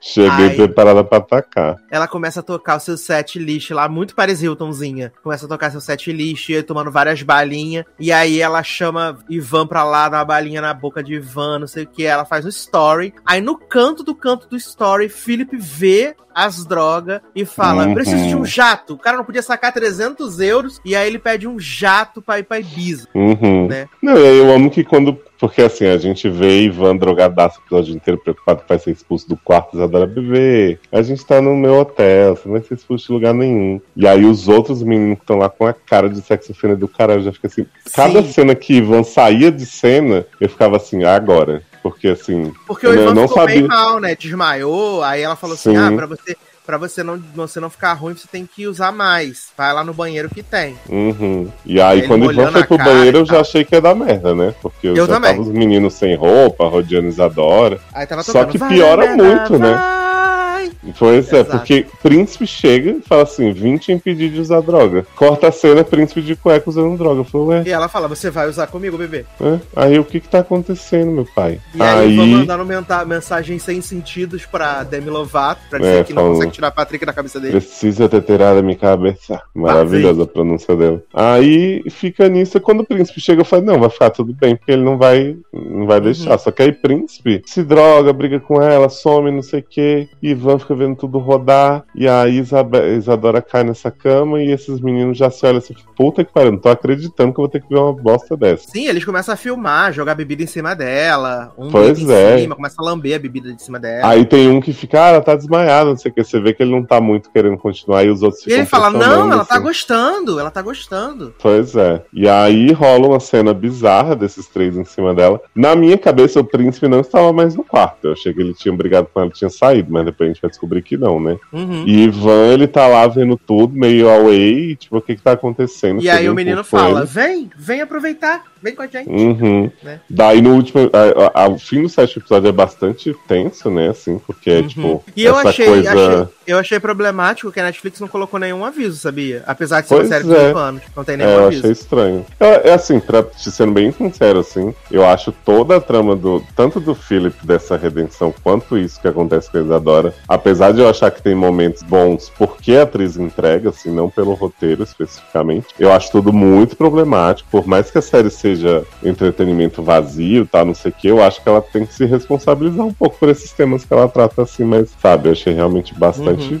bastante ruim. Mas aí o episódio acaba, assim, nessa tensão dela, tipo, presta a ser atacada, uma música bem creepy, assim, mas nessa atmosfera de festa, dos meninos jogando coisa. É, é bem bizarro. E termina assim. ele botando não perturbe na porta, né? Exato. E aí, quando vai pro último episódio, tipo, é, é já eles de volta na escola, o Ivan não se lembra muito do que aconteceu, fica perguntando pro Philip. Ele também não se lembra. Não sabe. Exato. Eles perguntam pra Isadora, a Isadora fala que tá tudo show, tudo tranquilo. Uhum. Tudo susto. E aí começa a ter umas, uns flashes do Ivan, uhum. tipo, nisso de chamarem pra ir, ele fala, ah, não é possível que eu ia ser capaz de ir, fazer e tal, não sei o quê. E aí ele e o Felipe começam a reconstituir as coisas e tem um filho, grandíssimo filho da puta lá que mostra o vídeo para eles, né? Exato. E aí a gente vê como a maquiagem também ajuda uma pessoa, porque quando a Isadora tá lá no chuveiro, sem maquiagem, sem nada, eu achei essa cena muito, muito, assim, boa, assim. Eu acho que, que ela, que a, a atriz faz a Isadora serviu ali, ela entregou Sim. atuação, conceito e aclamação. Uhum. Eu acho que, assim, tudo com ela que é aquilo, assim, não acho que o assunto foi bem tratado, mas eu acho que o que ela pôde fazer pelo plot, ela fez, assim, a atriz muito bem. E uhum. as cenas dela com a Caetana, especialmente, eu acho muito Nossa, boas, assim. a Caetana falando com ela, e aí ficava a câmera trocando, né, de tipo, ela reagindo às coisas da Caetana, tentando afirmar de que tava tudo bem, e a gente vendo, tipo, sangue escorrendo, uhum. na, na, misturado na água, ela sentindo dor no abdômen, marcada, e a Caetana falando, se você quiser falar falar, você pode falar. Se você não quiser falar, você também não precisa falar. Exato. Eu achei importante parte da Caetana, porque assim, o Felipe, né? Digamos que a gente esqueceu o que ele, as bostas que ele fez, assim, e comprou essa redenção, essa atitude dele e tal. Eu acho que até assim, o jeito que ele fala com ela é muito problemático, porque ele tá o tempo inteiro pressionando ela aí a denunciar, tipo, beleza, é importante denunciar e tal, mas eu acho que a abordagem dele, como uma uhum. pessoa que estava lá, por mais que tivesse drogado, né, porque a gente descobre depois que ele e o Ivan tentaram ajudar e tal, e caíram desmaiados ali, batido pelos meninos. Acho que ele não tinha o direito de chegar pra ela do jeito que ele chega, porque é ela tá, na, tá aquela negação, assim, né, de tipo, ah, não aconteceu nada demais, deixa esse assunto quieto. E ele fica batendo o episódio inteiro. Não, vamos lá, não sei o quê. Eu acho que o jeito que a Caetana falou foi muito mais responsável, tanto de roteiro quanto do que a personagem diria, porque é aquilo. Ela falou assim: olha, você tem apoio, sabe que a gente teve nossos problemas, mas eu vou te ajudar no que for preciso, e se você, né, você tem que querer, não, não vou te obrigar e tal, assim. Então, eu acho que a parte delas acaba sendo muito mais forte do que a dele, porque me parece muito que botaram ele nesse, nesse plot pra Pra justamente ele ter a volta por cima e dizer, ah, eu não, não aceitei fazer isso. Uhum. Eu ia, sabe? Então eu não compro a parte dele na história de jeito nenhum. Mas eu achei que Caetana e a, e a Isadora entregaram muito, assim. Esse diálogo é muito bom. Tudo Uhum. ali é- funciona pra mim, né? E aí a gente tá na barra de que Samuel tem que decidir se entrega o chip pra polícia, né? Ele foi, con- ele foi convocado pela polícia, né? Em troca de ele entregar provas contra o Benjamin. As acusações contra ele sumiriam, né? Uhum. É, ele tá nessa dúvida de entregar o chip ou não. É, a Rebeca fala que ele tem que entregar mesmo. E aí. ah, Rebeca é fala uma pra- pessoa sensata, né? Sério. Pessoa sensata, exata. Ai, ai. Talvez por ter mãe mafiosa também, né, piada? Pois é. Aliás, Rebeca tem uma cena maravilhosa, né? Que ela fala assim: ai, gente, minha mãe já fez tanta merda. A gente tem que aceitar os pais da gente, né? Mesmo eles sendo esses boss. Exato, ela até fala com a Mência, né? Quando a Mência pergunta se tem que entregar o chip, ela fala assim: vai prejudicar o seu pai? Não. Por mais bosta que ele seja, ele é da sua família. Só que Uhum. quando colocou o Samuel na roda, e ela esqueceu tudo. é. Foda-se. Foda-se. E aí Samuel tá nessa coisa, a Yari, né, fica tentando falar assim: ah, não, vamos lá, vamos conversar, não sei o quê. E aí Ben já fala pra ele assim: liga pra ele e fala assim: vem jantar aqui em casa antes de você entregar, a gente conversa e tenta acertar tudo direitinho, né? Porque ao longo da, da dos episódios a gente foi vendo. Primeiro o corpo na piscina, depois a gente viu que era o Samuel. Depois a gente viu o Patrick com a blusa toda suja de sangue e o Samuel Uhum. se arrastando. e Então, as as meninas atrás dele gritando: Patrick, não sei o que, ele Samu. Exato. E aí, ele manda. Ele, o Patrick sai de casa, né? Vai lá no clube lá que o Cruz chamou ele e o Ivan, né? No clube do Ah, campo. cena maravilhosa também. Chamou ele no clube do campo. Ah, Ele Ari chega lá jurando a que vai transar com o Cruz, né? exato. A Ari e Mência foram atrás de Becca, né? Na casa de, de Samuel. Uhum. E aí Rebeca fala assim: ai, é a Mência chata da Ari. Já. E aí, quando ela entra, ela fala, Mência? É. E aí, a, e a chata da Ari. E ela entra. e aí, menino, Patrick vai lá no clube do campo, né? Chega lá, tá Ivan também. E aí, o, o Cruz fala que quer acertar as coisas entre eles, não sei o que. Nananana. A Ivan ainda tá revolts, né? Aí ele sai batendo o pezinho, aí o Cruz vai atrás. Não, meu filho, porque eu te amo. Se a você gente não vai quiser. ficar aqui pra você a viver essa aqui. experiência linda. Exato, eu já vivi, mas eu não posso tirar isso de você, né? É. Se você ama o Mas você Patrick, sabe vai que eu comprei dele. o discurso do, do Cruz, porque mesmo ele sendo um desgraçado, né, que pegou o, o Eu namorado acho que o do Cruz ele é só isso. putanheiro, né? É, então, eu acho, eu acho que foi legal que eles resolveram essa história, tipo, sem tanto drama, assim, porque, tipo, ah, a história do cara que pega o pai e o filho, não sei o quê. Podia Uhum. dar um negócio muito mais folhetim. E eu acho que eles foram por uma abordagem mais leve, assim, e, tipo, foi legal, porque os dois tinham suas questões, né? Tanto o Cruz quanto o Ivan, por mais que eles estejam desde o começo pegando o homem e tal, mas você vê que eles tinham esse negócio do, do machismo, o Cruz com relação a ser jogador de futebol. E aí eu acho que eles acabam resolvendo isso de uma maneira que, se não é a mais crível do mundo, se fosse pensar se Elite fosse uma série muito né, de desenvolvimento, eu acho Aham. que funciona bem pro universo, sabe? Tipo, eu achei bem legal o jeito que ficou. Eu também, eu também. E aí o Ivan vai atrás do grande amor da vida dele, só que o Patrick já foi embora. Nisso, bem. Alô? Oi, Nen, tá aí? Oi? Porque travou aqui, tava Ah, tá. Nisso, Benja, né? Samuel chegou lá em Benja, ele tá segurando a mochila nada suspeitamente. Uhum. E aí Benja fala: Oi, Nen, tudo bom? Nós somos uma família. We are a family. Like a giant tree. Ele fala: Isso aqui é a inscrição na Business School de Harvard, sei lá, da puta que o pariu. Tá pago. Eu vou te dar uma mensalidade, uma, mensa, uma, uma mesada de 3 mil euros pra você gastar como você é, sem não sei o que, nanã, e tal. Aí Samuel, você acha que você pode me comprar? Eu tenho meus princípios, e não sei o que, e meu caralho de asas. e aí Benja fala, não, eu posso te dar mais dinheiro, se você quer mais dinheiro e tal, não sei o que. Aí Samuel levanta. No que Samuel levanta, Benjamin sai da pose e vai pra cima de Samuel. Nisso, ele cai e bate com a cabeça na quina da piscina e cai dentro da piscina, de repente, sangue, sangue, sangue, sangue, sangue, sangue, sangue. E Samuel fica quatro horas e meia com a cara dentro É. da piscina. E aí beija quando vê Samuel caindo e fala assim, ah, oh well, né? Tipo, paciência. Só que aí Patrick chega, né? Sim. Só, só abrir um parênteses aqui sobre, sobre uma cena dos três irmãos antes disso tudo, que eu achei muito engraçada, que é quando o Demi mostra a mensagem de Ivan drogado pra Patrick, né? Dizendo que não consegue tirar, tirar ele da cabeça e tal. E aí Patrick falou assim: Ah, com certeza era pra você. Ele mandou pro seu número. É claro que não, garoto. Você acha? Ele tava drogadão, mandou pro meu número, mas era pra você. E aí ela fala: Você podia ter, ter me falado que tava pegando ele, né? E aí Patrick, você falou que tava dando pra ele? Ah, não, mas foi só um negócio aqui. E aí Mencia fala assim: só eu não sentei nessa piroca? Maravilhoso. Sentiu tentada. Sentiu tentado. É verdade. Pois é. E aí, quando a gente tem essa coisa de Samuel ter caído, começa a culminar os eventos finais, né? Porque Patrick chega primeiro. Uhum. É importante dizer que quando Mencia chegou na, pra Rebe com a chata da Ari, Omar fala assim, na minha casa, aí Rebeca fala, não é mais sua, mas tudo bem. Adoro! E aí, quando Patrick chega, vê Samuel lá caído, né? Vai aí tentar Benja tirar ele fala, da piscina. Ele caiu! Ele caiu na piscina! Menino, não vi. Aí Caiu, me Patrick vai lá. tirar ele. Menino, e uma coisa que eu tenho que falar, assim, é que o Manu Rios melhorou muito como ator.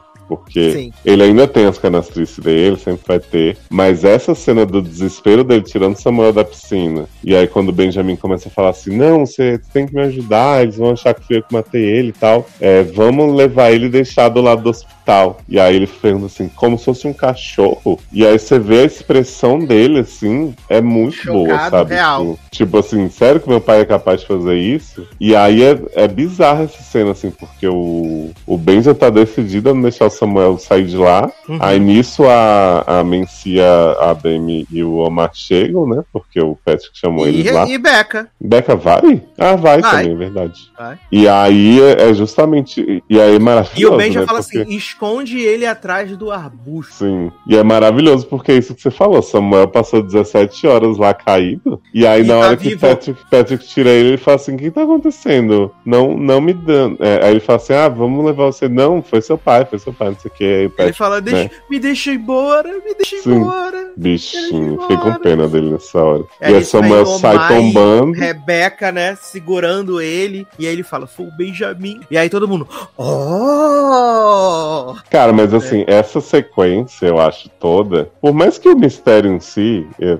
é aquilo que a gente sempre fala de Elite, não importa muito, né, quem matou quem, na verdade. Mas a, a dramaticidade da cena em si eu achei muito boa, assim, porque eles botam a Rebeca, o Omar e o Samuel meio como no novo trio principal muito muito em evidência nessa parte deles preocupados com ele e tal. E a questão da família totalmente desfeita ali naquele momento também é muito forte. Você vê as filhas, tipo, porque até então, né, a família sempre teve seus problemas, mas é, os filhos sempre tentaram defender o Benja, né, de alguma forma. Uhum. E aí, naquele momento, acho que quebrou mesmo o negócio, assim. E eu acho que Acabou a todos fizeram muito bem. Pois é, achei impressionado, assim. Acho que pro, pro nível que ele está acostumado a entregar, né? Que mistério do ano passado foi a Demi caída num, num cais que apanhou do capitão. Na outra foi Lucrécia que matou Polo por no reason. Na segunda temporada foi Samuel desaparecido no mato. eu Samuel acho que o, acho que a sequência final dessa temporada entregou, assim, como muito tempo não se fazia. Sim, desde o falecimento de. De Marina. de Marina na primeira temporada. Que também foi por um motivo idiota, que foi Polo sem querer.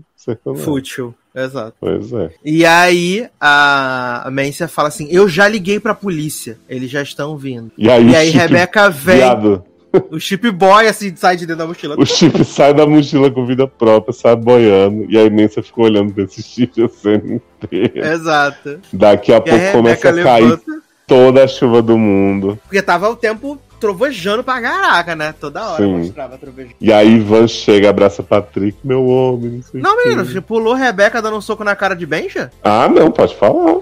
Foi o bom momento, né? Porque aí fala que chamou a polícia, não sei o que, Rebeca vem correndo e dá um puta de um soco na cara de Benja. Cai o óculos, quebra tudo. Nisso a gente já vê as luzinhas da polícia piscando. E aí Ai, levando gente, Samuel, e aí Omar e tanto meu spin-off Rebeca Investigadora. Porradeira. Rebeca Mars, né? Uhum. Ia ser maravilhoso. Junto com Lucrécia e Nádia no, em Nova York. Ai, Nova York, seria tudo. e aí a polícia vem, prende Benja, e fica os filhos assim olhando, né? Patrick chorando muito, Omar e, e Rebeca arrasados. A gente nem vê Samuel saindo em maca nem nada também, né? E aí nisso vem Ivan na chuva, assim, e aí encontrando seu homem, né? Ficando, ficando com seu homem e acaba a temporada com mistério é. se Samuel vive ou não. Pois é. Mas aí a gente já sabe que eles não estão no elenco da próxima temporada. Né? Nem Samuel, nem Omar, nem Georgina, né? Que é Caetano. Ah, e Caetano teve um final bonitinho, né? Que ela, ela depois que é demitida, se despede da Rebeca na escola, não sei o quê. E aí ela vai atrás do Felipe e fala: bora tomar aquela breja, né? Então você vê que ela vai viver essa vida mais comum, suburbana. Exato. E aí ela fala assim: a Rebeca fala pra ela assim: ah, a gente pode tentar abrir um negócio juntas. Que tal de unhas de acrílico? E aí a Caetana, o que você tá falando, garota?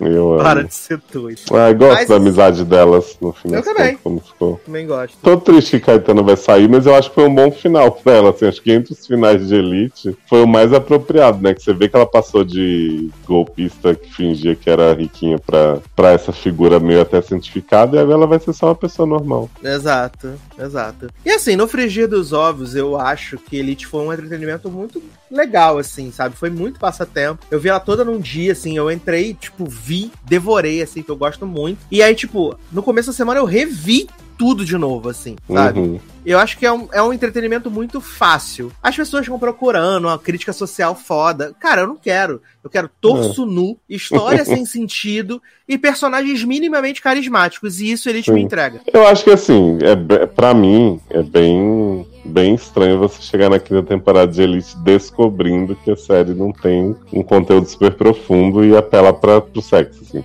Porque acho que, assim, gente, primeira temporada de Elite ela talvez seja um pouquinho superior às seguintes, mas ela não é um primor também de, de crítica, mistério, aclamação, dramaticidade. Ela é uma historinha com bastante putaria. Você vê que desde o começo tem as, as histórias lá do, do Polo seduzindo o menino que depois foi por Casa de Papel, Christian, Marquesa uhum. aprontando das suas. E aí eu acho que boa sim. passou por Elite, né, gente? Pois é. Eu acho que eles foram incrementando essa questão sexual, tanto que essa talvez seja a temporada mais explícita que tem com alguns pontos, mas eu não acho que, que a série fingisse ser outra coisa antes, sabe? E tenha mudado a chave. Então, uhum. sei lá, para mim, eu acho, eu acho que, que, ela assim, se mantém mim... muito fiel ao que ela propõe. Sim. Eu acho que, tipo, a terceira temporada para mim é a mais fraca de Elite. Ela é realmente muito problemática que não é por ter sexo ou por tal, é porque realmente eles ficam só muito na coisa da repetição, das cenas do Polo Morto, não sei o que, e não, não me pegou tanto por outros aspectos. Mas, no geral, assim, nenhuma. Acho que, sei lá, a temporada que eu mais gostei de repente foi a segunda, que foi a história da Caetana Nadadora, e foi aquela, né, brilhou ali. Mas eu acho que cada uma tem seu, seu forte, assim. E essa eu arrisco dizer que foi a com mais qualidade de, de tramas paralelas, assim, tipo, você tirar o o, mistério, aquela coisa da cena do futuro, não sei o que tal, concentrar nessa sequência final quando tudo combina, e nas historinhas de cada um, principalmente a do Patrick, eu acho, assim, com, com o Cruz e o Ivan, e, e a coisa da Caetana com, com, com Felipe, Isadora Bebê, esse momento assim de, né, por mais que eu tenha falado da responsabilidade sobre a trama dela, acho que ela teve também um crescimento de passar dessa personagem odiável pra outra, que você fica feliz quando você vê a denúncia que ela faz ali no final, né, com o Prince e tal. Uhum. Porra, pra mim eu acho que valeu demais. Sim, e eu acho que ele tem isso de bom, assim, ela ela entrega a trama arroz com feijão, o básico. Até os criadores já falaram que podem fazer Elite por muitos anos, porque é uma fórmula que eles conseguem usar. E eles também der, deram a sorte, apesar da gente ter personagens que são problemáticos ao longo das temporadas, eles sempre dão sorte de ter aquele personagem que é muito carismático, que ele consegue fazer a história render, que ele consegue uhum. trazer a história para cima, você consegue se importar com ele, sabe? Eu acho que eles têm esse, isso de bom, assim. Eles conseguem fazer uma boa escalação pro, pro, pro elenco. Sim. E essa temporada aí tem, tem, assim, foi um acerto muito grande o André Lamolha, ele é muito bom. O, o que faz o Cruz também, ele é muito bom, né? E somado... Bilal. né? E somado a Caetana, que, tipo, foi muito boa nessa temporada. A Isadora, sabe? Eu acho que, que foi uma entretenimento digno, assim. Uhum. Que é um entretenimento para, para as massas, é. acima de 18 Agora, sim, é, sem os... Porque depois da perda de Guzmán e Ander, que também já não serviam para muita coisa, mas que eram né, atores queridos da primeira geração, fico pensando que a gente só se, né, se saíram Caetano, Samu e Omar, não que Samu e Omar também contem muito, a gente só fica com, com gente boa aí, os novatos, né, Ivan e Isadora Bebê, e Patrick, né, porque Mencia e uhum. Demi também, puta que pariu, né.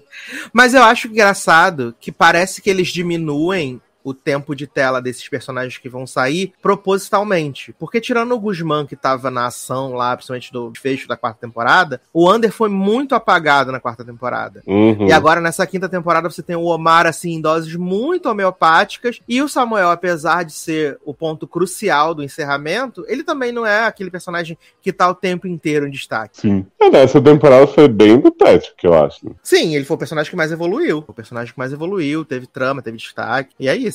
Eu acho maravilhoso. Então, crianças, assistam Elite tá? Sem os papais uhum. e as uhum. mamães juntos, se vocês tiverem mais de 18 Sim. anos. Mas que a menos que tem mais de 18 anos, né, gente? Eu a acho. menos que vocês tenham pais como Cruz, né? Exatamente, você tem um pai como Cruz. Mas, meninos, estamos chegando ao final desse podcast. Eita. Ficou gigantesco porque a gente detalhou Elite, foi muito crocante. É né? bom que a gente, só nós dois, né, dá um podcast de quatro horas. Exato, maravilhoso. Mas, então, os comentários da edição 323 vão ser reproduzidos na próxima edição, tá bom? Eu vou ler os comentários todos aí das duas edições. Então, dá até tempo de você que não comentou na edição 323 conseguir comentar na edição Olha 325. Aí, dá pra fazer dois em um. Exato. Dois em um Transamérica. então dá para você comentar, tá bom? Além disso, você pode comprar a Sonatina na Amazon, né? E ajudar a Márcio Zanon a motivar ele, para assim que ele acabar uma das 17 faculdades dele conseguir concluir a sua saga, ou continuar a sua saga. leonardoliveira.com.br também, né, para você comprar os livros de Leózio, né, Entre Tempos volume 1 e volume 2, Histórias Não Contadas da Magia e Edifício Litera, né, essa a, a altura quando você estiver ouvindo, tá nos últimos, se você estiver ouvindo no domingo, tá nos últimos, na verdade já acabou o edital de Leózio. Não, já acabou, né, que hoje já. 14, quinta, já acabou, acabou Sim. no sábado, né, então já acabou o edital de Leózio, você não pode participar, mas quando sair você pode comprar e ler, olha que loucura, tá bom? Ah, então, gente, pelos, pelo que eu já li, tá incrível, assim, vocês vão ver que é uma seleção variadíssima e muito muito, muito emocionante. Amor. Então, estamos chegando ao final desse podcast. É isso, meus queridos. Um grande abraço, até a próxima e tchau. Tchau, bebês.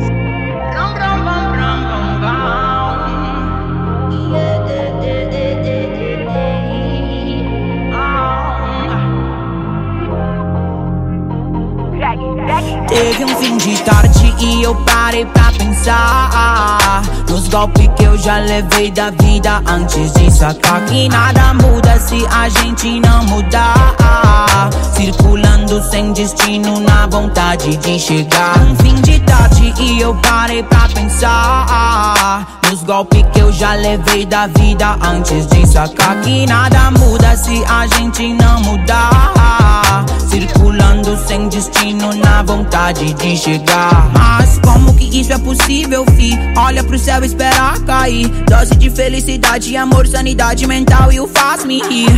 Cê tá precisando de um se ligão Nós não é bagunça, nós é irmão. Tu sabe que eu te considero Então eu fiz essa canção. Pra falar, pra deixar verbalizar Pra voltar a lembrar Que o show não pode parar E não parar, não parar Vai deixar reverberar Vai voltar a lembrar Que o show não pode parar. Teve um fim de tarde e eu parei pra pensar Nos golpes que eu já levei da vida Antes de sacar que nada muda se a gente não mudar. Circulando sem destino na vontade de chegar. Um fim de tarde e eu parei pra pensar Nos golpes que eu já levei da vida Antes de sacar que nada muda se gente não mudar Circulando sem destino na vontade de chegar. Mas como que isso é possível, fi? Olha pro céu e espera cair. Dose de felicidade, amor, sanidade mental e o faz-me rir.